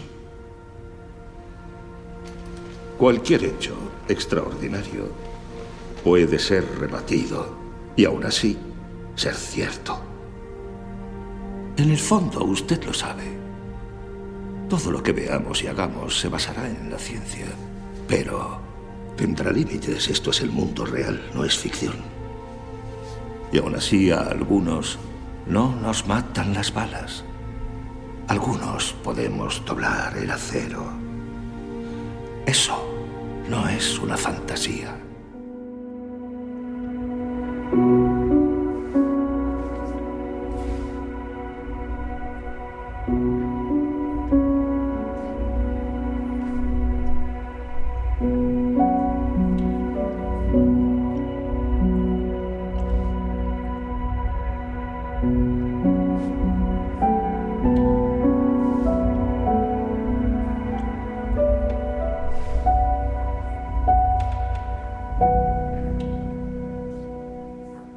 Otro de los platos fuertes de esta película es, eh, si ya de por sí en múltiple James McAvoy lo daba todo, aquí, aquí se cubre de gloria, aquí aparecen las personalidades restantes que no aparecían en múltiple y es, vamos, se corona, yo creo que se come la película entera y nos muestra, vamos, un nivel interpretativo de James McAvoy alucinante. O sea, este hombre, este, este hombre ha hecho comedia, no lo sé, lo pregunto, porque, o sea, yo me partía el ojete con este tío. O sea, ya te digo, y en versión original es que te partes el ojete más todavía. O sea, todos los, todos los cortes que tiene, teniendo en cuenta la interpretación tan jodida que tiene, que es mucho más difícil que el múltiple, porque en múltiple los cambios de personajes había cambios de cámara y aquí no. O sea, aquí los hay, pero tiene muchas escenas donde el cambio de personaje no se cambia la cámara. Y me parece eh, eh, increíble detectar esos cambios de, de- personaje. Me, parece brutal. Pero es que yo me partía al culo.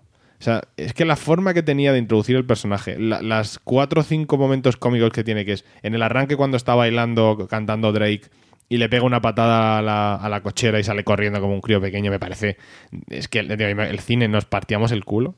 Y lo otro, o sea, los otros dos momentos es cuando está hablando el niño de nueve años con la chica y, y se da cuenta, vuelve otra vez después de haber estado hablando con Kevin y dice, pero, pero que te gusta Kevin ahora. O sea, son momentos cómicos en una peli de este estilo que yo no me hubiera esperado. El tío lo hace increíble y la, la- la forma de meterlo tan, tan cómica, tío, o sea, me, me- encantó que, que hubieran podido meter eso. O sea, lo que hace este tío es que me parece, no sé, es que me, me- abruma lo, lo que ha hecho este tío con esta película. El momento, bueno, el que acabamos de escuchar en el, en el corte de audio que hemos puesto, en el que eh, Don Cristal va a conocer, a intentar conocer a la bestia y lo recibe la, la sacerdotisa Patricia. Y es un momento en el que está tan cargado, eh, como ataviándose, tapándose, y, y muestra esa, es- esa lágrima, ¿no? Como diciendo que lo está pasando mal por, por toda esta confrontación, por todo, por todo el desarrollo que están llevando las cosas. Y es que te lo crees, o sea, es que, es que llega un momento, es que a nivel actoral lo hace brutal. O, digamos, la, la- la interacción que tiene con los celadores. Ponte Sí. de pie. Sí, sí, la hostia. ponte de pie, como con, hace ese juego de pies, como si fuera un, un infante, macho, y un- una manera de, de cortejar súper me, rara. Me mola muchísimo, macho, cuando le va a quitar la tarjeta a- al, al celador eh, y de repente lo pillan y cambia de personalidad con el flashazo y se pone ¡Soy Ian! ¡Soy Ian! ¡Soy Ian! Ese momento Y cuando le dice, y, y- y le dice, madre mía, dice, casi lo conseguimos. Eh, Partiéndose el culo en su puta cara. Y dice, si es que estás ahí, que te quieres tocar ahí, que tal". Es que, es que yo decía, macho, es que me parece brutal. O sea, no- Y luego lo de los gemelos, tío. Lo de Sí, los sí. gemelos. Oh. ¡Somos gemelos! Es que, bueno, tío, es que muy bueno. James McAvoy está aquí eh, soberbio. Hombre, hay una cosa que por guion me encanta, que es que cada vez, con esta situación que está viviendo, cada vez son más las personalidades que se están Claro. a la horda. O sea, eh, cada vez... Hay, sí, sí, sí, hay muchos que, que están cambiando. O sea, antes eran solo Hedwig, Patricia y Dennis. Dennis, y ahora cada vez son más los que se están uniendo a esa parte que están diciendo, no, la horda ahí sí, es lo que nos puede y otros- proteger y nos puede otros sacar. lo abandonan, porque Denis Sí, sí, abandona la horda. La culpa son los plasazos, ¿no? Le hacen cambiar directamente de, Claro, de eh, personalidad. Y bueno, estamos viendo qué es lo que está pensando en el total de sus personalidades y cómo están evolucionando. O sea, no, no los vemos estáticos como esto no va a cambiar. No, no, estamos viendo cómo va evolucionando eh, ese, ese personaje. Entramos en la parte de los flashbacks con esas intervenciones a cada uno de los personajes. Y aquí recupera Shyamalan, mantiene la conexión directamente con el protegido, con esas escenas eliminadas que, que se quedaron fuera del montaje, que mucha gente que tenga los, los DVDs podrá ver estas secuencias. Las ha incluido aquí, yo creo que le dan un valor muy propio porque fueron escenas que realmente, mm, Shyamalan lo decía, ¿no? Que siempre tienes que sacrificar alguna secuencia que te gusta mucho para, para poderle dar mayor empaque a la película. Es igual que esta película. eh, todo el que ya ha seguido a Shyamalan vía Twitter, esta película ha tenido varias ediciones para ajustar el metraje, que no fuera nada más extendido de lo normal, que tuviera una duración que se pudiera sobrellevar. Y en ese caso, parte de esas escenas que se dejó en el protegido fuera, que eran muy válidas, vamos, nos las ha ofrecido aquí nuevamente en esta película y quedan, quedan muy bien. No sé cómo pensáis vosotros. Es que no son solo muy válidas, es que la, la escena del flashback de Elijah, cuando lo van a, cuando lo van a intervenir con el láser, esa escena, según Shyamalan, era su favorita del, del protegido. Era una escena que llevó mucha planificación, era una escena cara por, por los extras y por todo, y, tuvo, que, tuvo que sacrificarla y la recuperamos aquí. Es lo que decíamos, lo que os comentaba hace un rato. Me fastidió un poquito que toda esa publicidad que le dieron a que iba a recuperar metraje del, del protegido, yo me imaginaba, y yo creo que de, de- de hecho le llegué a leer, que era material inédito y me decepcionó, entre comillas, un poco que fueran simplemente las escenas eliminadas del DVD. Que dije, "Mm, por tanto misterios Yamalan, no.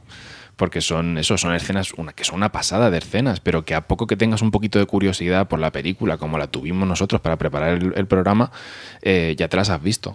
Para la gente que no las conociera, es espectacular. Porque es una pasada. La escena de la, de la feria es maravillosa, la escena con, con Ilaya de, de crío.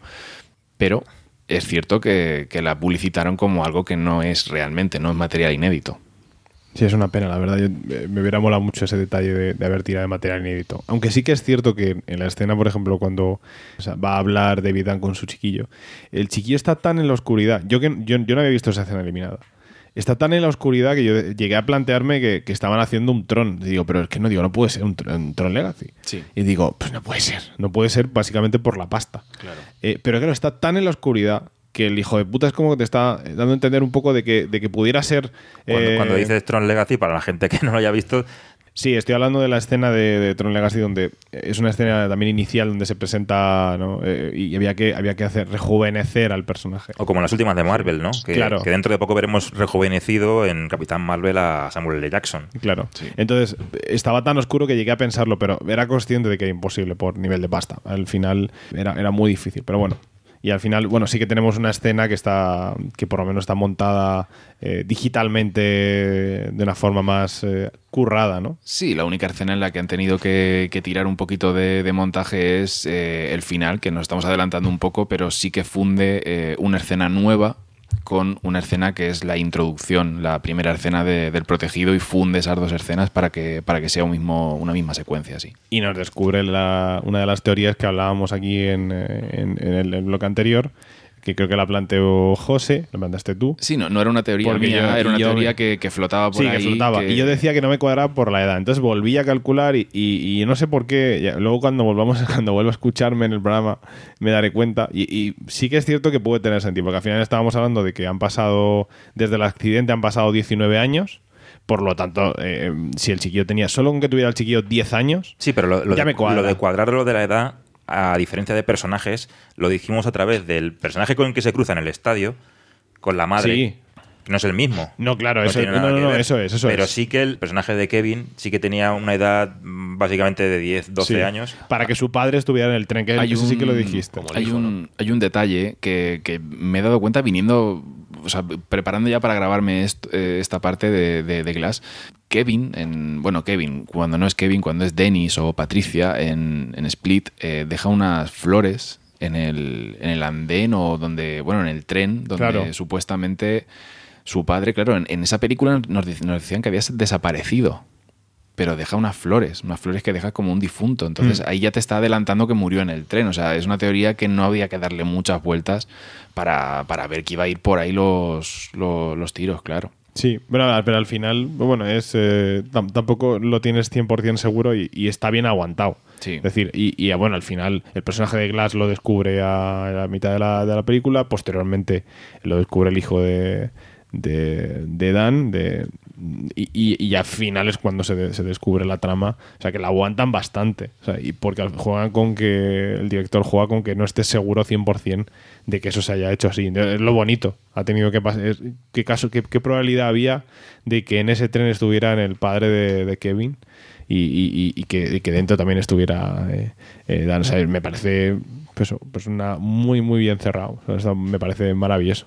Cuando hacen la referencia a los, a los padres, eh, cuando entra el Joseph en, en la tienda de cómics y, hacen la referencia a eso de quién era su padre, en ese momento yo pensé que iban a unir eh, el origen, era, era una idea muy loca, pero yo creo que se, creía que se referían a los padres de la gente, o sea, de- del personaje de David y del personaje de, de Elijah.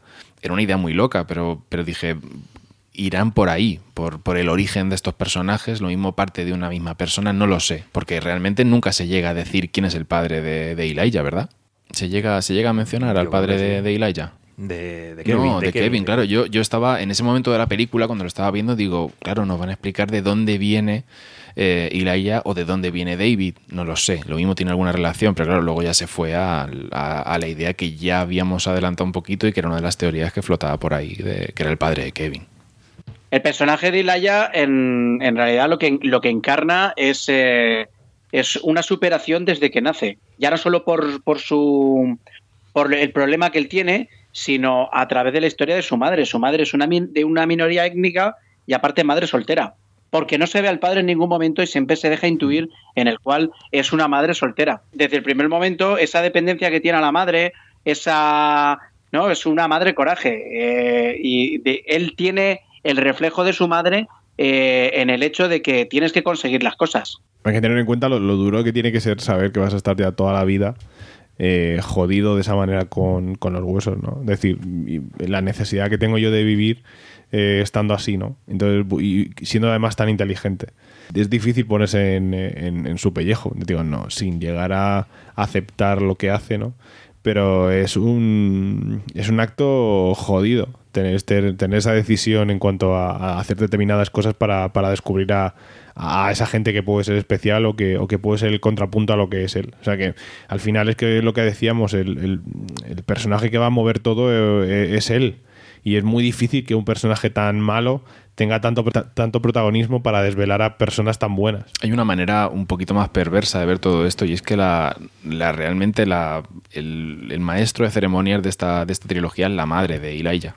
Hay una, porque realmente es quien inicia todo esto, quien tenía el conocimiento previo de los cómics, quien viste de morado desde el principio y quien contamina, no contamina, sino em, lleva a Elijah a ser quien es. O sea, realmente quien inicia la, la- chispa de esta película es la madre de, es la madre de que tiene todas las características de, de, las que se las traspasa y las que no deja de apoyarlo hasta que todo esto explota y todo el mundo conoce la- la existencia de superhumanos.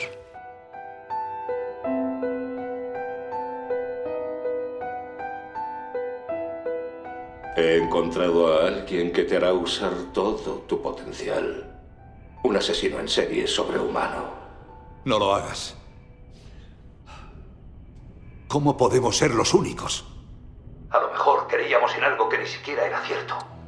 Hoy es tu presentación en sociedad. Al menos sabes qué ponerte.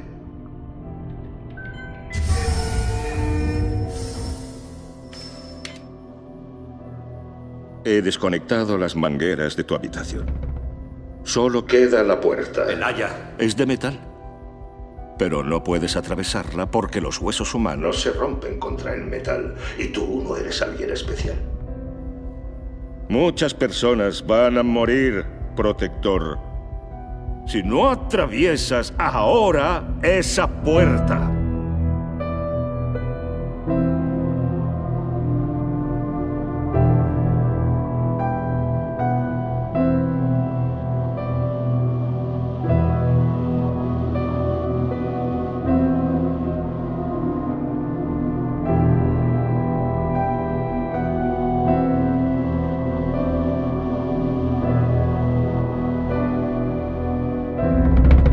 Samuel. Jackson, esta mente maestra, eh, Don Cristal, como lo conocemos, eh, orquesta todo esto desde el inicio, desde hace 20 años atrás. Vemos cómo el personaje va llevando un ritmo de vida que va decayendo poco a poco, ya lo hemos postrado, pero que su mente sigue tan activa como desde el principio. Vemos ese detonante que son esa secuencia de las piernas con esa pedazo de linterna, ¿no? Que es una es uno de esos momentos Shyamalan que deja intuir el terror y el miedo. Cómo dejar caer una, una, una linterna que puede pesar de- sí, sí, de estas de vigilancia que llevan Suena gorda, suena 14, gorda. 14 pilas, ¿no? Ay, va, va. Es un momento de ponerte los pelos de 14 punta, pilas ¿no? gordas ahí. Sea, ves la secuencia, ¿no? Ves, ves esas piernas raquíticas ya, ¿no? De, de no usarlas. Esos aliados eh, aparecer, tanto el hijo como, como Casey, ¿no? Que es, que es otro personaje fundamental. Tiene un momento también único que a mí me encanta, que conecta directamente con Múltiple, que es esa cazadora eh, del zoo, ¿no? Con la que ella la, la- la rescatan, ¿no? Que la hace sentirse segura, que es como si fuera su, su coraza. Es que son puntos muy, muy, muy buenos. El personaje de Casey, aunque sale bien poco, tiene momentos muy relevantes y me encanta mucho porque pa- pa- para, mí especialmente veo que, que el poder, el poder que tiene Casey es el poder de la calidez, el poder del amor. Tiene un momento en el que sale con su familia de acogida, ¿no? Cómo se le acercan esas hermanitas que tiene, ¿no? Dentro de esa familia y, la abrazan y se sienten y ríen, ¿no? Y ves, ves a Casey reír por primera vez, a Casey Cook, y es, es alucinante, ¿no? El personaje y el vínculo que tiene con, con Kevin me parece también otra cosa súper notable y que tiene un desenlace trágico, pero joder, es que tiene momentos esta película muy, muy relevantes. Sí, porque además, eh, curiosamente, con toda la buena intención que tiene Casey, curiosamente también es la kriptonita de la debilidad de, de Kevin. La que, O sea, desa- es- la que desactiva todas las barreras hasta llegar a Kevin. Exactamente. La que lo hace traer a la, a la luz, ¿no? Claro, lo, lo trae a la luz y al mismo tiempo lo hace débil. O sea, eh, saca lo mejor, o sea, saca su verdadera personalidad, pero es eh, su protección, que eran todas estas personalidades que había creado para protegerse del mundo y de todas sus inseguridades, e incluso la bestia, de, incluso de cualquier daño físico, es lo que hace que al final, bueno, pues puedan acabar con él. Realmente lo que dice Kevin al final de la película, justo antes de que, de que la, la organización lo mate, es que ya no le da miedo el foco. O sea, lo que está haciendo, si no hubiera estado la organización delante, es crear un, un superhéroe, antihéroe que podría haber tirado de, de las de las diferentes personalidades cuando las hubiera necesitado porque él sería el jefe. Mm, Kevin, claro, un increíble Hulk Claro, es que es perfecto, claro. Es que es eh, lo que lo que hace ese momento es perder el miedo. Lógicamente luego lo matan y no podemos ver el desarrollo de ese, de ese personaje, pero es, es eso. O sea, lo que hace es quitarle el miedo a ser el jefe de, de todas sus habilidades. El detalle de que se quite la chaqueta, eh, la gorda siempre, ¿no? Porque sabe que si no la revienta. No como Hulk. A Hulk le daba igual. Pero eh, eso me parece un detalle, o sea, me parece una coña interna de la peli muy buena. O sea, que cada vez, eh, eh, como un trabajo, cada vez que tiene que coger y liar la parda, se quita la chaqueta. Que no tiene pinta de tener un sueldo ¿Eh? muy gordo. No, eh. claro, te- el tío es consciente de que la, de que la va a reventar. Y dice, yo me la quito, los pantalones, los pantalones claro, no se rompen. Sí, pero el Igual que le pasaba a Hulk, los pantalones no se rompen. El uniforme de enfermera lo lleva de puta ¿Eh? madre. Joder, cómo le queda, ¿eh? Eh, Y que tuviera de su talla, de alguna.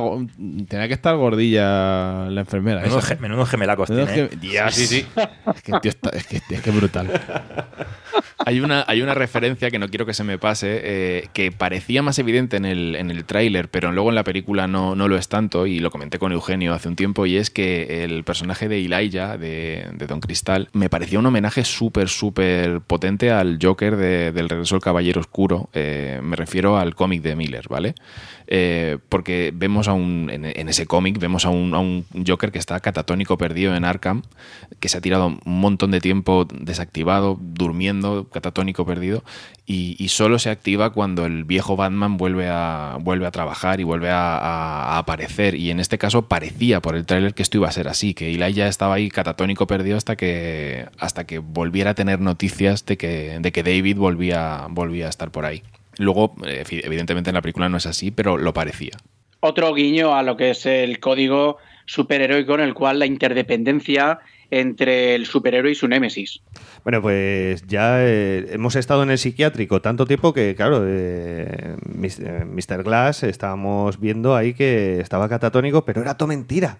Era todo mentira, en realidad eh, ya lo tenía pensado, ya sa- había sabido cómo actuar y en realidad estaba controlando a su manera todo lo que estaba pasando en el psiquiátrico y lo que busca es encontrarse de nuevo, encontrarse con la bestia, descubrir de qué es capaz y usarlo para sus planes. Pues, parece que en principio quieren escapar, quieren que haya una confrontación final en la Torre Osaka, pero en realidad era todo una cortina de humo. Él quería destapar algo. No lo sabemos todavía el qué, pero para ello lo que necesita es que haya una confrontación, que haya eh, grabaciones de lo que va a pasar ahora. O sea, un enfrentamiento entre esta gente que tiene poderes, que son eh, Kevin y David.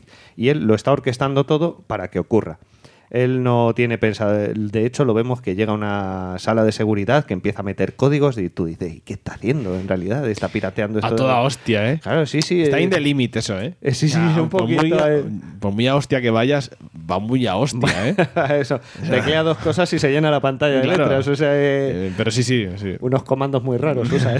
Pero bueno, te lo crees porque es muy listo, es muy listo sí. este. Es tan listo que se auto, au- se, se autoconvierte en catatónico. Yo creo que lo hace, no lo hace a posta, sino que tiene el poder también de ponerse catatónico. Porque va- vamos a, vamos a organizar un poquito lo- los tiempos. Eh, este tío se tira catatónico 19 años, o aparentemente ahí Claro. a la espera, porque realmente la primera, la primera reacción a, a David y a la bestia la tiene pocos días después. O sea, lo tiene conforme empieza la película, entiendo, ¿no? O sea, no sabe, no sabe lo que está ocurriendo fuera mientras esos 19 años, ¿o sí?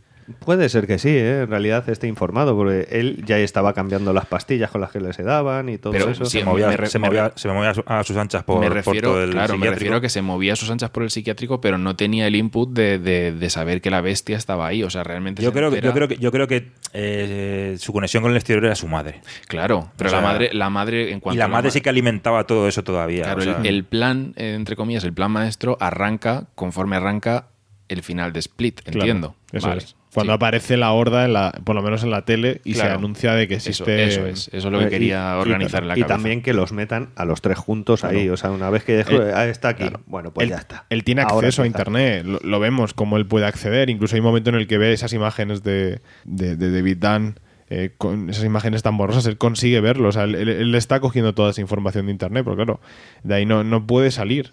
Pero imagínate aguantar todo ese tiempo ahí, todo lo que ha podido pensar, eh, las formas en las que quiere eh, acabar con todo eso y las posibilidades de que lo que él tenía pensado se lo cancelasen, la- la- las infinitas posibilidades que podían, que podían pasar. Entonces, claro, y ahí es cuando, eh, cuando arrancamos. Lo que ocurre, o sea, lo que, lo que al final eh, entiendo es que esa institución psiquiátrica es externa a la organización, completamente externa, para que se utiliza eh, como un, un sitio donde poder hacer lo que habían que hacer eh, en, este momento puntual.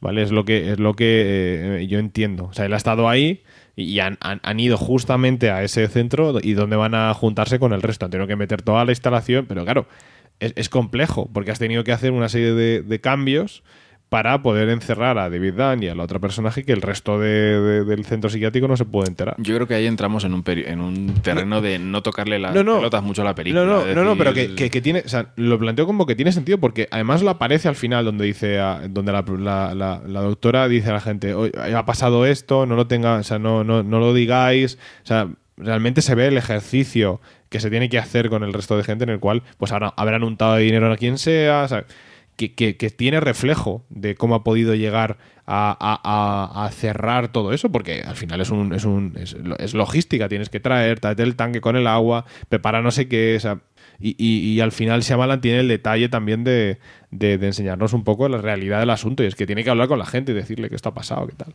O sea que eh, está ahí. Para mí la, la- la escena final donde, donde todo converge antes de que antes de que todo se paralice cuando, cuando se van a enfrentar, cuando se están enfrentando eh, David Dunn con, con la horda, ¿no? Esa escena en la que estábamos dentro de la furgoneta, lo cual me parece un detalle impresionante. Que la visión que tengamos de la pelea sea dentro de la furgoneta me parece o sea, una forma de, de- de que te lo pases bien de que estés en una, no sé, es que podía haber sido cualquier otra cosa y, y de esa forma disfrutas de la pelea en, en- en otro sentido que me parece la No, Ah, y hostia. es el efecto tiburón, es el Claro. efecto baratito, pero muy, muy, muy sugerente y muy Claro. espectacular. Claro, entonces eh, mola, a mí me, me encanta. Y es cuando ya aparecen los aliados, cuando y cuando va comentando Glass de toda la escena, de lo que va, es como va- es- se va se va deshaciendo todo y es como es que es- me parece maravilloso. Yo recuerdo haber la incluso la segunda vez que lo vi es que la última media hora, 45 minutos, es que son frenéticos. Es una- un disfrute todo el santo rato a pesar de saber lo, lo que está pasando. Me parece la hostia. muchos guiños, eh, muchas referencias que Shyamalan nos, nos mete ahí. El tema de la Torre Osaka es la Nakatomi Tower, ¿no? En, en Filadelfia, un poquito ese guiño. Y que aparte el titular de la, de la Claro. Torre Osaka es A True Marvel. Claro. que Es una... es un cabrón, macho. Ver también un poco, incluso a Bruce Willis, ¿no? Eh, como derriba esa puerta y lo ves en tu momento descalzo, ¿no? Como en la jungla de cristal, un poco que siempre se ve el plano desde los pies hasta el final de la cama. No sé, tiene, tiene, tiene elementos. para- bueno, para, para él, Bruce Willis siempre ha sido eh, el héroe por excelencia, según, según él ha confesado. Siempre tenía un póster de la jungla de cristal en su habitación y, es el héroe máximo, ¿no? ¿Cómo está de- de- Bruce Willis, eh? ¿Cómo está Bruce Willis en Sí, mucha gente lo achaca de que, de que está desaprovechado, ¿eh? no, no, no. Eh, yo- me, me parece que está maravilloso. O sea, creo que uf, la labor que hace dramática. Eh, Evidentemente está, está desaprovechado porque la gente. Pues lo que hablaba antes Isaac, pues porque eh, venimos de un. Somos fans de- del protegido, donde tiene el completo protagonismo, y de repente aquí, pues tenemos solo un poquito. Y estábamos deseando tener mucho más. Pero claro, es que la historia es, es así. Y es que el tío lo hace muy bien. O sea, cómo está el tío, cómo maneja el drama, cómo. es que me parece. Yo, yo estaba deseando verlo. Y, y la labor también que, que hizo, con- que ha hecho con ese trabajo, de, de- de ser tan, tan, tan pausado, de todo lo que estamos. eh, las últimas mierdas de películas que está haciendo y que de repente pueda hacer esta. esta este, este que maravilloso. Yo lo decía, yo por mí que le den más dramas, eh, que en lugar de hacer más pelis, que le hiciera un par de dramas muy buenos y, y veríamos realmente un, un Bruce Willis en condiciones. Eh, Bruce Willis no trabaja en dramas porque no quiere, porque siempre, ha sido, siempre ha sido un actor buenísimo y desde hace un tiempo que estaba aquí de capa caída, lo que ha ido es a por el cheque fácil. O sea, las peliculillas estas de mierda en la que él pone la cara y en realidad ni siquiera sale. Vamos, eso es porque no sé qué tipo de etapa eh, está, pero ah, está muy reivindicado, ya no solo por nuestra generación, o sea, es que es un gran actor, ha sido un gran actor de comedia, ha sido un héroe de acción cuando no tenía ningún tipo de cualidades para ser héroe de acción, es decir, es un tío que es normal, pero no es excesivamente fuerte, no es excesivamente guapo. O sea, lo que tiene el tío es que, aparte de ser muy buen actor, derrocha carisma. Pero tú lo veías ahí, el tío ahí socarrón, simpático, tal. Con y pelo. de repente, Bueno, claro, y de repente cuando había con, la pelu- de con cristal, peluchi, peluchi. y de repente, claro, ¿no? Y eso creo que nos ha pasado a muchos. Y de repente ves la jungla de cristal, Claro. el tío ahí matando a Peña y dices, hostia. Y a partir de ahí, bueno, pues la imagen, ¿no? Del tío carismático que tenemos. Pero un héroe muy de andar por casa el de la Jungla de Cristal, porque si vemos, él Totalmente. pelea con uñas y dientes. O sea, Él reduce, reduce a los alemanes agarrándolos por el cuello, ¿no? Dando vueltas, o sea, de lo más de andar por casa, siempre ha sido. Él siempre- y él al siempre grito ha sido- de ¡Muérete ya! Él siempre ha sido un tipo ordinario en una cosa extraordinaria. Hay que tener esperanza de que, de que estos actores salgan del, del abismo este del directo a streaming, porque si, si Nicolas Cage ha sido capaz de salir de, de ahí poco a poco, este año con Mandy, por ejemplo, Hmm. este tío también puede salir. Yo creo que Bruce Willis, yo creo que le tiene que tener cierto aprecio a, a Shyamalan, que es por eso por lo que creo que la ha hecho. Creo que seguramente no hace otro tipo de pelis, seguramente porque no se la ofrecen, porque si ves... Y también porque lo esperaban, ¿eh? que Samuel L. Jackson ha estado detrás de Shyamalan diciendo Sí, pero me refiero, de esto me- ya. me- me refiero a Bruce Willis, que parece como que mucha gente lo tiene denostado y demás, parece como que solo lo queremos ver en otra jungla de cristal, eh, pero en el fondo si tú ves Animal Kingdom sale eh, haciendo un pequeño papel en la película de Paul Thomas Anderson y está bien, es decir, yo creo que hay que buscarle y ofrecerle papeles interesantes porque yo creo que tampoco te va a mandar a la mierda. Lo que pasa es que creo que siempre le ofrecen el mismo tipo de, de cosas. Entonces, pues dices, pues, va, pues lo voy a hacer porque no me cuesta nada, es poner siempre la misma cara, decir las cuatro frases y, y ya está. A mí me llama mucho que, volviendo otra, a- otra vez a Glass, eh, que no se explotase mucho la figura de David Dunn, que era, creo que la que nos hizo. Yo, bueno, en el protegido nos hizo volvernos locos eh, el personaje de David Dunn, pero creo que. Eh, se tiene que cerrar con, con- con Cristal, con, con Samuel L. Jackson, porque al final es el que es, es- es el, el mejor personaje, creo que de, que de todos, ¿no? Es el más, es el más potente, es el que lleva la batuta, como habéis dicho antes. Eh, pero me llama mucho la atención que no se explotase a Bruce Willis en la película y, y en, la, en la promoción, mejor dicho. Lo explotan al mismo nivel que, que al resto. Y creo que es porque yo creo que Shyamalan le da el, el valor a los tres, el mismo valor a los tres, principalmente porque su objetivo no es eso. Es, decir, eh, me parece genial la manera que, que tiene de resumir eh, Shyamalan la trilogía, porque al final son tres películas de orígenes. El origen de David Dunn, el origen de la bestia y el origen de un nuevo universo eh, abierto a lo extraordinario. Por eso salí tan, tan, tan fastidiado del cine. De que esperas que, que el, el- el vigilante eh, tenga mayor protagonismo y tengan esas, es- esas escenas eh, de lucha en, en un sitio donde lo vea todo el mundo y sea tan maravilloso. Y yo creo que Shyamalan es tan listo que es por eso dice, no, no, es que este es un personaje simplemente aquí que es una pieza pequeña de algo mucho más grande, que es ese final tan cojonudo que, que te, que te deja abierto Shyamalan. A nivel promocional, Shyamalan o la productora o quien tuvo que artificiar todo esto eh, lo hizo individualmente. Usó el recurso de los colores eh, a nivel promocional cromático, ¿no? Veamos esos spots con esos cristales rompiéndose, cada uno de un color púrpura, otro verde y otro amarillo, ¿no? El de, el de la horda.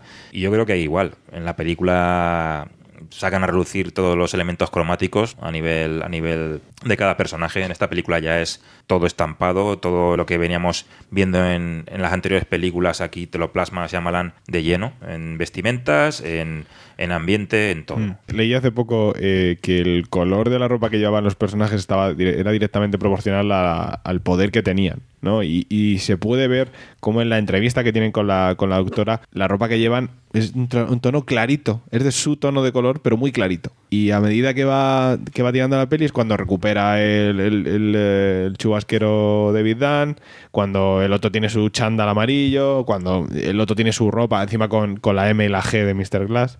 Y la verdad es que no me había dado cuenta. Y tiene un puntazo, o sea, que, que hayan permitido mantener los colores en, en el psiquiátrico es como una forma de seguir jugando ahí con. Pero que han jugado con los tonos. Y me parecía muy interesante. Incluso el color de la doctora, ¿no? Ese blanco. Blanco roto. Que a mí me chocaba mucho eh, que Sarah Paulson saliera tan, tan maquillada, ¿no? A un nivel que, parecía eh, el Joker, ¿no? Con ese pelo tan, tan rojizo, con esos labios tan marcados. Daba esa impresión de que era el que iba a joder la función, ¿no? En ese aspecto. Y tiene, tiene, su, tiene su significado, su sentido. Esta, esta trilogía te la puedes ver, es un ejercicio un poco marciano, pero eh, ¿sabéis uno de estos eh, círculos de, de espectro de color en el que se ven los colores complementarios y tal?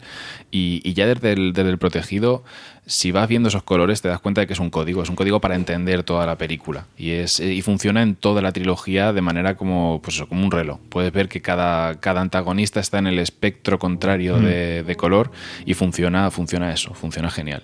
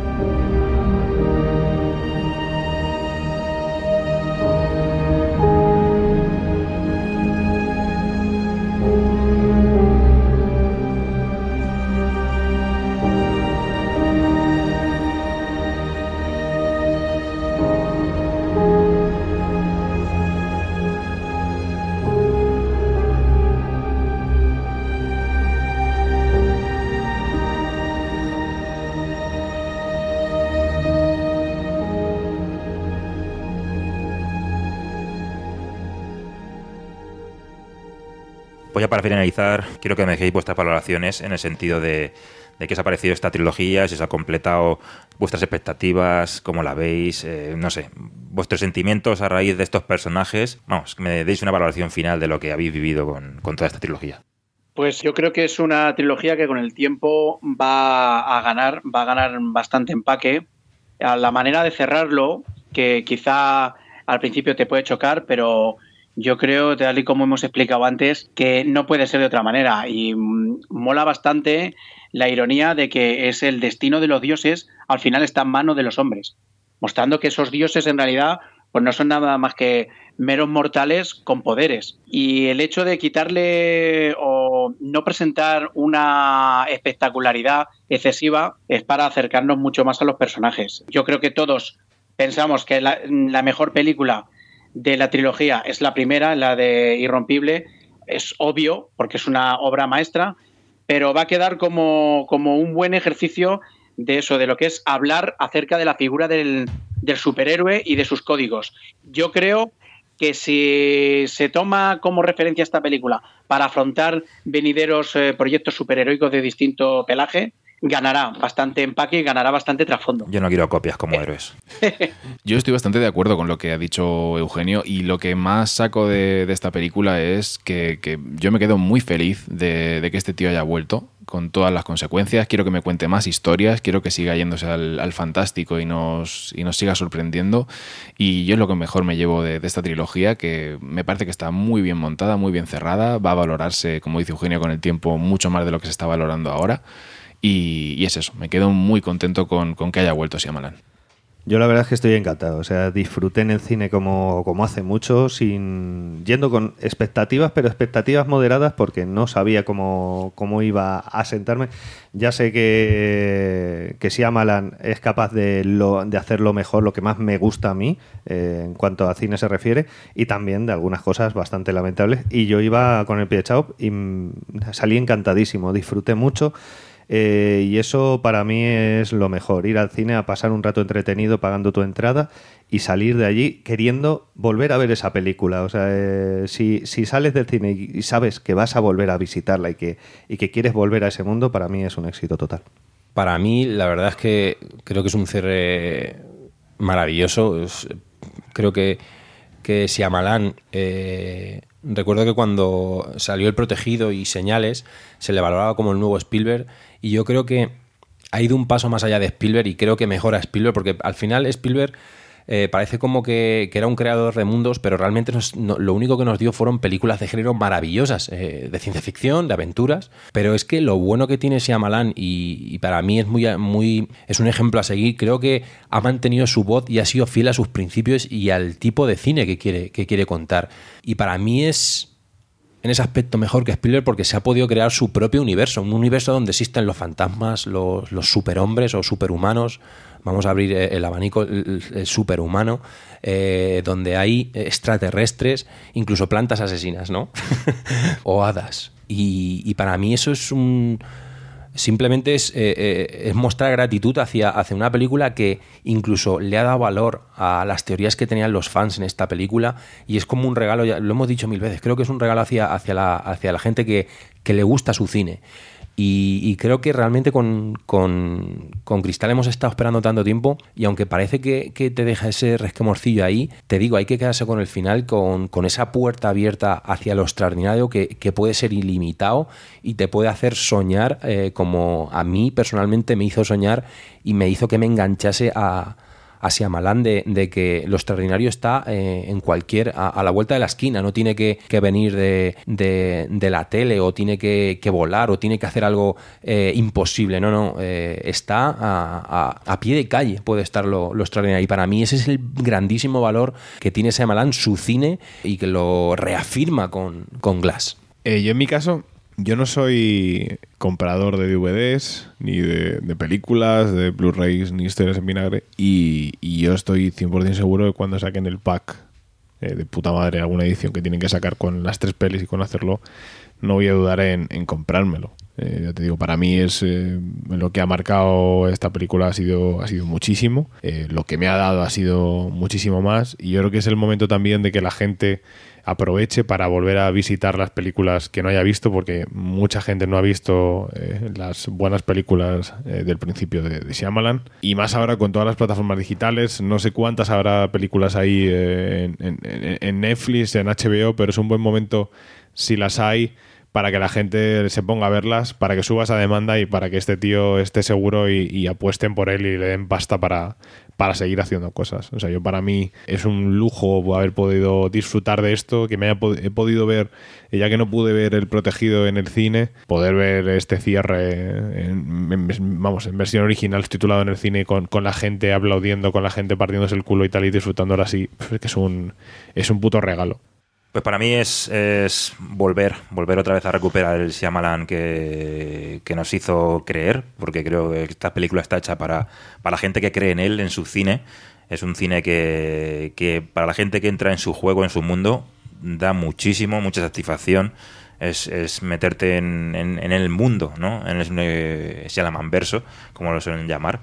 Inundarte, inundarte de, de momentos, inundarte de, de pequeños eh, detalles dentro de su cine de ese, de ese momento, o esas maneras, de esas historias tan intimistas que tan particularmente nos cuenta Shyamalan, eh, que a mí me llenan tantísimo, que siempre habrá gente que, que, no, digamos que no conecte con el cine de este, de este hombre, pero yo, vamos, yo creo que ha vuelto otra vez al buen camino, al coger sus proyectos propios, a dirigir historias en las que él verdaderamente cree y nosotros creemos en, ellas a la hora de, de verlas y me parece que va a ser un punto de partida nuevo, ¿no? Después de este cierre de, de trilogía que para mí ha sido inmenso y, y, me ha dado realmente mucha satisfacción en personajes, en, en historia, en incluso a nivel musical, ¿no? Con, con ese, vamos, eh, virtuosismo de Newton Howard en, en, las primeras películas y que, joder, que espero que, que siga de manera fructífera como, como, creo que va a seguir, porque nos, va, no, nos tiene que dar muchísimo, muchísimo por, por, por demostrar y por delante historias. Decir que Shyamalan pasará por aquí, por Entertainment más, porque adoramos señales, adoramos La Joven del Agua, adoramos The Village, eh, El Sexto Sentido.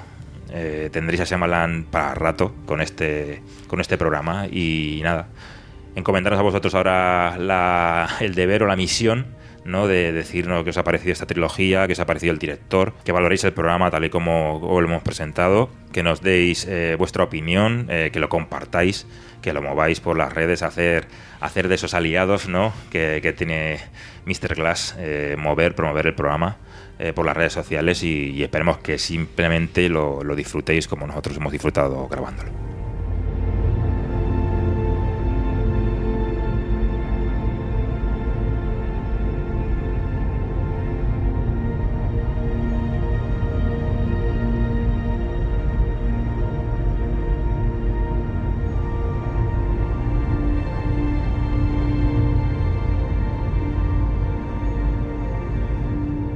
Pues aquí hemos llegado. Sabéis que nos podéis encontrar en las plataformas habituales, que nos tenéis en Twitter, que nos tenéis en Facebook, que nos tenéis en Instagram, si queréis ahí interactuar con nosotros, que tenéis el grupo de Telegram también, donde hay una pequeña comunidad, amantes de los libros, las series, las películas, donde compartimos ahí todo eso.